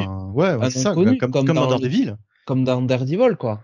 Parce que bon, le pingouin bien traité, moi je dis c'est un petit gros et effectivement euh, d'une manière physique c'est pas c'est pas un mec comme le comme Bane, comme Hush ou ou comme Raz qui va vraiment euh, challenger Bruce, mais par contre euh, si tu l'écris un peu en chef de la pègre qui tire un peu les les ficelles, ça peut être le genre de méchant sur lequel le Bruce enfin que Bruce se doit toujours confronter de manière indirecte et peut et peut jamais vraiment affronter parce que bah parce qu'il s'allie jamais les mains, quoi. Voilà. Il arrive toujours à, à rester à juste ce qu'il faut dans la légalité, quoi. Hmm. Mais est-ce que justement Célina va dire à Bruce euh, ce qu'elle a découvert, quoi? Non. C'est la grande question. Bah clairement pas. C'est elle, euh, c'est clairement non, non. elle gardera, il garde, elle pardon gardera le secret du pingouin. Et, et, et à mon avis justement, c'est pour ça que ça risque d'être un antagoniste. Je veux dire, si Bruce était au courant, bon bah il y aurait plus de danger quoi. Il, il pourrait garder un œil sur euh, sur le pingouin. Là, comme il n'est pas au courant, ça me fait penser que Zdarsky a quand même un plan, euh, un truc avec le pingouin, quoi, à mon avis, avec ce nouveau statu quo. Nico Gris nous disait, Catwoman parle aussi de casser des cycles. Et euh, effectivement, on peut on peut le voir avec le fameux cycle du, du vilain qui se fait arrêter, qui revient, qui se fait arrêter, qui revient. Voilà. Il y a ce côté, on, change on change totalement bah. la donne et. Euh, en fait, je sais pas trop comment me positionner sur ce personnage de Catwoman avec Chibzarski. Est-ce qu'il a vraiment envie d'en faire un, un, un, acteur de, de son run ou est-ce qu'il juste, juste fait son petit kiff euh, sur ce backup? Je sais pas trop. Autant le pingouin, là, euh, clairement, enfin, on peut se dire qu'il va revenir à un moment ou à un autre. Catwoman, je sais pas quoi. Je, je, suis un peu circonspect. Je, je, me suis demandé, pareil, s'il avait vraiment envie d'écrire le personnage. Parce que son backup en 3, qui finit un peu vite en plus. On en dit, on l'a dit, hein, ça finit un peu rapidement, c'est un peu abrupt. Est-ce qu'il avait vraiment envie d'écrire Catwoman? Et puis c'est la caractérisation du personnage aussi, parce que là, la manière dont ça finit, alors dites-moi si je me trompe, mais c'est un peu à l'opposé de ce que pouvait proposer euh, bah, forcément Tom King, quoi. Ou, euh, ou, euh, même un petit peu Tynan Ford. Enfin, franchement, pour quelqu'un qui... bon, alors même si elle a... Alors, on ne sait plus si elle a annulé ou pas annulé son mariage avec Bruce. Enfin, je veux dire, c'est... elle est bah, ils elle, montré, hein, ils sont pas ensemble. Hein. Oui, elle a mieux à faire dans des motels. Euh, elle a des liaisons dangereuses. Mais euh, je veux dire, bon, euh, elle, elle est pas censée euh, de prévenir Bruce euh, quand il y a des trucs un peu un peu bizarres, quoi. Enfin, elle peut pas le. Je sais pas quoi, c'est étonnant, quoi. Mm. Ouais, je, je sais pas trop. Mais est-ce que les, l'impression qu'elle risque de repartir dans sa carrière un peu un, un, un peu voleuse, quoi. Je suis pas étonné qu'il y ait quelqu'un qu'on va avoir dans Batman the Night bientôt qui euh, qui soit plus présent dans le run de Zarsky en fait. Moi j'ai l'impression qu'elle est euh, qu'elle est surtout en froid avec Bruce quoi que que le que la, la, complicité est rompue quoi. Possible. un petit peu comme euh, la situation entre entre Matt et Electra au début du run de, de Zdarsky quoi. Ouais, il faudrait qu'il fasse attention à à pas, pas reproduire le même schéma. Mais, pour le moment, pour le moment, pour le moment, ça va encore quoi. Oui, non, mais bien Alors, sûr, c'est juste, euh, voilà, j'espère juste qu'il il a l'air d'être assez intelligent pour ça, mais qu'il va pas nous reproduire un peu la même chose. C'est vrai que ouais, son run de Daredevil commençait avec un, un meurtre, alors par inadvertance de Daredevil, mais qu'il là, il avait bien commis. Là, on commence avec un meurtre de Batman que cette fois-ci il n'a pas commis, qui déclenche toute une série d'événements. Oui. Voilà. Mais est-ce que, est-ce que mais sinon le reste est totalement différent quand même. Est-ce, que le parallèle avec euh, avec Daredevil et Electra, c'est vraiment avec le personnage de Catwoman Ce serait pas plutôt avec le personnage de Talia Au vu de la jeunesse de, de Talia, tout ça, ce serait pas plutôt vers elle que qui aurait un, un parallèle, enfin que que, que, qui reproduirait finalement le schéma, puisque Talia est quand même plus euh, portée arts martiaux, enfin, elle est plus femme fatale que, que Catwoman, euh, enfin. Là, le problème, c'est que j'ai l'impression que Zarsky, en tout cas pour le moment, va pas vraiment pouvoir utiliser Talia, puisque War of the Robins, il participe, euh, Batman versus Robin, pardon, il participe pas du tout au mm. truc, quoi. Non, mais c'est pour dire, euh, bon, euh, euh, est-ce que vraiment, euh, si réintroduisait Catwoman, est-ce que vraiment, ouais, enfin, vous me direz c'est pareil, enfin, je sais pas. il aura bien, il va bien, bien mettre un personnage féminin au bout d'un moment, hein, de toute façon. Hein. Oui, bah, pardon, Nico Gris nous dit relations différentes mises en place par Zarsky. Euh, il le voit comme une distraction, hein, c'est ce qu'il dit dans le dans le 125. Effectivement, il voit il voit Catwoman comme une distraction en quelque sorte.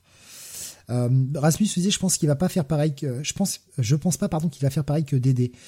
Euh, et puis les gens qui lisent son Batman, euh, ils ont aussi lu son run sur Dédé. pas forcément, je pense, mais parce qu'il y a comme des gens qui n'aiment pas du tout Marvel et, inversement, il y a des gens qui n'aiment pas du tout DC et qui se contentent que d'un seul éditeur. Après, c'est vrai que c'est un run qui, qui a plutôt bonne presse quand même, mais euh, même si certains le défoncent, tant pis. Hein, mais, euh, après, ça peut pas plaire à tout le monde. Daredevil? Ouais, il y a des gens qui n'aiment pas du tout le run, le run de Zarsky.